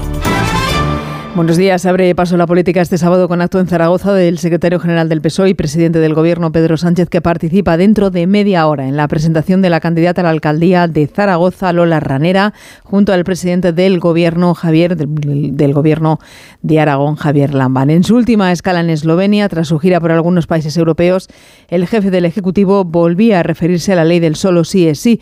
Fuera de micrófono, Pedro Sánchez desechaba la posición de Unidas Podemos, exigía propuestas ante los periodistas, decía, sin embargo, estar orgulloso de todos sus ministros al preguntarle por la ministra de Igualdad. Eh, yo estoy orgulloso del trabajo que hacen todos y cada uno de los ministros y ministras del Gobierno de España. Eh, cuando tomaron posesión como ministros y ministras del Gobierno de España, les dije, vosotros ya no sois ministros y ministras de un partido político o de otro, sois ministros y ministras del Gobierno de España. Y como tal vamos a trabajar, como tal lo estamos haciendo y como tal, pues evidentemente nos queda mucho por hacer. Y dentro de una hora, a las 12 del mediodía, desde el PP, su presidente Alberto Núñez Fijo participa en la presentación del proyecto de ciudad del Partido Popular al Ayuntamiento de Las Palmas de Gran Canaria con su candidata Jimena Delgado. Feijó se ha alegrado de que la Fiscalía no baje penas al núcleo duro del ex vicepresidente Oriol Junqueras por organizar el 1O pese a reformar Sánchez la malversación. Y cuando coincide la Fiscalía y la Sala del Tribunal Supremo, pues yo me alegro de que el Gobierno se haya equivocado y de que el Gobierno no pueda darle a los independentistas lo que los independentistas le exigían para aprobar el presupuesto. Por tanto, si tenemos alguna posibilidad legal de no rebajarle las penas por malversación a los eh, independentistas, me alegro mucho. Acto además de Ciudadanos que presenta hoy a sus candidatos a las 12 comunidades autónomas que celebran elecciones el 28M y a las ciudades de Madrid y Barcelona preparándose ya para una cita con las urnas en la que intentará sobrevivir al desastre que pronostican todas las encuestas. No hay un solo sondeo que no pronostique la debacle de casi definitiva de los naranjas en las elecciones de mayo, augurando que poco retendrán de los más de 2.500 concejales y 178 alcaldes que tienen en este momento, aparte de los 65 diputados autonómicos. Ha liberado además la Guardia Civil a una mujer que permanecía retenida durante casi dos meses y que estaba siendo agredida por su pareja en un hotel de la provincia de Castellón. Mame Rodríguez Astre. Estaba en un hotel de la localidad de Alcocebre. El detenido de nacionalidad francesa tenía antecedentes por violencia de género en su país y la mujer necesitó asistencia sanitaria debido a las lesiones. Alicia Trujillo, portavoz. Una vez en el interior del apartamento nos encontramos a una mujer bastante nerviosa, en ese momento acostada en, en, un sofá cama junto con un niño menor de dos años que uno de los compañeros aprovecha para entretenerlo y que no sea consciente de, de lo que está sucediendo en ese momento, ya que la víctima rompe a llorar, se encuentra en esos instantes muy nerviosa y nos confiesa de que aproximadamente lleva unos dos meses retenida en contra de su voluntad. En concreto, desde Nochebuena fue otra hija de la víctima la que denunció en Francia que su madre estaba detenida ilegalmente en un hotel en España. Información deportiva, Raúl Granado. El caso Negreira y todo lo que tiene que ver con esta investigación de los supuestos pagos del Fútbol Club Barcelona al ex vicepresidente del Comité Técnico de Árbitros sigue marcando la actualidad deportiva. El presidente de la Liga, Javier Tebas, dice que esto no es una conspiración. Por lo tanto, no es un tema desde de nadie, ni, ni, veamos conspiración en este tema. Otra cosa es pues, el ruido mediático. Si unos le ponen más énfasis, eso sabéis mejor vosotros que yo, quienes les ponen más énfasis y más carne al asador que otros. Pero en el fondo, detrás de todo, no hay ninguna conspiración de Madrid, ni muchísimo de, de, la prensa o de nadie. Los hechos son objetivos. Está en fiscalía y está investigando, y está investigando un tema que después de lo que hemos visto, los burofax, las facturas y todo, pues tenía que investigarse, no, hay más que decir, ¿no? En lo meramente deportivo, hoy se juegan cuatro partidos. El Real Madrid cerrará la jornada a las 9 de la noche en el Sadar ante Osasuna. Un Real Madrid sin Benzema, Kroos ni Mendy y con la baja de última hora de Suamení por gripe. Entra en la convocatoria Mario Martín, el futbolista del Real Madrid Castilla. El Real Madrid que busca sumar tres puntos que recorten una distancia de ocho que tiene perdida con el Fútbol Club Barcelona. Antes, a las 2 de la tarde, juegan Real Sociedad y Celta de Vigo. A las 4 y cuarto, Betis Valladolid. A las 6 y media, Mallorca Villarreal. Y también cuatro partidos en la jornada de segunda división destacan a las seis y media el partido del líder, la Unión Deportiva Las Palmas, que juega ante el Leganés en Butarque, y el segundo clasificado, el Levante, que lo hará ante la Ponferradina en el Toralín. Más noticias en Onda Cero a las 12, las 11 en Canarias, en nuestra página web ondacero.es. Continúan con Cantizano en Por fin no es lunes. Síguenos por internet en ondacero.es.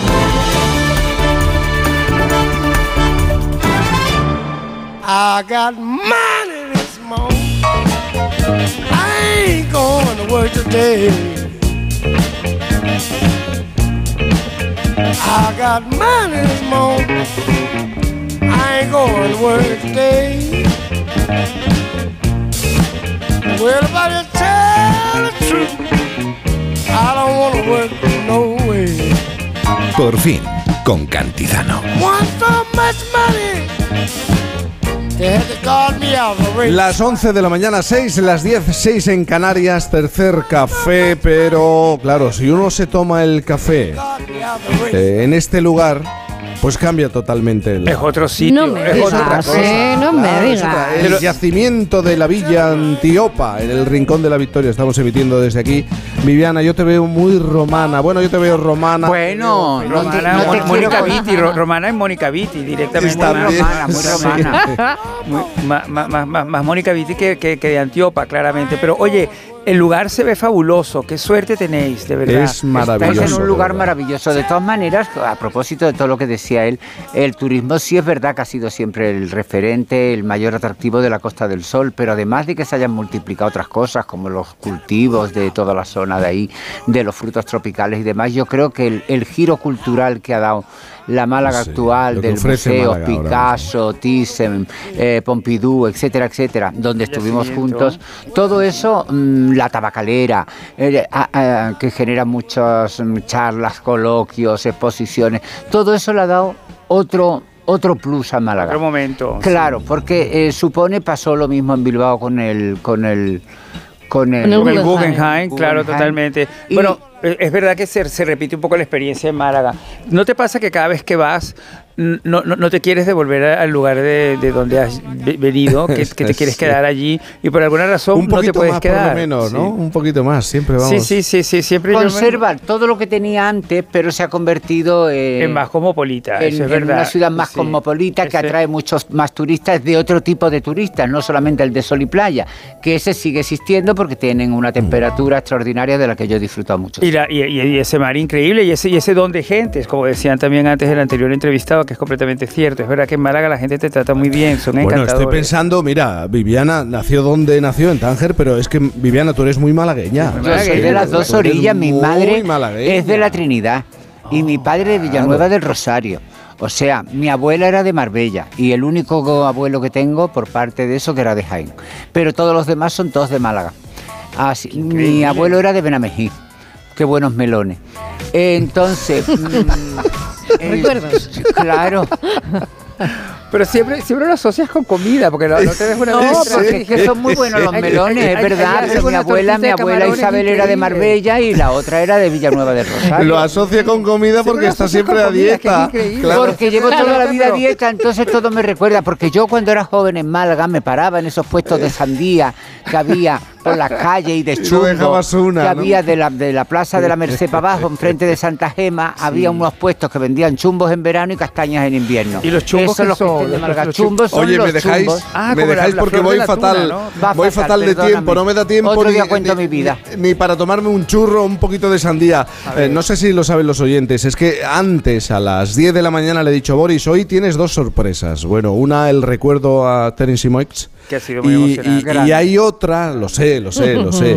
Hay otra que tiene que ver con nuestro siguiente invitado que nos atiende nada, cinco, cinco minutos. Por cierto, cuando preparamos el programa y pensamos en un invitado, siempre debatimos con, con Gema Esteban, la que lo maneja todo, qué música poner para poderlo saludar. En el caso del que viene ahora, yo que sé, podríamos usar esta. bobbing along, bobbing along on the bottom of the beautiful brine. Es de la bruja novata y creo que, que- que le encanta. La canción y la película. Tiene un vinilo con la versión en español. Eh, ¡Qué y mira, hablando, sí, de vinilos, él colecciona discos de famosos metidos a cantantes. Por ejemplo, tiene uno de Maradona con Pimpinela. Qué grande. Serás mientras yo viva el amor que no se olvida. Pero no, no es lo único que colecciona. Es También tiene, por ejemplo, eh, sí, seguro, seguro, una colección espectacular de fotos post-mortem. ¿eh? Se aficionó gracias locura. a la película Los Otros. Igual no es una mala opción.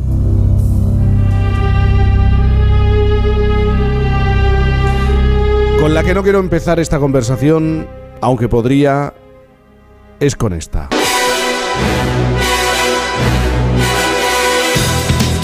Porque aquí voy a discutir yo con el invitado. Y es que ahí no vamos a encontrar punto de, de encuentro. La banda sonora de James Bond. Él tiene su teoría. Defiende a un protagonista determinado y ahí, ahí nos vamos a enfrentar. Eh, por cierto, también podríamos empezar con esta canción. Soy mocatriz, me abrí camino como pude dentro de un mundo hostil. La tres en uno, en cualquier zona vi. Es la canción que cantó Boris Izaguirre con el grupo de nuestro invitado delante ante 12.000 personas en Gran el momento del año Center de 2022. Madrid. Bravo, nuestro bravo. invitado es Bonico, Bonico del To, pero claro, tiene un carácter, sobre todo si ve la luz de un móvil en un cine. La gente que esa hora y media te está diciendo con su destello de luz a tu lado, a tu p- que su vida es tan rica y tan intensa que no puede apagar el móvil una p- hora y media. Esa gente que muera, por favor, que muera con dolor. O sea, no pena de muerte para los terroristas y eso no, pero para la puta gente que mira el móvil cuando estás viendo una película, o sea, pero pero lapidación pública en la Plaza Mayor. ¡Qué asco! Carlos Areces, buenos días. Muy buenos días. Yo no te perdonaré que no me llamaras para lo tuyo. Te lo Hoy, digo. hoy, hoy, hoy. Bueno, es que No, pero- yo, yo fui pero- un sustituto, ¿eh? Estamos, Sí, di- di, estamos, Carlos. continuamente, estamos continuamente renovando y buscando gente, buscando Pues sí, sorpresas. o sea que fíjate, a mí no, me, no me tienes que buscar, yo estoy encontrada ya. Oye, Carlos, tengo una, una curiosidad. Oye, de las una cosa, fotos, ha, sido, ha sí, sido un resumen bastante, bueno, bastante contundente de lo que es mi Bastante, vida. sí, te ha gustado, te ha gustado. Bueno, y otras muchas cosas que no contamos. Pero mira, de las fotos post-mortem que coleccionas, que tienes, eh, ¿no aparece nadie ejecutado por mirar el móvil en el, en el cine? No, y es una pena, es una pena porque es una práctica que debería estar eh, más en boga de lo que está. Desde O sea, luego, desde luego. Vamos a ver, ¿hay algo peor que ir al cine a abstraerte de la dura y fría realidad cotidiana y Pues tener al lado un subnormal, lo voy a decir con todas las palabras incorrectas que me salen de la boca, eh, Sí. mirando el móvil y, y molestándote, o sea, sacándote de esa entrega absoluta? O sea, no hay, no hay un acuerdo tácito para que cuando entras a la sala de cine apagas tu móvil y no molestas a los demás y dejas todos tus problemas fuera. Mm. Porque, vamos, yo pensaba que eso era menester. Y que eso era obligatorio. Pero no, Me encanta tu vehemencia, Carlos, en este aspecto. Sé, Sí, sé- sé que sí, puede ser muy temas- polémica, pero es importante también que No, exista pues, vehemencia. pues mira, este Boris, eh, yo hablando con el equipo hice referencia porque yo vi estas declaraciones en televisión y digo, es que en estos tiempos en los que nos desenvolvemos, de pronto encontrarte a alguien que hable con tanta crudeza, con tanta eh, contundencia, se, se agradece porque eh, es lo que muchos pensamos. Pero de todas maneras, Carlos, como sé que te tienes que marchar, hay varias cuestiones que te quiero plantear. Muy bien, plantealas todas. Sí, bueno, eh, va a ser difícil porque, claro, hay muchas maneras y cosas que coleccionar. Pero, eh, ¿me puedes explicar eh, cómo llegas a coleccionar fotos post-mortem eh, y fotos de comuniones, de, de primeras comuniones? Pues mira, a mí eh, siempre, yo siempre he tenido un pie en lo vintage, un pie en el, en tiempos de antaño. En la nostalgia, en la En nostalgia. la nostalgia. Muy Bueno, bien. ni siquiera nostalgia porque son cosas que yo no he vivido. O sea, yo te estoy hablando de coleccionismos de principios de siglo y tal. Pero a mí me gusta mucho, ¿no? Son como ventanitas para ver el, el pasado y de dónde venimos y tal. Y claro, la ventana más fiable que tenemos es la fotografía. La fotografía antigua a mí siempre me ha gustado mucho, pero sobre todo la que está centrada en la intimidad familiar. O sea, en algo hecho para un recuerdo privado. ¿Sabes? Las, las fotos de boda las, y la fotografía de comunión. Entonces, yo ya tenía una colección de fotografía antigua cuando fui a ver dos, eh, eh, Los Otros en el año 2001. Y entonces recordaréis que nos, parte de la trama, de hecho, lo que, lo que resuelve el misterio es una fotografía post-mortem. Y, y leí en una entrevista a Menábar que decía que bueno que él se había inspirado en un libro que recopilaba ese tipo de fotografía y dije ah o sea que esto era una práctica Esto es lo que a mí me faltaba. Claro, claro que te... Sí, sí, sí, entonces a mí eso me, me alucinó y empecé a investigar. Claro, eran los albores de Internet, no era tan fácil como ahora meterte y tal.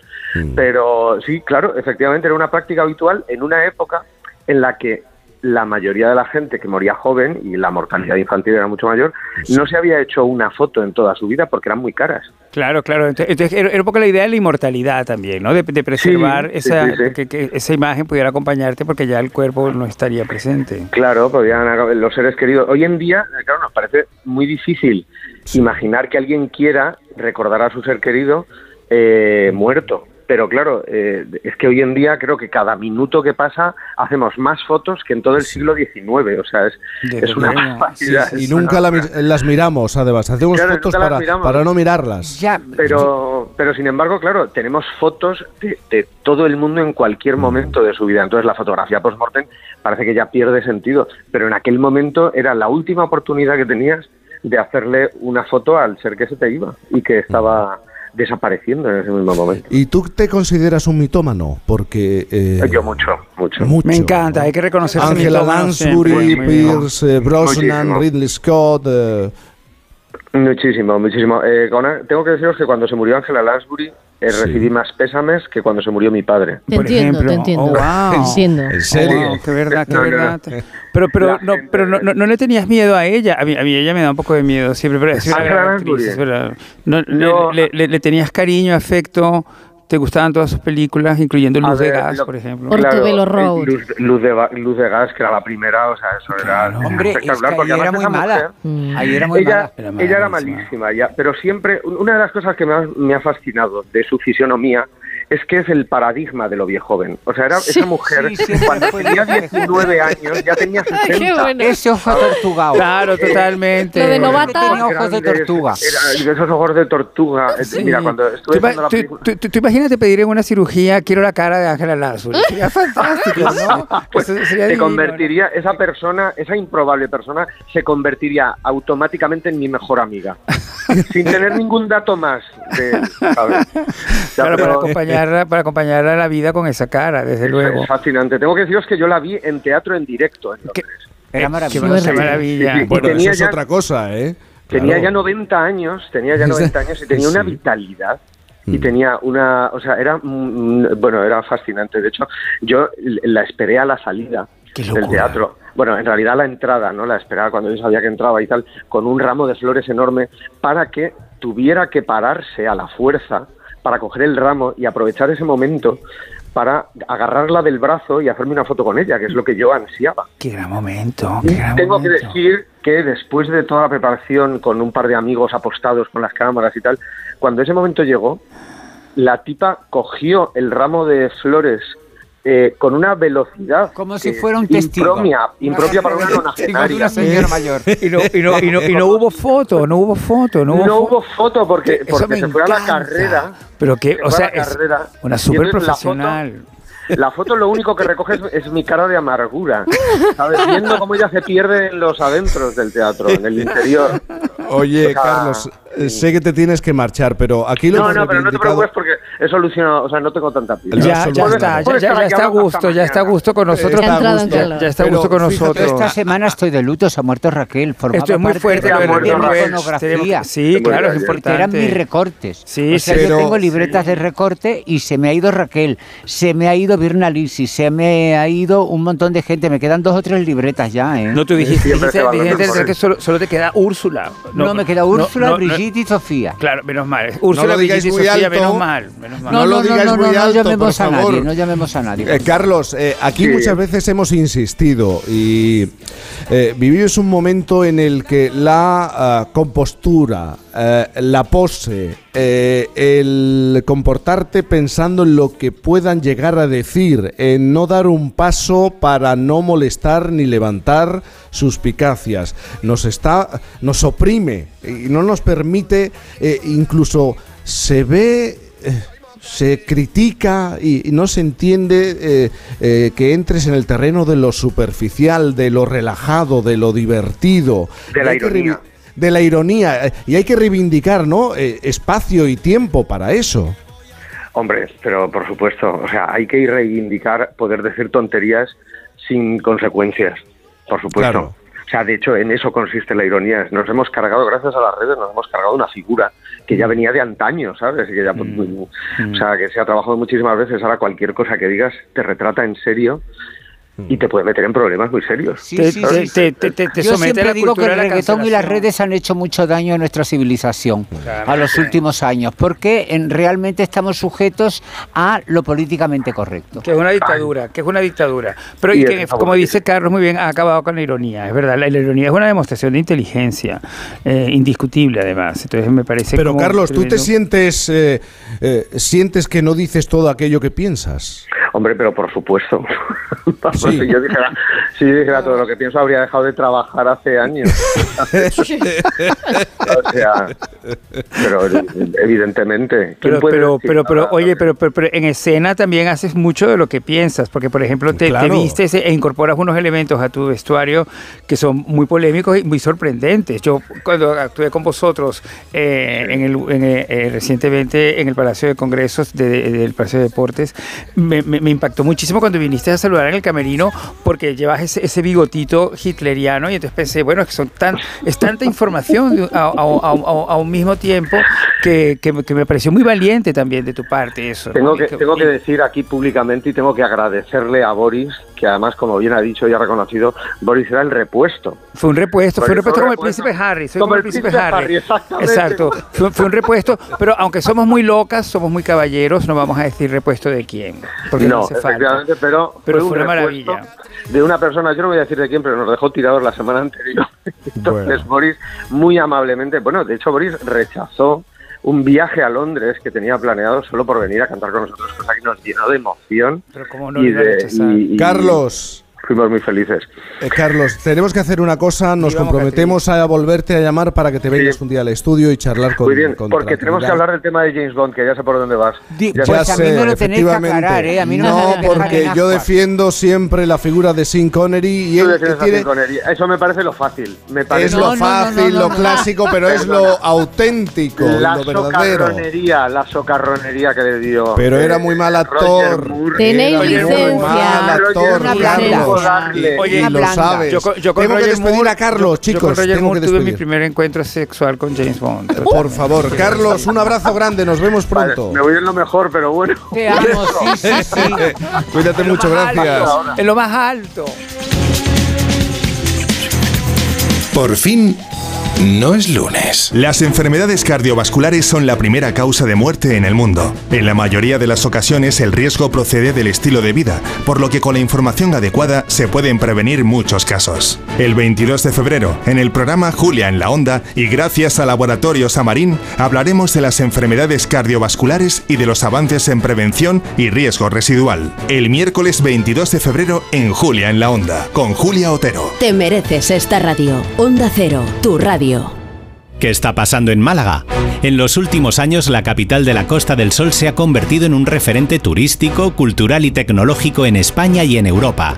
Las principales compañías del mundo se están instalando allí y la ciudad y la provincia están de moda.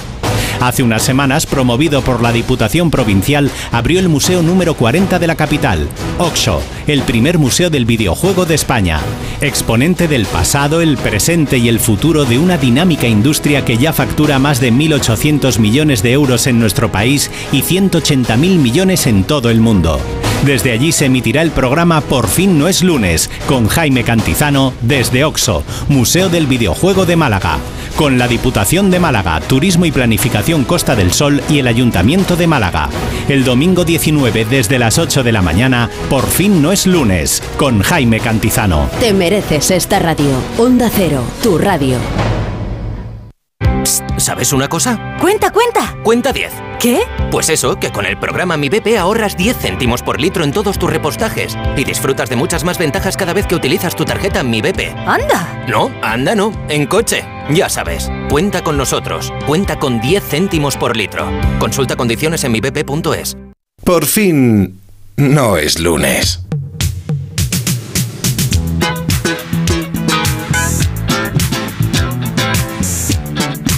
Lo estamos remarcando mucho, pero merece la pena. Estamos emitiendo en directo desde el yacimiento de la Villa Antíopa, en el Rincón de la Victoria.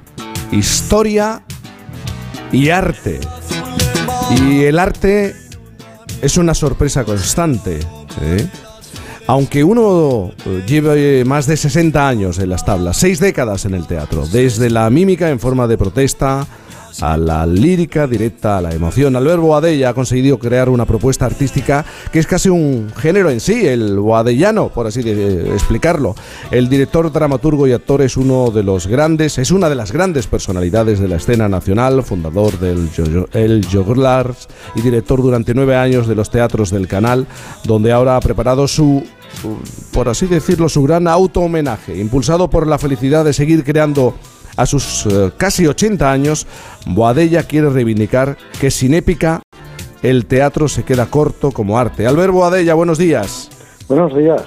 Buenos días. Este 2023 cumple 80 años y por así decirlo ha decidido a- hacerse un homenaje, ¿no?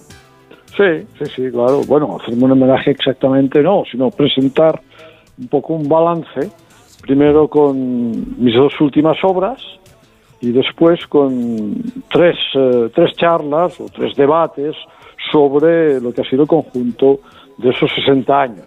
Si se le puede llamar homenaje, pues bueno, muy bien, le llamamos homenaje, pero en cualquier caso simplemente es eh, una necesidad de contar cosas que, eh, en fin, que yo he hecho en, en esta vida artística y que me parece que después de 60 años de, de profesión, pues casi tengo la obligación de transmitir, ¿no?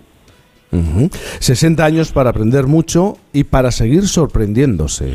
Eh, ¿Es posible eh, seguir mantener esa capacidad de sorpresa?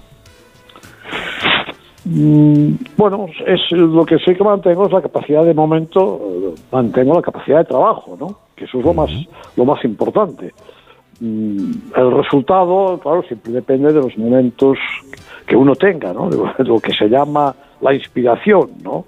Pero en, en- cualquier caso sí que trato de que el público se interese por lo que hago. Quiere decir que trabajo pensando en el, en el placer de los demás, ¿no? que en el fondo es el núcleo de nuestra profesión, trabajar para el placer de los otros, aunque a veces este placer pues sean cosas no tan, no tan divertidas, más, eh, más o menos angustiosas, pero en principio es una idea de, es una idea de transmisión de placer la del artista. Durante todo este tiempo hemos tenido la impresión, y es una realidad, Alberto Adella siempre no ha tenido reparo en decir lo que, lo que piensa y en muchas ocasiones eh, esto ha generado oh, dolor, ha sido doloroso el, ser claro en transmitir todo aquello que, es, que, que uno piensa y reflexiona. Bueno, algunas veces las contrapartidas pues han sido han sido duras, ¿no?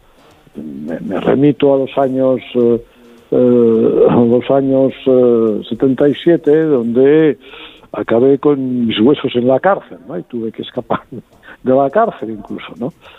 Esos son, sin, sin duda alguna, pues aspectos dolorosos o, o quizá incluso el enfrentamiento con, eh, con mi tribu, catalana, diríamos, nunca tan Sí. bien dicho eso de tribu, ¿no? Y yo creo que eso sí, eso ha sido pues una, una cierta dureza, pero al mismo tiempo yo soy una persona con bastante sentido del humor y también tengo que decir que me lo he tomado, nos lo hemos tomado porque también he trabajado en grupo, nos lo hemos tomado también con sentido del humor, quiero decir que también hay un lado de divertimento. Y es bueno que uno viva la vida con adversarios también eh, a su lado, ¿no? Quiero decir que el adversario estimula, eh, estimula el ingenio y estimula la vida y las ganas de, de pelear, de combatir, ¿no? Que eso es muy bueno en la vida. No me fío de los que dicen que no tienen enemigos, no me fío ni un pelo, vamos. Eh, y- y- pero los adversarios deben de ser, eh, tienen que ser de cierta talla, ¿no, Alberto Adella? Hombre, claro, no, ¿Eh? no, puedo- no pongo yo como adversario del vecino del segundo primera, ¿no? Quiero decir que es lógico, los adversarios pues han sido adversarios, sí, a veces presidentes, a veces instituciones, a veces en fin, personas de una cierta, eh, de una cierta importancia, ¿no? ¿Y por qué considera Alberto Adella que, eh, que son malos tiempos para la mayoría de las artes? Bueno, considero que yo hago una excepción que hay que tener en cuenta hoy, y es la excepción de la danza, ¿no? La danza ha- hace unos espectáculos mm, que jamás se habían hecho en la vida. En la historia, diríamos, de la danza no han existido nunca espectáculos como los de ahora, ¿no? Por muchas razones, porque el deporte mm, ha hecho una evolución muy importante en el conocimiento del cuerpo y hoy los bailarines hacen cosas que hace 100 años eran impensables, ¿no? Mm, pongo esta excepción. El resto está muy claro, ¿no? O sea, no, se pinta a la altura de, Velázquez, de Tiziano, de Leonardo, ¿no? Seamos claros, ¿no? La gente tiene que, para ver pintura, tiene que refugiarse en el Louvre, el Hermitage, el, Prado, ¿no? No se hace teatro como, como Shakespeare, como Molière, ni como Esquilo hace 2.400 años. No, no, no tiene esta, esta dimensión el teatro. ¿no? Y así, lo, así sucedería con muchas artes. La propia ¿Pero esto por qué está ocurriendo? ¿Qué es lo que ocurre para que el proceso creativo no sea el, el mismo que hace 100 años, 200, 300, 400 años? Yo creo que hay una cuestión importante que es el tiempo. Es decir, la, la celeridad con que hoy hay que lanzar cosas al mercado, el consumismo es, es muy importante en todos los terrenos, ¿no? Eso hace que el artista esté, diríamos, esté desconcentrado, simplemente hace las cosas eh, muy rápidas, sin tiempo, y el, y el arte requiere un tiempo. Es decir, montar una obra de teatro como se hace ahora, en 15 días o 3 semanas, es imposible que salga algo profundamente artístico. Saldrán ocurrencias interesantes, divertidas, pero para montar una obra de teatro bien montada hay que estar 3, 4, 5 meses. Claro, el mercado no permite esto. Y lo mismo sucede con todo el resto de las artes. Eh, a partir de Picasso, los pintores vieron que un señor que hacía obras en, en fin, a veces en media hora, en una hora o en dos horas, se convertía eh, en el más famoso y en, y en- y en- y en el más millonario, vamos. Un ejemplo fatal, porque ha sido así.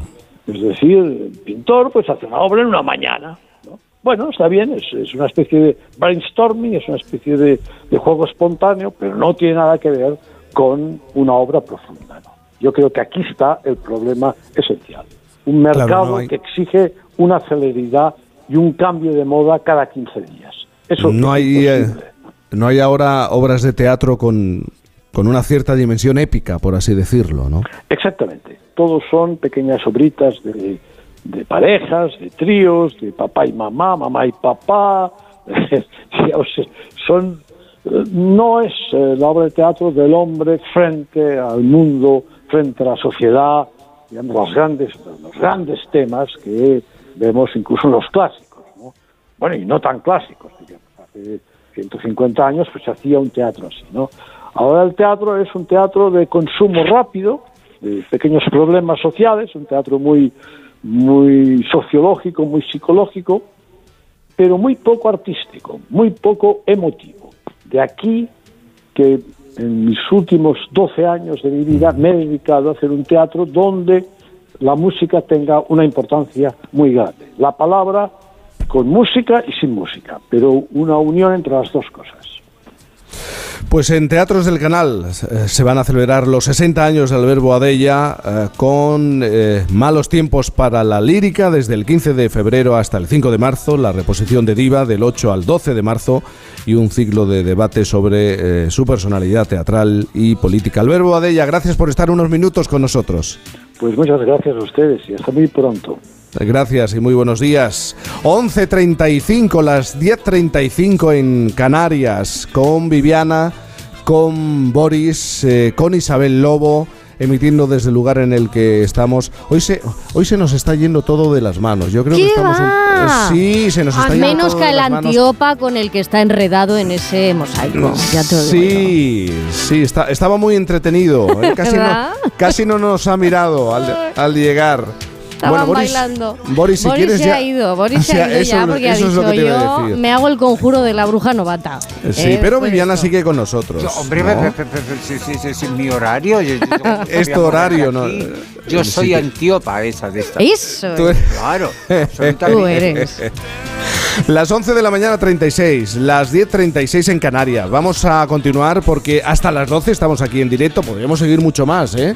pero muchísimo más. Pero quiero recordar algo muy importante. Mañana tenemos programa desde las 8 de la mañana, como es habitual, una hora menos en Canarias. Y siempre a eso de las 9 y media hablamos con los oyentes porque proponemos un tema proponemos una cuestión. Eh, en estas últimas semanas se ha creado tendencia, bueno, se ha hablado mucho de una tendencia en torno al pijama. Ay. La moda pijamera está Ay. triunfando entre las famosas. Eh, estoy pensando en Sara Jessica Parker, en Victoria Beckham o en Selena Gómez. Incluso Tamara Falcó se ha sumado a la comodidad de esta prenda. Y esto nos sirve como excusa, eh, como percha, para hablar de esas prendas fetiche, esas prendas a las que les tenemos cariño y que usamos no una, sino dos, tres, cuatro, cinco, seis. Usamos durante años. Se cae a pedazos la prenda, pero seguimos con ella. Eh, a lo mejor nosotros, o el marido, o la mujer, o la compañera, o, o el amigo.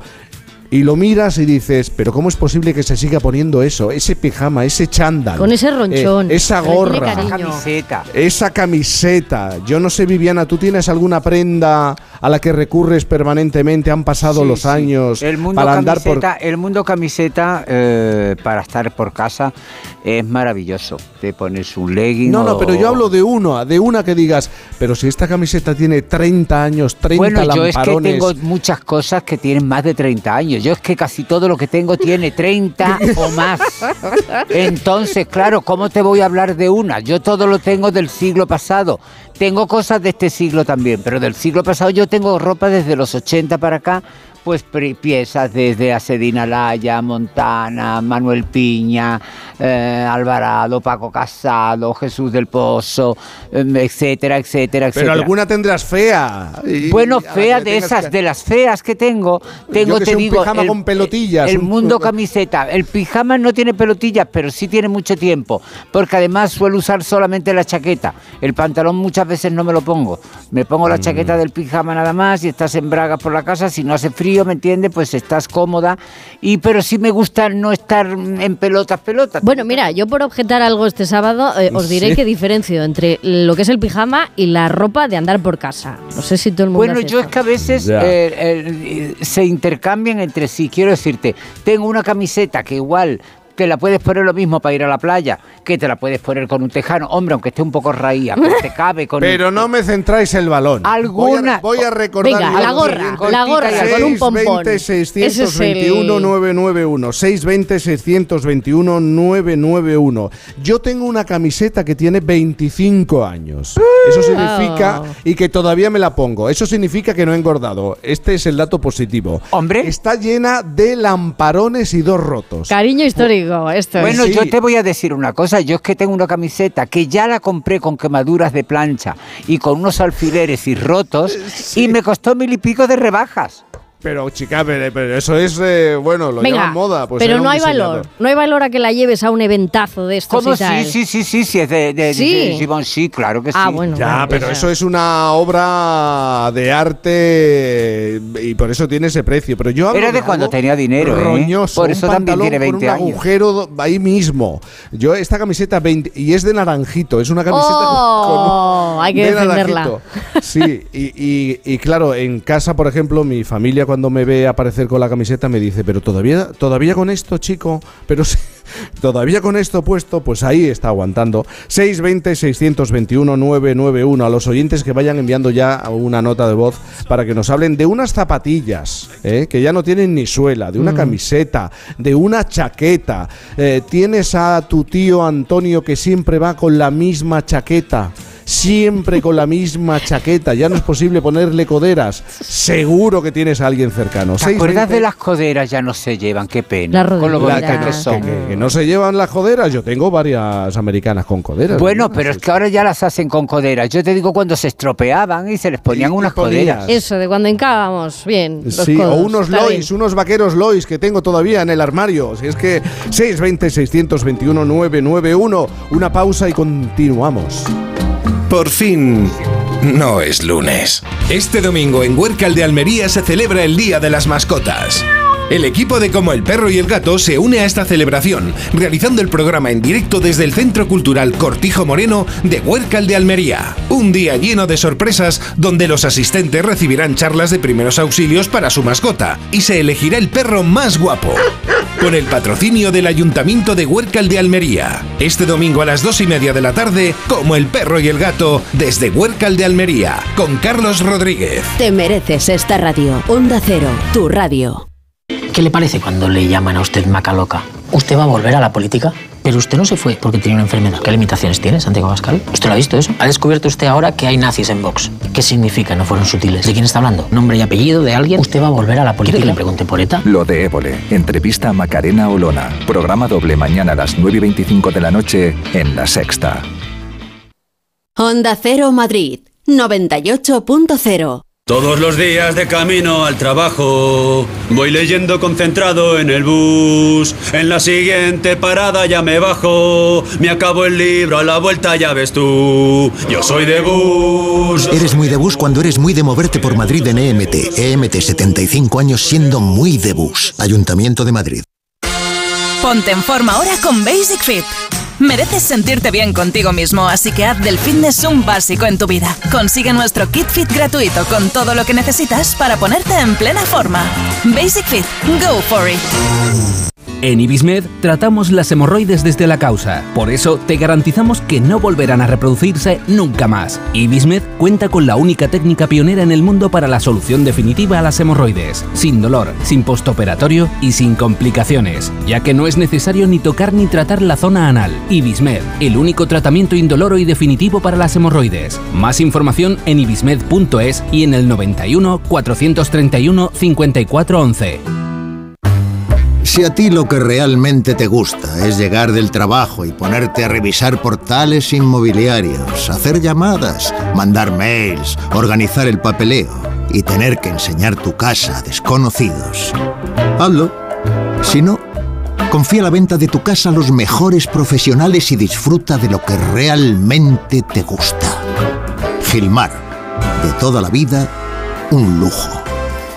Las vacas Angus y Wagyu de la ganadería Organic comen pastos naturales reforzados con una mezcla de higos secos y pasta de aceite de oliva virgen extra. Es una carne increíble. Y como queremos que la pruebes, te llevamos del campo a tu casa dos solomillacos de 300 gramos, un chuletón de un kilo y cuatro hamburguesas de 150 gramos por solo 69 euros. Todo Angus Eco de Organic. Haz tu pedido 910 2010 910 2010 o en carneorganic.com. Organic, la mejor carne del mundo. Solucionesconhipoteca.com. Préstamos desde 10.000 hasta 3 millones de euros. ¿Necesita liquidez? ¿Necesita dinero hasta la venta de su casa? ¿Necesita un préstamo para cancelar deudas o un embargo? Solucionesconhipoteca.com. 91 639 9407. Préstamos desde 10.000 hasta 3 millones de euros. Solucionesconhipoteca.com. Grupo Eneas. Atención, el grupo La Madreña presenta Cachopo and Go, un nuevo enclave en el mercado de Chamberí para disfrutar del mejor cachopo, además de otros muchos deliciosos platos de la cocina asturiana, para tomar allí o para llevar a casa. Cachopo and Go, más de 10 cachopos diferentes elaborados con las mejores materias primas. Llévese a casa el plato estrella de Asturias, Cachopo and Go en el mercado de Chamberí, lamadrena.com. En 2019, cuatro de las mejores periodistas gastronómicas de España decidieron recopilar las recetas de abuelas y madres a lo largo de nuestra vasta piel de toro. No tardó en enterarse del proyecto uno de los mejores profesores de cocina de Galicia. Hoy, los platos incluidos en esas recetas, algunos con más de 100 años, sobreviven gracias a los alumnos de este profesor. Si tiene suerte y se los encuentra, tal vez pueda probarlos. El equipo... En el año 2019, cuatro de los mejores periodistas gastronómicos de España decidieron recopilar las recetas de las abuelas y las madres a lo largo de toda España. Y no tardó en enterarse del proyecto uno de los mejores profesores de cocina de Galicia. Hoy los platos, incluidos en esas recetas, algunos con más de 100 años, sobreviven gracias a los alumnos de este profesor. Eh, si tiene suerte y se los encuentra, tal vez pueda probarlos. Es el llamado equipo ñan, así es. Ricardo Fernández Guerra es profesor de la especialidad de cocina y pastelería en el Centro de Formación Profesional Carlos Oroza de Pontevedra. Ricardo, buenos días. ¿Qué tal? Buenos días. Oye, muchas tal, gracias por lo de mejor profesor, pero cuidado, hay muchísimos mejores que Cuidado, yo. ojito, ¿verdad? Estamos en el gastro momento en, en Por fin los lunes. Eh, Está la nueva cocina de la que hemos hablado mucho y está la cocina antigua, eh, en el mejor de los sentidos, cuando hablo de cocina antigua. ¿Es verdad que nadie cocina ya como cocinaban nuestras abuelas, Ricardo? No, a ver, es difícil porque el gusto que le ponían las abuelas, que cada vez existen menos abuelas de ese estilo, es difícil tenerlo, ¿no? Pero bueno, la nueva cocina yo creo que se sustenta un poquito en lo que hacían las abuelas. Si rascas un poquito, al final verás que es lo mismo, pero bueno, dándole una vueltecilla. Entre las recetas recopiladas, claro, evidentemente nos vamos a encontrar muchos ejemplos. Las rosquillas, eh, estoy pensando, eh, rosquillas con una fórmula que ya se empleaba hace 100 años, ¿no? Eh, ¿Qué tipo de platos son los habituales que, que quedan plasmados en este recetario? Bueno, eh, lo que, lo que tenemos registrado, que tenemos ahora mismo ya más de 400, porque tuvimos una entrega hace poco de 100 recetas, eh, abunda muchísimo la repostería. Y luego en cuanto a los platos, pues ves eh, mucha variedad de hortalizas, mucha variedad, en el caso de Galicia, del salado de cerdo, sí, de los salazones de cerdo. Y ves que no había tanta variedad de, de materia prima como tenemos ahora. Ahora es un lujo. Antes con cuatro cosas componían recetas maravillosas. ¿Y, cómo surge la idea de recopilar estas recetas de, las abuelas? Bueno, cuando entré eh, en contacto con el proyecto Los Recetarios de estas cuatro periodistas gastronómicas, yo dije, ostras, esto puede ser eh, un medio pedagógico interesante para los alumnos. Y bueno, lo propuse y empecé a ver que tenía potencial. A partir de ahí, pues fue como una cascada de, recetas, de abuelas, de todo tipo de recetarios que fue maravilloso. Habéis ido recopilando este, estas recetas, eh, algunas son muy antiguas. Y, y recetas en papel se conservan bien, Eh, la mayoría de No, a ellas? ver, tengo fotos. bueno, lo que hacemos es pedir el recetario original. Alguno está muy deteriorado, casi amarillo, ¿sabes? Y roto por las esquinas, tipo papiro egipcio. Los escaneamos lo mejor que podemos, con la mayor calidad. Y bueno, ahí quedan ya registradas, ¿no? Pero hay recetarios súper antiguos. Tengo, teníamos unas recetas de áureas e hijas del 1909, imagínate cómo será eso, pues eh, casi roto el papel, amarillo y con, con manchas de aceite y todo, entonces, bueno, no es fácil, eh, manejarlos, pero bueno, una vez escaneados ya lo tenemos, se lo devolvemos a la propietaria y ya trabajamos con ello. ¿Y qué se va descubriendo a medida que uno va analizando estos recetarios? ¿Qué cosas descubre de la cocina que hacían nuestras abuelas? ¿A qué conclusiones has llegado tú? Bueno, la conclusión, una, eh, hay muchísimas cosas a analizar. Una, bueno, la diferencia entre recetarios de ciudad y recetarios de aldea, la, la gran diferencia cultural entre algunas de las abuelas, eh, cómo manejaban eh, los pocos productos que tenían y luego anotaciones en los cuadernos que son súper súper graciosos, como este que tengo aquí de Carminia, ¿no? que pone en una receta que fue la primera que me trajo un alumno, que era Aitor, eh, los gambones al sancarayas. Pone al final de la receta, así escrito con una letra a veces ininteligible, ¿no? pero pone, se pone pan y se sirven rico, rico en la misma cazuela. o sea, una anotación así pequeñita, ¿no? O recetas que ponen, esta receta es de la vecina Juana. Bueno, son cosas interesantes. Claro, y a través de estos escritos incluso puedes ir descubriendo la vida. Eh, la vida de esa época, las relaciones que se establecían ¿no? con, los vecinos, con la familia, eh, eh, los precios de los productos, los ingredientes que se utilizaban. ¿no? Es un retrato. Al final los recetarios también son una especie de fotografía del momento. ¿no? Ah, sí, sí, eso, eso la verdad es que enseña mucho a los alumnos a valorar lo que tienen ahora. Por ejemplo, Aurea, que nace, tenemos la historia, ¿no? Con cada recetario pedíamos la, la historia de cada persona, cuando era posible. Entonces pone como que Aurea que procede de una familia de agricultores, que con 13 años entra como aprendiz de cocinera, que tenía que ir caminando 4 kilómetros a trabajar y volver, que tenía que subir los calderos de agua a 60 escalones para sus señores, para cocinar, y dicen los alumnos, ostras, profe, esto, esto ahora no es así. Yo, pues claro que no. Entonces un poco eh, aprenden a valorar lo que tienen.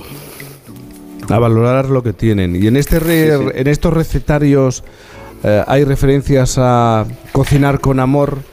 Esto de el amor es el ingrediente principal. Al final, cuando estaban hablando de amor, seguramente estarían hablando de tiempo, ¿no? Y ponerle cariño y ponerle atención a lo que estaban cocinando.